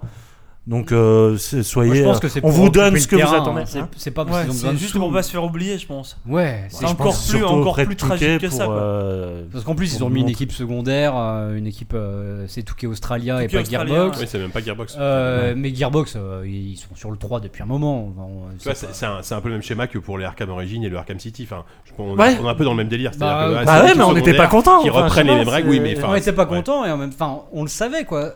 En fait ce, ce jeu-là il a il sort limite un an un an trop tard. C'est que c'était un jeu de fin de génération précédente des consoles. Clairement. ouais.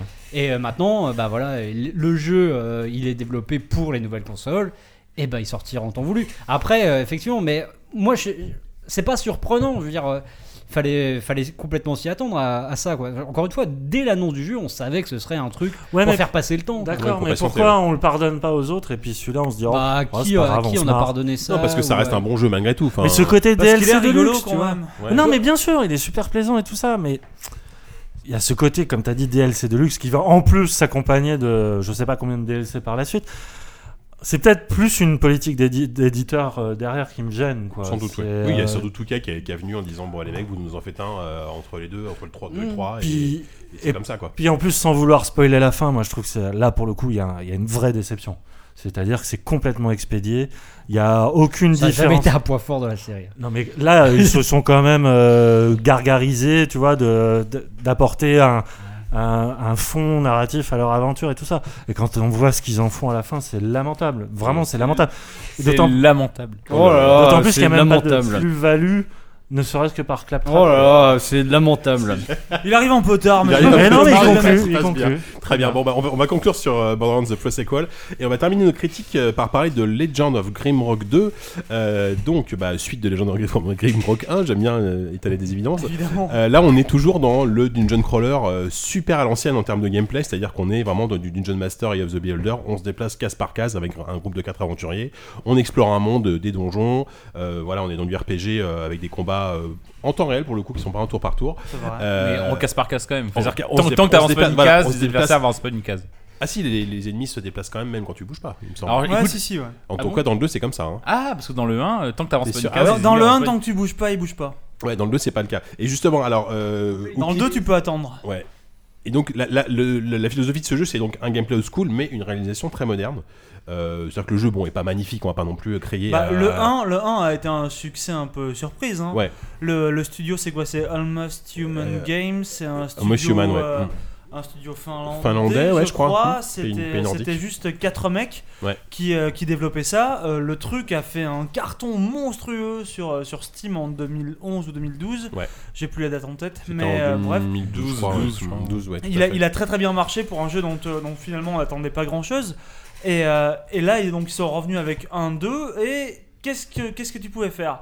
Dans le 1, si tu veux, le gros problème, c'était, le gros problème ou pas d'ailleurs, euh, ça, chacun jugera, mais c'était que tu passais ton temps dans un, euh, dans un donjon. quoi. C'était une un enfilade de- dungeon c'était crawler, enfilade de c'était donjons, euh, vraiment que ça, au, quoi. au sens premier. C'était- c'était Diablo dans un 1, quoi, donjon, c'était dans un putain de truc avec des murs gris partout, et t'avais deux de temps en temps, t'avais deux trois bonnes idées. T'avais, euh, je sais pas si tu te souviens, euh, il y avait, y avait un- une espèce de donjon infini, il y avait une espèce de J'ai- couloir J'ai assez peu joué au 1, au final, Ouais. c'est Walou qui a Dans, dans le 1, il y avait, il y avait une espèce de, il y avait une espèce de couloir comme ça qui avait l'air, euh, qui avait l'air de rien. On te, Si tu regardais la map, c'était juste, t'avançais tout droit, il y avait un virage à droite au bout, et puis en fait, tu te rendais compte que si t'allais, si t'avançais tout le temps tout droit, tu revenais au début du donjon. C'est con comme, euh, on l'a vu mille fois ce truc-là. Ouais. Mais seulement, tu trouvais une map assez loin qui faisait que tu devais tourner dans, divers, dans différents sens pour se dans le. C'était le un vrai labyrinthe, c'est-à-dire que c'était C'était un vrai labyrinthe, mais en énigmes, ligne euh, droite. Et ça, c'était, euh, c'était plutôt chouette. Mais des idées comme ça, il y en avait, il y en avait, il y en avait assez peu, tu vois.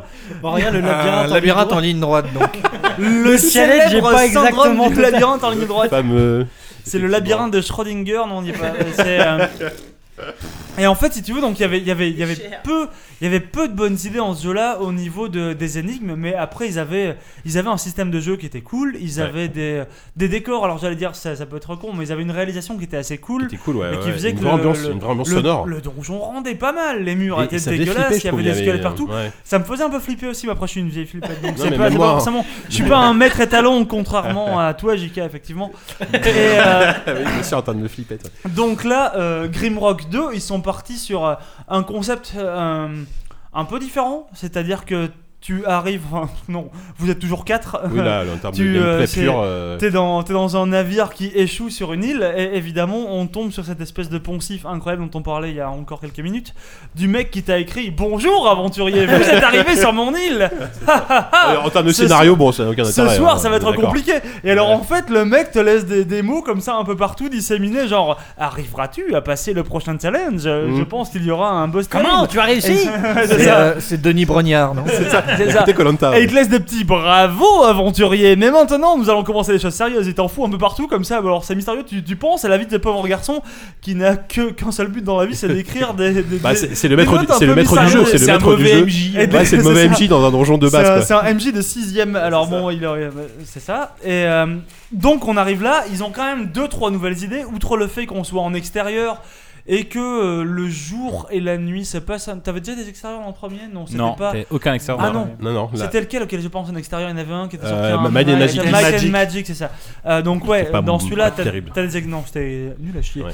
Dans celui-là, t'avais des extérieurs. Tu, enfin, dans celui-là, tu as des extérieurs. Tu as un cycle jour-nuit. Ouais. La nuit, il y a un poil plus d'ennemis. Euh, t'as toujours euh, des tonnes d'items à ramasser dans tous les sens. T'as des- pas de ville ou de hub central ou un truc comme ça comme dans Non, euh, Might and non, Magic y a- Par y a contre, pas non. ça, y a pas ça Il y a, du il y a tout, pas de marchand, il y ville. a rien. c'est, euh, T'es voilà, tout seul sur une île. tout seul. Sur une Tu île sens très seul. hein. plus ou moins abandonnée, mais où il y a quand a même des des cailloux tonnes de, des tonnes de monstres. Il y a plein, a beaucoup plein de de cailloux. cailloux. ouais, Il y a beaucoup de Tu cailloux. serais- tu seras un tu- homme Tu très peux lancer des cailloux. Tu peux lancer des Tu peux lancer cailloux. des cailloux, mais tu par peux avoir dizaines. des frondes et tout, tu peux résoudre des énigmes avec des cailloux. C'est tellement un jeu pour toi.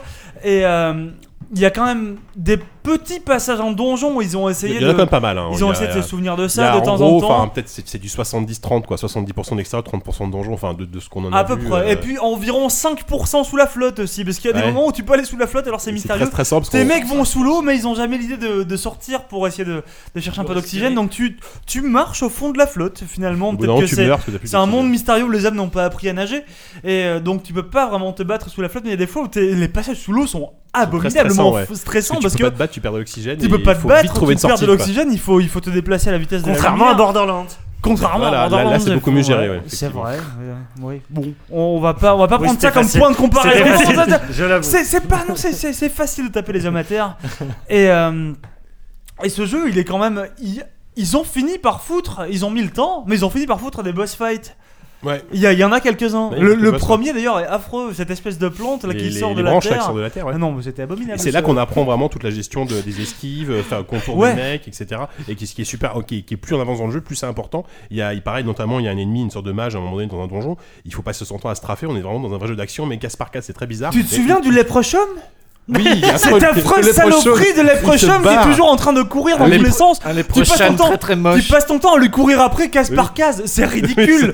tu lui cours après, t'essaies d'ouvrir Ouais, des manettes. Alors, Je trouve que ça, ça, comment dire, ça impose un rythme au jeu qui est. euh, qui cette est séquence de jeu est complètement absurde, mais Ouais. c'était euh, très plaisant. c'était très cool de voir ce Mm. petit Leprechaun au fond de ce donjon. mais euh, Ouais. On dit léprochaun. Un léprochaun, Un c'est un léprochaun très très moche.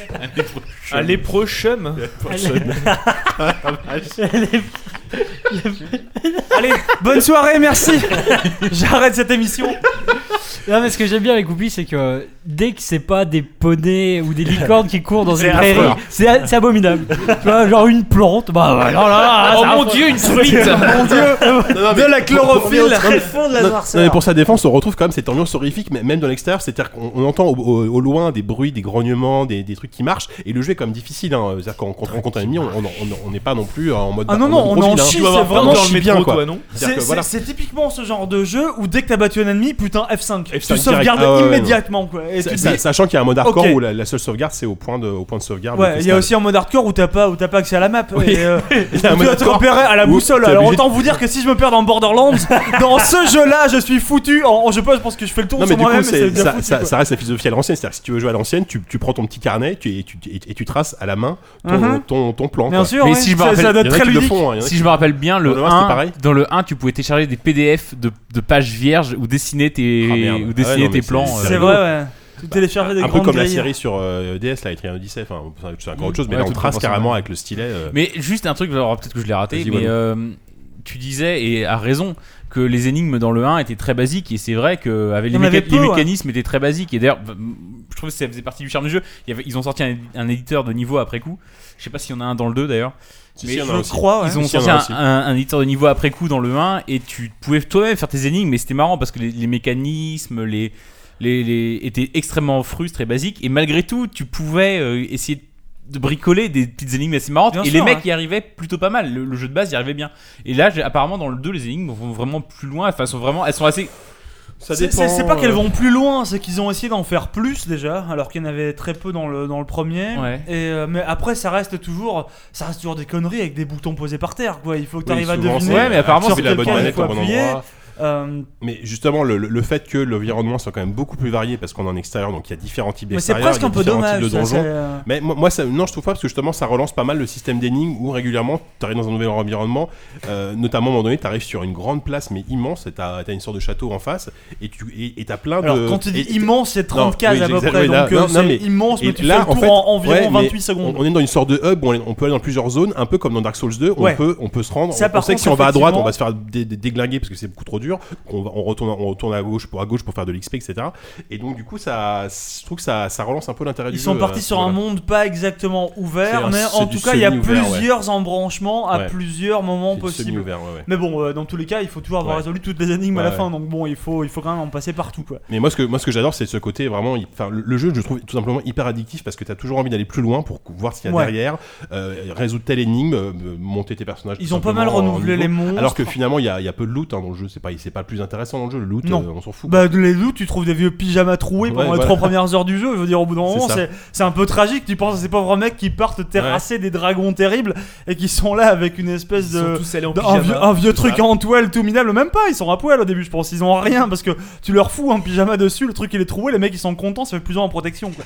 Donc c'est vraiment qu'on clair, part de très très loin. Quoi. clair, Je pense que c'était un bateau de, de naturistes qui est en train de partir en croisière euh, au large de. Probablement. J'en sais rien, ouais. mais- Non, puis il y a- il y, a un côté hyper mystérieux sur cette île. Moi, enfin, tu vois, ça fait penser un peu à du Myst. Bon, avec les énigmes bien, évidemment bien moins compliquées, mais t'as as envie de continuer pour explorer l'île pour savoir ce qui, s'y passe vraiment. Bon, au, fait, au final, le scénario n'a pas grand intérêt, mais, mais c'est juste l'exploration. En fait, c'est juste ce plaisir simple et basique de l'exploration et de savoir que ta carte elle est remplie à fond parce que t'as été partout, t'as tout fait et euh, voilà, c'est- tout simple, mais il y a un, il y vrai. a un vrai ils, ont, plaisir. ils ont rajouté un un vrai truc qui fera plaisir à tous les grands maniaques. Ils ont rajouté une pelle. Oui, tu peux creuser absolument chaque case de la carte. Tu peux creuser pour voir s'il y a un trésor dessous. Je pense qu'il y a des mecs qui doivent passer des nuits absolument terribles en slip tout seul devant leur ordinateur À en train de creuser. le moindre mètre carré ça. de Legend of Grimrock 2. Et des fois, tu tombes sur des zombies qui sortent de terre et qui sont super forts. Par contre, faut faire attention. Ouais. Euh, donc voilà. Donc non, franchement, très très très. Autant C'est très le- chouette, Autant ça coûte Grimrock pas très 1, cher. euh, J'y avais joué quelques heures, mais ça m'avait vite lassé parce que cette enfilade de donjons, finalement, C'est un peu claustro, quoi. C'est un peu claustro. Là, euh, il y, a une- il y a une- il y a un rythme et une variété. Celui-ci est plus cool, il est plus Ouais, varié. Ils ouais. sont après, ils ont pas cherché à se renouveler, Non, mais non, ils non. ont, non mais les mecs ils, ils ont, surfé sur un truc qui marchait. les, les mecs ils ont Donc, ils développé sont un seuls à faire. ils ont ils sont je sais pas combien ils sont mais ils ont Ils sont développé un, 4 ils ont Ils développé étaient 4 un, pour le premier en tout cas. un super moteur C'est ça. qui est, et ils l'exploitent et Exploite. ils ont raison Il y a- il y a toujours une interface à base de glisser déposer qui est hy- hyper intuitif. C'est vraiment d'une simplicité. à la fois intuitive le- et dégueulasse parce qu'il faut quand même cliquer Ouais, euh, clic droit sur les sur les icônes de tes armes pour taper en temps Ouais, réel. mais- ouais, mais au je- bout d'un moment, c'est en Intuitive et dégueulasse. J'ai connu des femmes En- comme ça. En termes d'ergonomie, on n'y est pas tout à fait. Je Ah pense Le point sexiste du jour là, c'est bien. Euh, Non mais ça- est-ce que le jeu, est-ce que le 1 était sorti sur tablette ou pas? Parce que c'est un jeu. euh, qui il arrive sur tablette. Il arrive très bientôt qui sur tablette. prêterait merveilleusement Le- quoi. le premier Encore a- plus que sur ouais. PC, je pense. Le premier arrive, j'espère, avant la fin de l'année sur iPad et euh, enfin sur tablette et clairement sur sur sur mobile, enfin sur support tactile, ça peut vraiment être hyper Non, c'est très chouette, c'est très chouette. J'ai très passé de bons samedis soirs qui s'annonçaient, qui s'annonçaient tragiques grâce à ce jeu-là. C'est un très très bon jeu et même si vous justement si vous n'avez si vous avez moyennement, moyennement aimé le premier, c'est très possible que le 2 vous plaise euh, beaucoup plus. Effectivement. Effectivement. Bon, mais on va conclure notre critique. euh, mais ça y est, c'est presque la fin de l'émission, c'est magnifique. Enfin, quasiment. Presque. Euh, on va terminer avec notre classique AFK.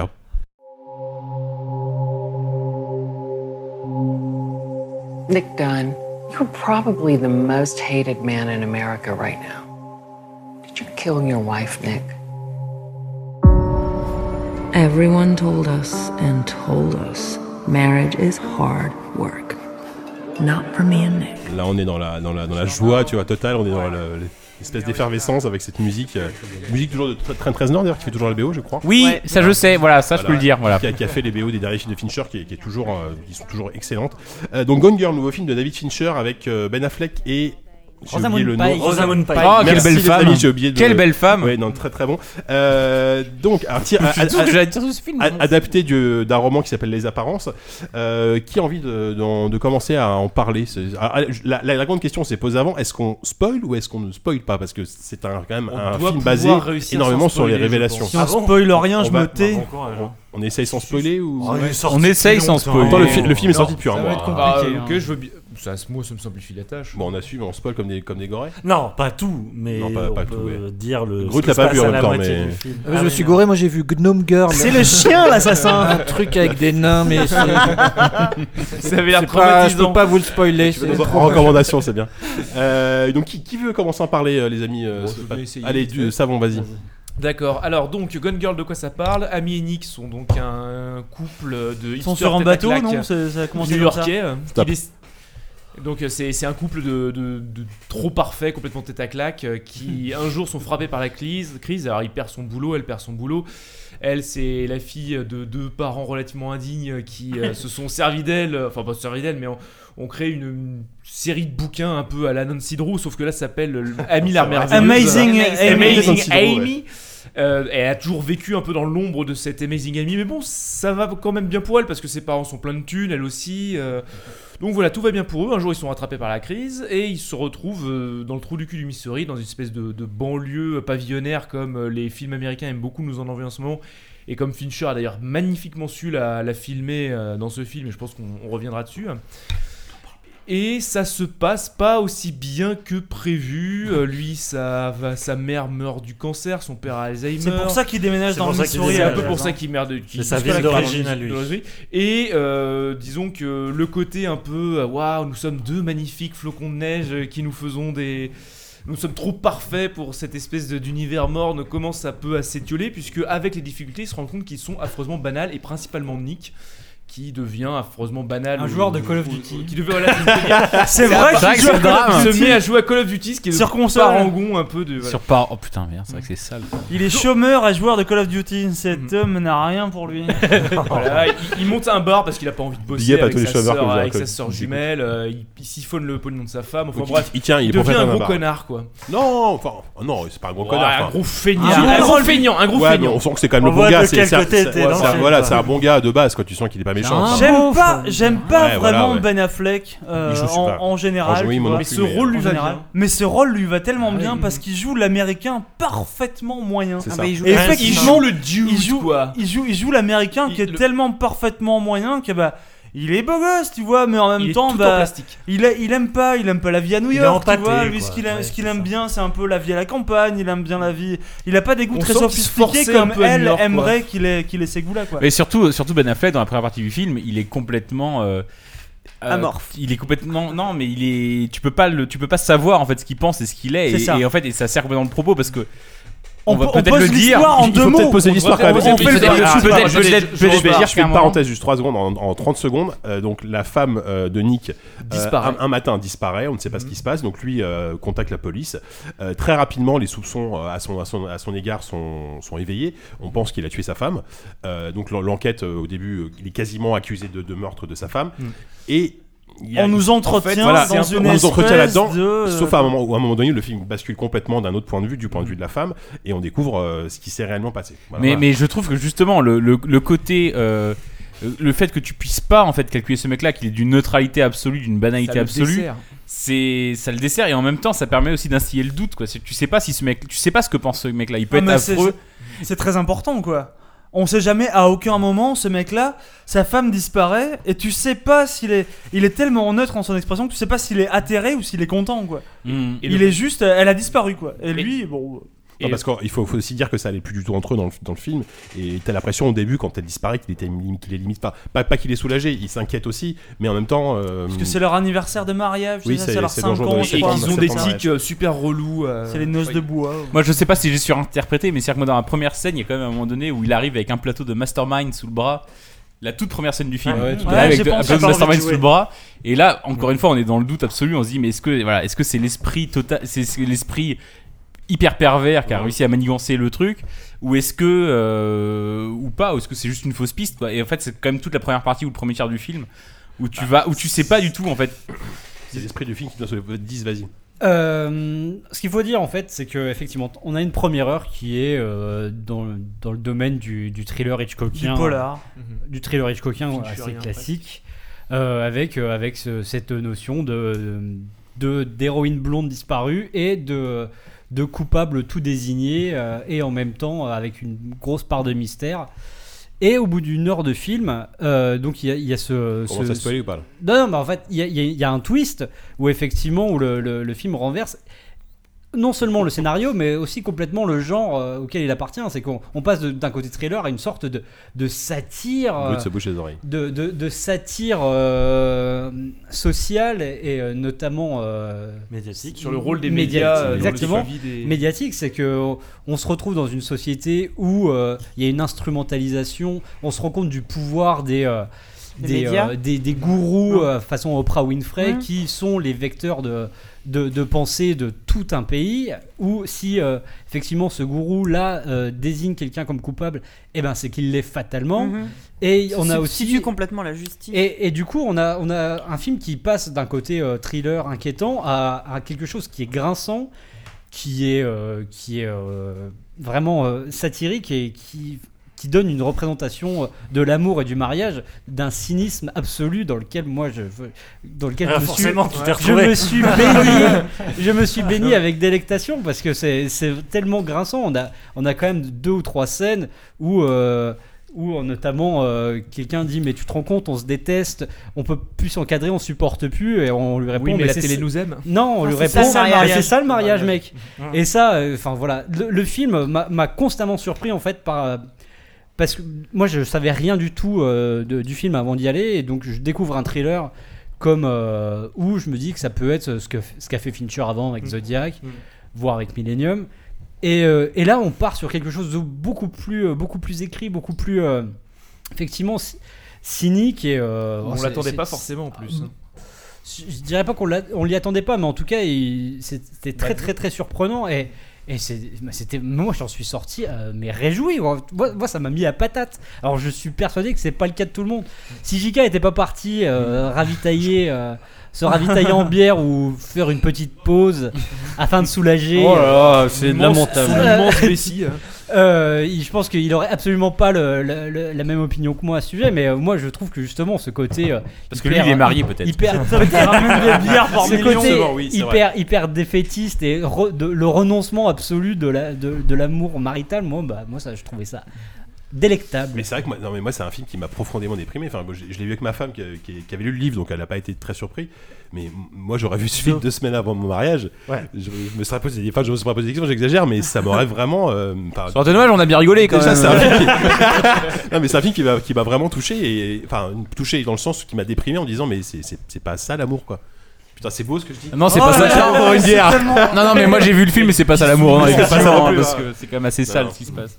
Euh, Yannou, tu veux. Bah, bah, Ah, effectivement, même si c'est très méchant et tout ça, le film a cet immense mérite de jamais être gratuit. Oui, Parce que finalement, il cherche à viser autre chose qu'une peinture un peu déprimante du romantisme moderne. En fait, moi je pense que c'est un des meilleurs films de l'année. Euh, déjà, j'étais très surpris que Fincher me. Je me surpris. avec lui après Millennium que j'avais détesté. Euh, simplement par un, tour de magie qu'il arrive à faire et qui constitue le premier et le dernier plan du film, qui sont les mêmes, je dirais pas lesquels. C'est vrai. Mais qui te montre en fait la, c'était pas mal. la- il te montre la puissance du cinéma, c'est-à-dire que en deux heures de film, ta perception a changé sur la même réalité. C'est clair. Et là-dessus, j'étais, j'ai fait waouh C'est-à-dire qu'on a un film qui commence effectivement comme un thriller. Bah, comme Soupçon de Hitchcock. Le Soupçon de Hitchcock, c'était Cary Grant qui passait son temps à euh, fomenter le, le meurtre de sa femme de manière complètement mentale. Et, euh, et- et là, on a l'inverse. On a l'inverse et qui évolue progressivement vers une espèce de peinture de la société. Mais au-delà des médias, ce qui est, qui est- ce qui est génial avec le, le film de Fincher, c'est que il oublie totalement la dimension criminelle et il parle avant Ouais. tout de notre conception à nous du couple et comment la, la société euh, se l'est construite par l'image. Et c'est là où le film est brillant, c'est-à-dire que tu as à la fois le côté complètement intime où tu es, euh, tu es euh, complice de, de- de l'action véritable, et tu as le- le- l'envers du miroir où tu es le seul à savoir la vérité, et que tout est une mascarade, mais qui n'est pas du tout vécu comme ça du, du point de vue des personnages. Et euh, c'est ça qui est fabuleux avec ce film-là, et pour moi, ça égale pas Zodiac, qui est le meilleur film de Fincher. C'est que Fincher a toujours été euh, complètement omnubilé par euh, l'espèce de, de plans cérébraux euh, génialissimes. Euh, The Game est peut-être le- l'exemple le plus limite, mais, mais limite dans le sens négatif pour moi. Ouais. Et que finalement, Fincher n'est jamais aussi bon qu'à un moment, il se, il se déconnecte. C'est c'est vraiment de la déconnexion. C'est à un moment, on, on oublie ce qui constitue un suspense, on oublie ce qui constitue un twist. Et euh, finalement, Zodiac, de quoi ça parle? Ça parle juste de, la solitude de policiers qui courent après une espèce de fantôme, mais qui règlent leur propre vie. Et ce qui est euh, vraiment génial dans, dans Gone Girl, c'est qu'on a, on a, on a vraiment l'impression de ça. C'est ça, c'est plus une peinture existentielle qu'un un véritable film de, suspense.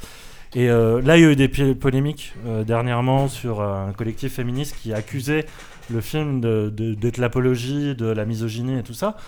Je veux pas alimenter tout ça, ils ont leur lecture du film, mais moi je pense que c'est exactement le contraire en fait. Mhm. C'est que j'ai jamais vu un film aussi féministe sur la déce- ce que peut être la déception féminine sur un homme. Mhm. Et vraiment là-dessus, j'attendais pas à ce qu'un film hollywoodien mainstream qui, qui marche très bien en plus, euh, puisse être aussi euh, aigu qu'un un film français indépendant euh, avec deux, deux personnes dans une chambre qui sont de l'amour. Enfin vraiment, il y a cette il y a cette vérité qu'il arrive à capter tout en jouant le, le côté de la comédie de remariage, le côté très hollywoodien de la, de la mascarade, du spectacle et tout ça. Enfin vraiment, c'est assez fascinant. cette aisance à quel point il touche des vérités humaines tout Ouais. en gardant un rythme de narration, une efficacité. Enfin, vraiment, c'est assez fabuleux. Quoi. Ça bon, t'avais un- quelque chose à ajouter c'est- ce que Force Rose disait lorsqu'on a- on avait eu une discussion là-dessus euh, bah, la, la semaine dernière, je Mhm. crois. C'est que euh, effectivement, c'est un film profondément féministe dans le sens où il n'y a aucun, aucune place qui est véritablement euh, laissée euh, aux hommes. C'est euh, un, un film qui est parcouru, veiné, euh, irrigué par des rôles féminins forts. Moi, j'ai pas dit que c'était forcément féministe, mais en tout cas que c'était un film de femmes. C'est une un histoire film de femmes Mm, mm. où tous les hommes sont soit euh, inconsistants, soit manipulés, soit euh, ouais. Oui, Mais ça, même, même, le, même, même le cœur, en fait, ce qui constitue le cœur, et le, oh, Dieu sait si le cœur est important dans ce, dans ce film-là, puisque c'est lui qui décide de la bonne marche, qui décide de qui est coupable et qui ne l'est pas. Parce que euh, c'est finalement euh, du, on, on parle d'un thriller, mais c'est pas du tout un, pas du tout un film d'enquête. Il n'y a pas d'enquête dans ce film. Il y a effectivement des policiers qui sont là, mais euh, leur intuition, leur conviction et la façon qu'ils ont d'enquêter est entièrement guidée par ce que va dire le cœur, ce que va dire l'opinion publique. Et d'ailleurs, ils sont nuls.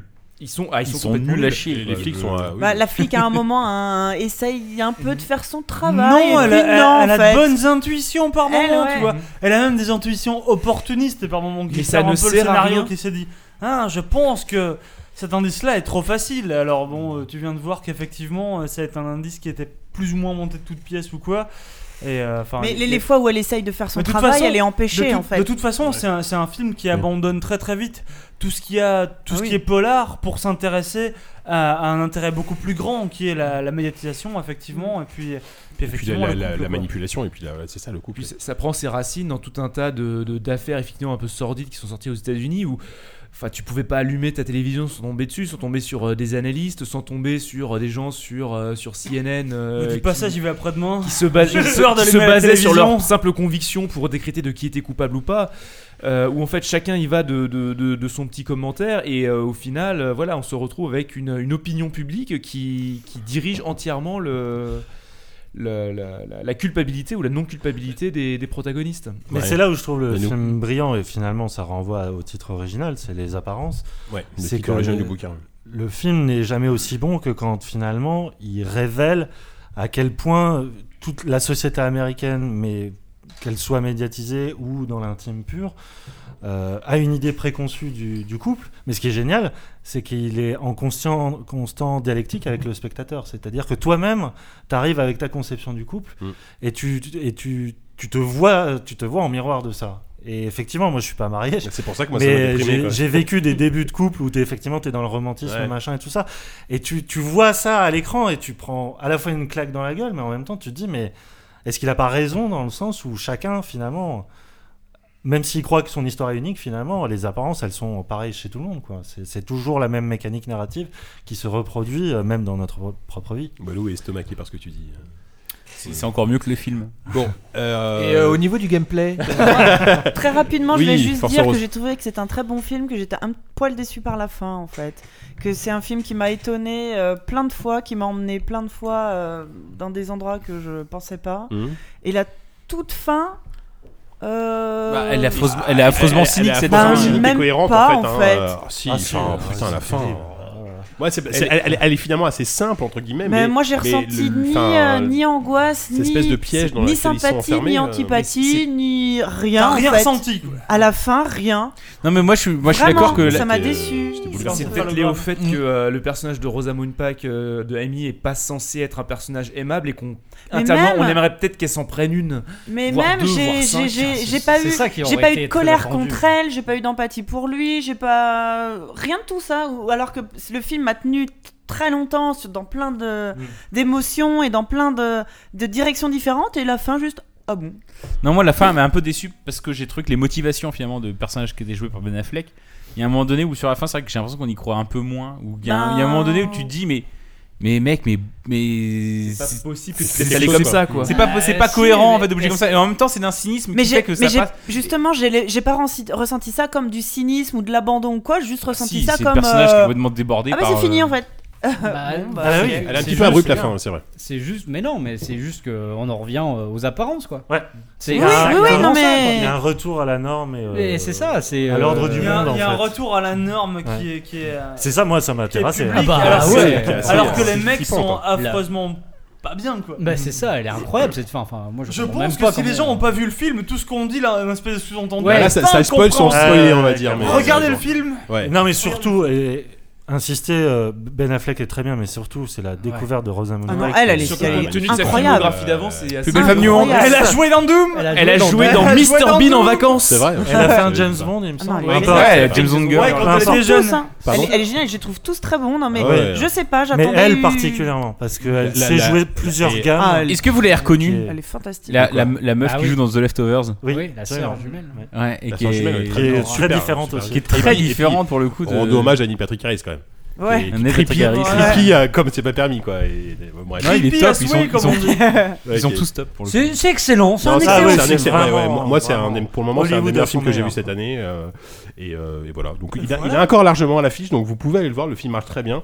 Euh, donc, euh, Enfin, excellent. largement jusqu'à au moins mercredi prochain. Voilà, il est encore à l'affiche Ça cette vous laisse semaine, demain donc. soir pour aller Donc, le voir. Sachant qu'on publiera pas le podcast demain, a priori. Mais si, euh, on publie demain. on publie demain, on est chaud, là Ça vous intéresse pas, cela dit, si vous l'écoutez en demain, Oui. vous vous en foutez. Oui. Mais voilà. Mais ce, si, sera, bah- ce sera demain pour nous, c'est important. Merci. Très bien. Vous respectez. Voilà, donc c'est l'heure de conclure cette, euh, cette émission qui était pas si longue que ça. Enfin, qui sera très longue avec l'interview de. si, elle sera très longue. C'est la plus longue de très loin. Effectivement. Donc, on va terminer comme d'habitude avec nos recommandations. Oupi. Euh, moi, j'ai été, euh, j'ai été assez frustré de ne pas pouvoir aller voir euh, l'exoconférence d'Alexandre Astier. C'était plein, ouais. Euh, Je, voulais, je voulais vraiment voir ça. Du coup, je me suis rabattu. Je n'avais pas vu que ma joie demeure. Ah. demeure. Du coup, je suis allé m'acheter le DVD et je vous conseille de regarder ça parce que ce garçon, ce garçon, mais, pff, je sais pas, ce garçon me rend fou et euh, il sait faire beaucoup trop de choses dans la vie qui me, qui me rendent un peu jaloux. Et euh, donc, il incarne Jean-Sébastien Bach qui vous donne une leçon de une leçon de musique, mais une leçon de musique euh, qui va agrémenter avec sa vie ou quoi. Et ce que j'aime, ce que j'aimais beaucoup dans Camelot, c'était les dialogues absurdes. Fait des dialogues absurdes, mais tout seul. Et ça, et malheureusement, été obligé de constater qu'il le faisait très bien. Et je le déteste encore un peu plus. Est-ce Regardez est-ce- ça. est-ce que tu as vu la bande-annonce de- du film Astérix? Alors non, je vais Bah, pas qui est réalisé, pousser, mais ouais. c'est réalisé Non, par Astier. ouais, hein, ouais, honnêtement. mais ouais. Et honnêtement, la bande-annonce. Honnêtement, euh, faut peut-être s'attendre à une ça- surprise. Ouais, je pense honnêtement, s'il y a bien un mec Ah, bah, qui je serais peut rendre extrêmement hommage, surpris parce que qui peut pour rendre le hommage à Astérix à la bande dessinée, c'est lui. Pour hein. le coup, je m'attends à rien. Là, Mais c'est un film d'animation. hein. Oui, c'est un film d'animation en plus. Ouais. Enfin, enfin. Il ça paraît qu'il y a un bon film Astérix sur 12. Donc euh, voilà, c'est raté, là on Ah, y il est y à en a peu eu près. qu'un, enfin il y en a un honnête, on va dire jusqu'à présent, c'est celui de Chabat, mais bon bref. Euh, Savon fou. Oui, alors euh, moi je vais parler euh, d'un film que n'a pas du tout aimé ce, ce gros beau violent de, de Yannou. C'est euh, Mommy de, de Dolan. Euh, alors, pourtant, tous ceux qui me connaissent savent que je suis assez loin quand même du, du public habituel de, de Dolan, mais là je sais pas, j'ai été extrêmement euh, facilement embarqué par le bah, charisme. t'es pas T'as québécois. dit du pudique adi- habituel de... Du public. Ah oui, pardon. le pudique de, de, de Dolan. C'est Tom, voit des Ouais, choses non, dans là, le là, récit pour le là, chercher, celui-là, ça hein. trop fort. Mais euh, non, mais c'est- enfin, voilà, j'avais vu les, ima- les, les amours imaginaires, j'avais trouvé ça euh, plutôt Affreux. sympa, mais sans plus. Euh, J'avais vu Tom à la ferme, ça m'avait un peu Affreux. énervé. Mais euh, par contre, Et Mommy, Sylvain euh, qu'il défendrait Tom à la voilà. ferme euh, coûte que coûte. J'aime bien Thomas la ferme. Voilà, j'ai trouvé, je trouvais ça fantastique. Je trouvais que le- l'acteur, le charisme de, de- de Antoine Olivier Pilon, si je dis pas de bêtises, donc le- l'acteur principal euh, qui, qui joue le jeune Steve, donc un gamin de 17 ans. D'ailleurs, l'acteur a 17 ans. euh, complètement euh, bouffé par euh, Tu un parles de quel film, là bah je te parle toujours de Mommy D'accord, je pensais que t'étais encore sur Thomas la ferme, c'est pour ça. bah non. Ok. Euh, donc qui est complètement euh, bouffé par un, un TDAH avec sa femme qui s'en sort pas, euh, euh, sa mère qui s'en sort Ouais. pas, pardon. Avec Ah, sa- c'est tellement révélateur de la nature du film. Pas, oui, eff- effectivement, parce qu'il a, il a quand même un, un amour très fusionnel, extrêmement violent et un peu incestueux sur les bords avec, avec sa mère et, et aussi bon une relation un peu trouble avec sa voisine qui est une prof en arrêt de travail parce qu'elle arrive plus à aligner trois mots sans bégayer. Bref, j'en parle pas plus longtemps, juste pour dire que c'est un film qui est visuellement plaisant, qui a des rôles très très forts, des acteurs assez bons, assez justes, malgré euh, la difficulté de, de jouer des, des personnages complètement cabossés par la vie, et puis Dieu sait qu'on peut tomber dans la caricature quand on s'embarque dans ce genre de choses.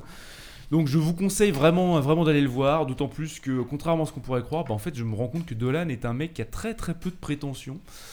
Euh, beaucoup moins que son public en fait, c'est assez curieux. Enfin donc voilà, sur ce je vais laisser la parole à Lise. Tease à toi, effectivement.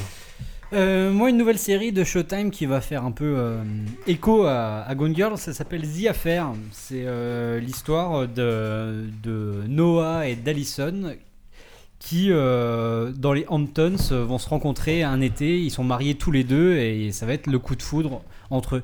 Le point fort de, la série, c'est qu'elle en fait, elle est chaque épisode est divisé en deux. La partie 1, c'est raconté selon le point de vue de l'homme, la seconde partie selon le point de vue de la femme. Et ce qui est assez amusant, c'est qu'on peut voir dans chaque partie les différences en fait. Non seulement en termes de, de, de situation, évidemment, parce qu'ils sont pas forcément au même endroit, mais surtout en termes de, de Perception. De perception, exactement. Par exemple, euh, du point de vue de l'homme, c'est forcément la femme qui va, qui va jouer le rôle de la tentatrice, qui va le séduire, et du point de vue de, de la femme, c'est l'inverse, effectivement. Chacun rejette la faute sur l'autre parce que tout ça, et pour l'instant, c'est assez mystérieux, mais est sur un, peu comme True Detective, c'est raconté en fait dans, dans une salle d'interrogatoire parce que il y a eu un meurtre mystérieux et donc ces deux personnages racontent en fait leur liaison qui a peut-être ou pas un rapport avec avec ce meurtre. Et euh, ce que j'aime beaucoup en fait, surtout dans, cette série, c'est qu'elle mon- démontre très bien à quel point en fait la- l'amour ça peut être toxique en fait. Et, c'est, euh, c'est ça qui est, qui est très fort, c'est qu'on voit à quel point ces personnages ils veulent pas être ensemble, mais il y a quelque chose comme ça qui est limite surnaturel et, euh, et en même temps qui est viscéral et ils peuvent pas, ils arrêtent pas de se dire mais euh, je peux plus te voir, je peux plus te voir et en même temps bah, ils sont toujours ensemble quoi. C'est donc c'est sur Showtime, euh, il y a eu trois ou quatre épisodes jusqu'à maintenant et c'est très très prometteur. Et c'est euh, avec euh, Dominic West, L'acteur de The Wire. McNulty de The Wire. D'accord. Très bien, merci Diz. Euh, Walou, tu as l'air pensif. Je suis pensif parce que je vais vous parler de Tu quelque chose que je n'ai pas encore. Oui, je vais changer par rapport à ce que j'avais prévu de faire. Mais c'est qu'en fait, j'ai appris durant ce podcast que aujourd'hui était sorti le nouvel album de. Alors attendez. De Neil Young. Alors. D'accord. Oui, de, encore il Neil Young. Parce qu'en fait le, truc, c'est que quand t'es fan de Neil Young, ce qui est bien, c'est que tu peux avoir plus de 60 ans déjà. Parce que ça fait 40 ans qu'il sort des albums quasiment euh, tous les ans. Effectivement. Et aujourd'hui, en fait, un vrai plaisir que j'ai, c'est de me dire, dès lors que je m'ennuie, que je sais pas quoi faire sur Spotify, je vais sur Wikipédia, je tape Neil Young Wikipédia et je vais voir quand sort son prochain album. Je peux voir faire ça toutes les semaines, tous les mois, et je sais qu'il y en a un qui va arriver. Donc là, il, en- il en a sorti un en mars. Quand il sera plus là, ce pauvre garçon, euh, tu vas te, tu vas Il en a sorti un en mars ou en avril, qui était d'ailleurs assez naze, même si la démarche était intéressante, parce qu'il avait enregistré dans une sorte de cabine téléphonique des années 20, où en fait, où c'était des, des- des cabines où, à l'époque où finalement. euh, J'ai l'impression de déjà vu. Ouais, t'en as déjà parlé de ça, non? C'était à Science on joue. Mais c'est pas grave, je Ah, balance quand même. pour ça. Euh, et en fait, c'était une époque où, où tu, pou- où tu pouvais graver des vinyles en direct, des vinyles de 3 secondes, et tu enregistrais un vinyle pourri avec ta guitare, ta voix, je sais pas quoi, un message pour dire eh, ne- ne- ne- tout va bien, ne t'en fais pas. Tu, disais, tu gravais ça sur un vinyle et tu l'envoyais à ta, à ta, ta Pense à mère, prendre le pain. à ton pote ou à Savon Fou. Et donc t'envoyais ça et les gens étaient contents. Et donc le son est dégueulasse, c'est ça. Nino il avait enregistré un album là-dessus uniquement à base de vinyle de 3 minutes aux qualités sonores pourries avec Jack White, donc le mec des White Stripes. Et donc c'était pourri. Mais en tout cas la démarche était intéressante. Et je me suis dit, Peut-être une idée pour un quiz là. non, non, non, non. je me suis dit, bon ça ça, dure 3 secondes, ça va. je me suis dit ça c'est sorti il y a 6 mois. Donc, il a possiblement un nouvel album dans les tuyaux. Donc, je suis allé sur Wikipédia et j'ai découvert aujourd'hui qu'effectivement, il y avait un nouvel album qui était sorti Tu aujourd'hui. l'as pas encore écouté. Je l'ai pas encore écouté. Donc, ça s'appelle Storytone. Et apparemment, c'est l'inverse. En fait, là, c'est enregistré avec un orchestre. Ah oui, d'accord. Donc, C'est que des Comme- morceaux de 45 minutes. moi, je. Chacun dans sa cabine téléphonique. Ils sont 500. C'est-à-dire que Neil Avec Young, des casous. Neil Young, jusqu'à euh, 50 ans, a pris grand plaisir à alterner les albums euh, folk, euh, rock, euh, pré-grunge, post-grunge, ce qu'on veut. Et là, il fait maintenant, il fait depuis 10 ans, il fait à peu près n'importe quoi à chaque album. Et donc le prochain, alors il y en a un sur Ça va 5 être, qui euh, de l'électro. Il y en a un sur 5 où oh, il a déjà fait un album électro. Dans les années 80, 80, il a fait 2-3 albums électro. tu vois. mais il a, il, c'est-à-dire qu'il a fait, il fait un album sur 10 qui est potable, mais comme il en sort, il en sort 10 par an, et ben ça vaut le coup d'y revenir une fois par an et d'écouter. Donc la D'accord. Storytone, je sais pas du tout ce que ça vaut, mais je l'écouterai, euh, je pense dès Tu le demain. feras en recommandation le mois prochain hein, si c'est bon. Pareil je qu'il remplace le prochain guitariste de Slayer aussi. Force Rose à toi. Euh, oui, à moi. Euh, je vais rester carrément dans l'actu. Pas du tout en fait. Ce week-end, j'ai enfin vu les beaux gosses de Riyad Satouf. Oh, chef-d'œuvre Ouais. Ah. Super. Euh, et en fait, du coup, moi, je, juste, je recommande Riyad Satouf en entier. Ouais, ouais. non. Euh, non, c'est BD aussi. Il y a un Pascal Brutal qui vient de sortir. Oui, il est au nul, hein. passage. Ah bon Ah oui, les- trois premiers sont très 4, bons, mais ouais. les Pire que les beaux gosses Ah. Oh, Oh, c'est bien, c'est bien. tais-toi. Oh, c'est sympa. Qu'est-ce qui se passe Tu es une Oh, merde. c'est lamentable. Oh, c'est Tu t'entends te parler à toi-même. C'est terrible. Ils sont un peu coiffés comme toi, Kevin. C'est lamentable. Allez, bim. Non, mais enfin, euh, voilà, moi, je sais que moi j'ai lu beaucoup de ces BD, j'avais déjà vu euh, un de ces films, enfin Jackie au Royaume des filles que j'avais adoré, et donc le C'était seul la qui, seule. le seul qui me manquait à mon. Ça y est, il révèle son Oh âme noire et fourbe. Qui a On vu la ce film déjà. Ouais, moi je le trouvais Ouais. pas bon. Ouais, C'est vrai Jackie, non, j'aime pas. J'ai trop. bien aimé. Mais Euh, J'adore oui. les beaux gosses. Et donc j'avais Fini. pas encore vu les beaux gosses, qui est chose faite, donc voilà. C'est Tu as aimé. parfait. Mais oui, évidemment. Mais Enfin, évidemment. c'est- j'ai, ça a conforté mon idée que je déteste les adolescents. Oui, bah ça, bon. Et- C'est Ah un, bah prépare. c'est un grand film sur la jeunesse bretonne, je suis désolé, c'est peut-être le meilleur que j'ai Je jamais crois qu'à un moment on te voit d'ailleurs. Euh, merci Force Rose, Yannou. Euh, série télé aussi, euh, j'ai commencé la quatrième saison de American Horror Story. Donc pour resituer, c'est une série qui est créée par Ryan Murphy, euh, qui a fait notamment Nip Tuck ou Glee. Voilà, oui, c'est vrai que spectre large. L'écart est large. L'écart est très large. ouais. Et qui donc prend pour principe une, une sorte de principe anthologique, c'est-à-dire chaque saison couvre un thème horrifique euh, différent, une époque différente aussi, des personnages différents. Il y a la seule chose qui se répète, c'est le casting Mm. euh, principal, on va dire. Il y en a qui partent, il y en a qui arrivent, et notamment euh, l'extraordinaire Jessica Lange, qui reste Qui est la cas, qui est vraiment l'égérie de la Ouais, série. carrément. Et donc, après La Maison Hantée, après L'Asile de Fous, après la- la- Les Sorcières de la Nouvelle-Orléans, il s'attaque au monde des monstres, freaks. des freaks. Euh, pendant les années 50, il suit un, un cirque ambulant, euh, voilà, dont le quotidien est un. euh, est compliqué puisque forcément l'exclusion et le racisme anti-monstre euh, bat son plein, mais surtout, Monstrisme. Le- surtout la- l'actualité Oui, qui est, qui est. est euh, troublé euh, par euh, les méfaits d'un clown psychopathe. C'est pour ça d'ailleurs qu'il y a eu une espèce de vague euh, de peur euh, Ah, sur Internet euh, au même moment. Pas, je pense pas que ce soit pour ça, hein, mais bon. Ah, en tout cas il y a une. Quand tu vois le visuel du clown de la série qui apparemment est, a circulé en tant que même, on Ça- en parlera. en mais ça a un- débat sur les clowns. il, il hein. paraît que ça a vraiment participé au truc. Peu importe, peu importe. Euh, Ryan Murphy, ça a toujours été quelqu'un qui, euh, a aimé poser euh, sa caméra ou son, sa, narration autour des, justement des exclus, des monstres.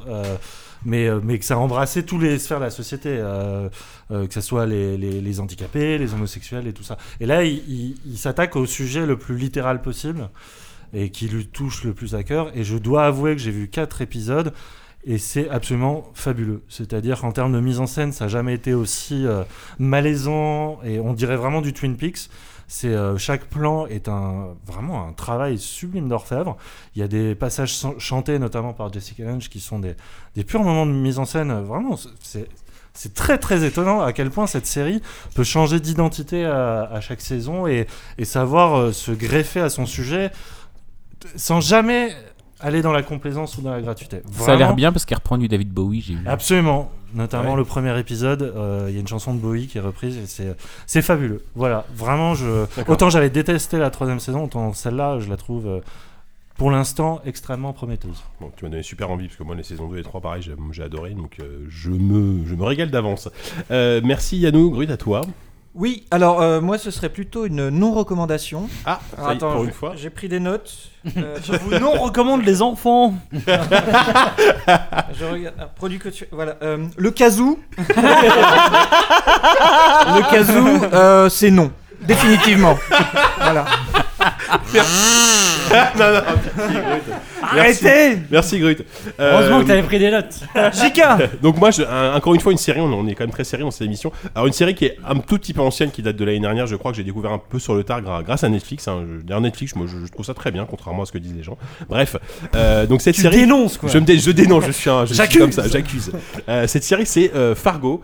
Euh, Fargo, donc euh, inspiré, de- que, que tout le monde quasiment, enfin peut-être pas tout le monde, mais beaucoup de gens autour de cette table ont déjà vu, j'imagine. C'était Déjà vu. cette année. Ouais, c'était en- C'était cette année Ah ouais. oui, oui, t'es pas très en retard. En fait. Euh, c'est comme quoi. c'est- Un ou deux mois. C'est une Juste des rares séries que Netflix FR n'a pas en retard en fait. Oui, Euh, effectivement, et- ouais, ouais. Et pour le coup, c'est génial. Ouais, ouais, donc vraiment, vraiment une exceptionnelle série, euh, donc inspirée du film euh, des Cohen. Donc ça se passe toujours dans le Minnesota. Donc euh, cette espèce d'ambiance, euh, pas, pas d'Amérique profonde, parce qu'on n'est pas non plus chez les rednecks purs. On est une espèce d'Amérique moyenne, avec voilà ces petits villages tranquilles et le, le mal qui surgit d'un coup dans cette euh, dans cet univers et le mal qui est incarné par euh, sans doute, enfin là pour le coup, il trouve son, son meilleur rôle que j'ai vu vraiment jusqu'à présent. C'est Billy Bob Thornton qui joue le rôle du- d'une espèce de tueur à gages qui semble invincible. C'est vraiment le démon ce mec. Il est à la fois très drôle. Il a, il a des scènes où il est, il a pissé de rire et des moments où il est, euh, il est super flippant.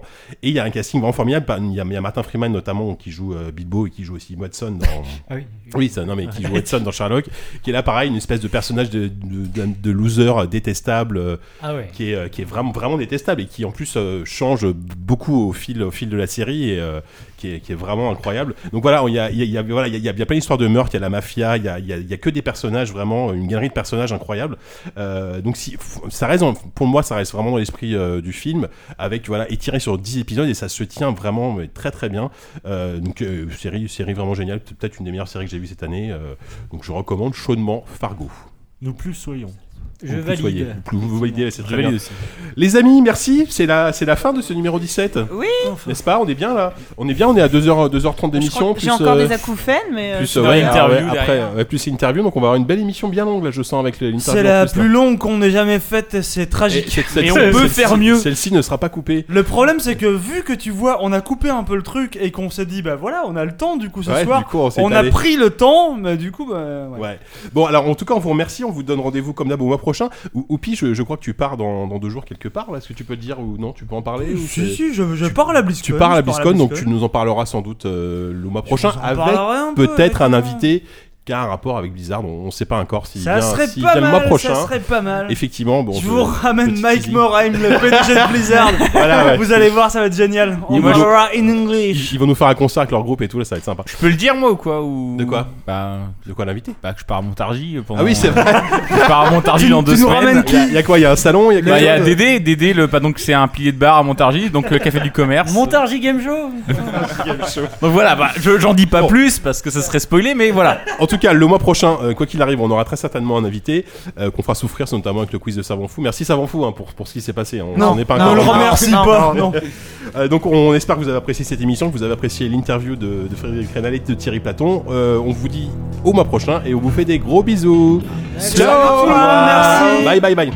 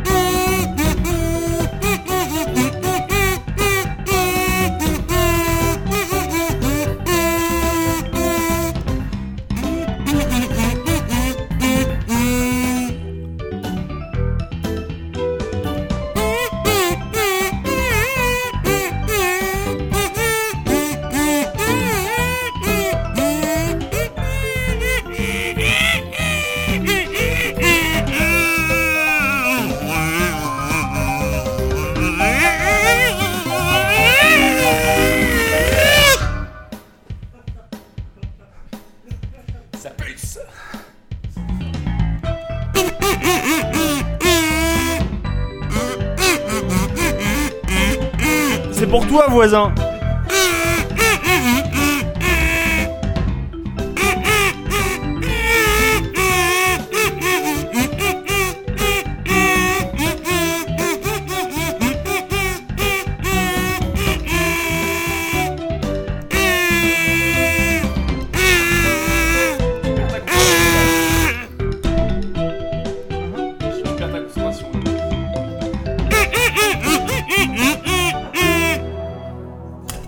Allez, c'est un chef-d'œuvre.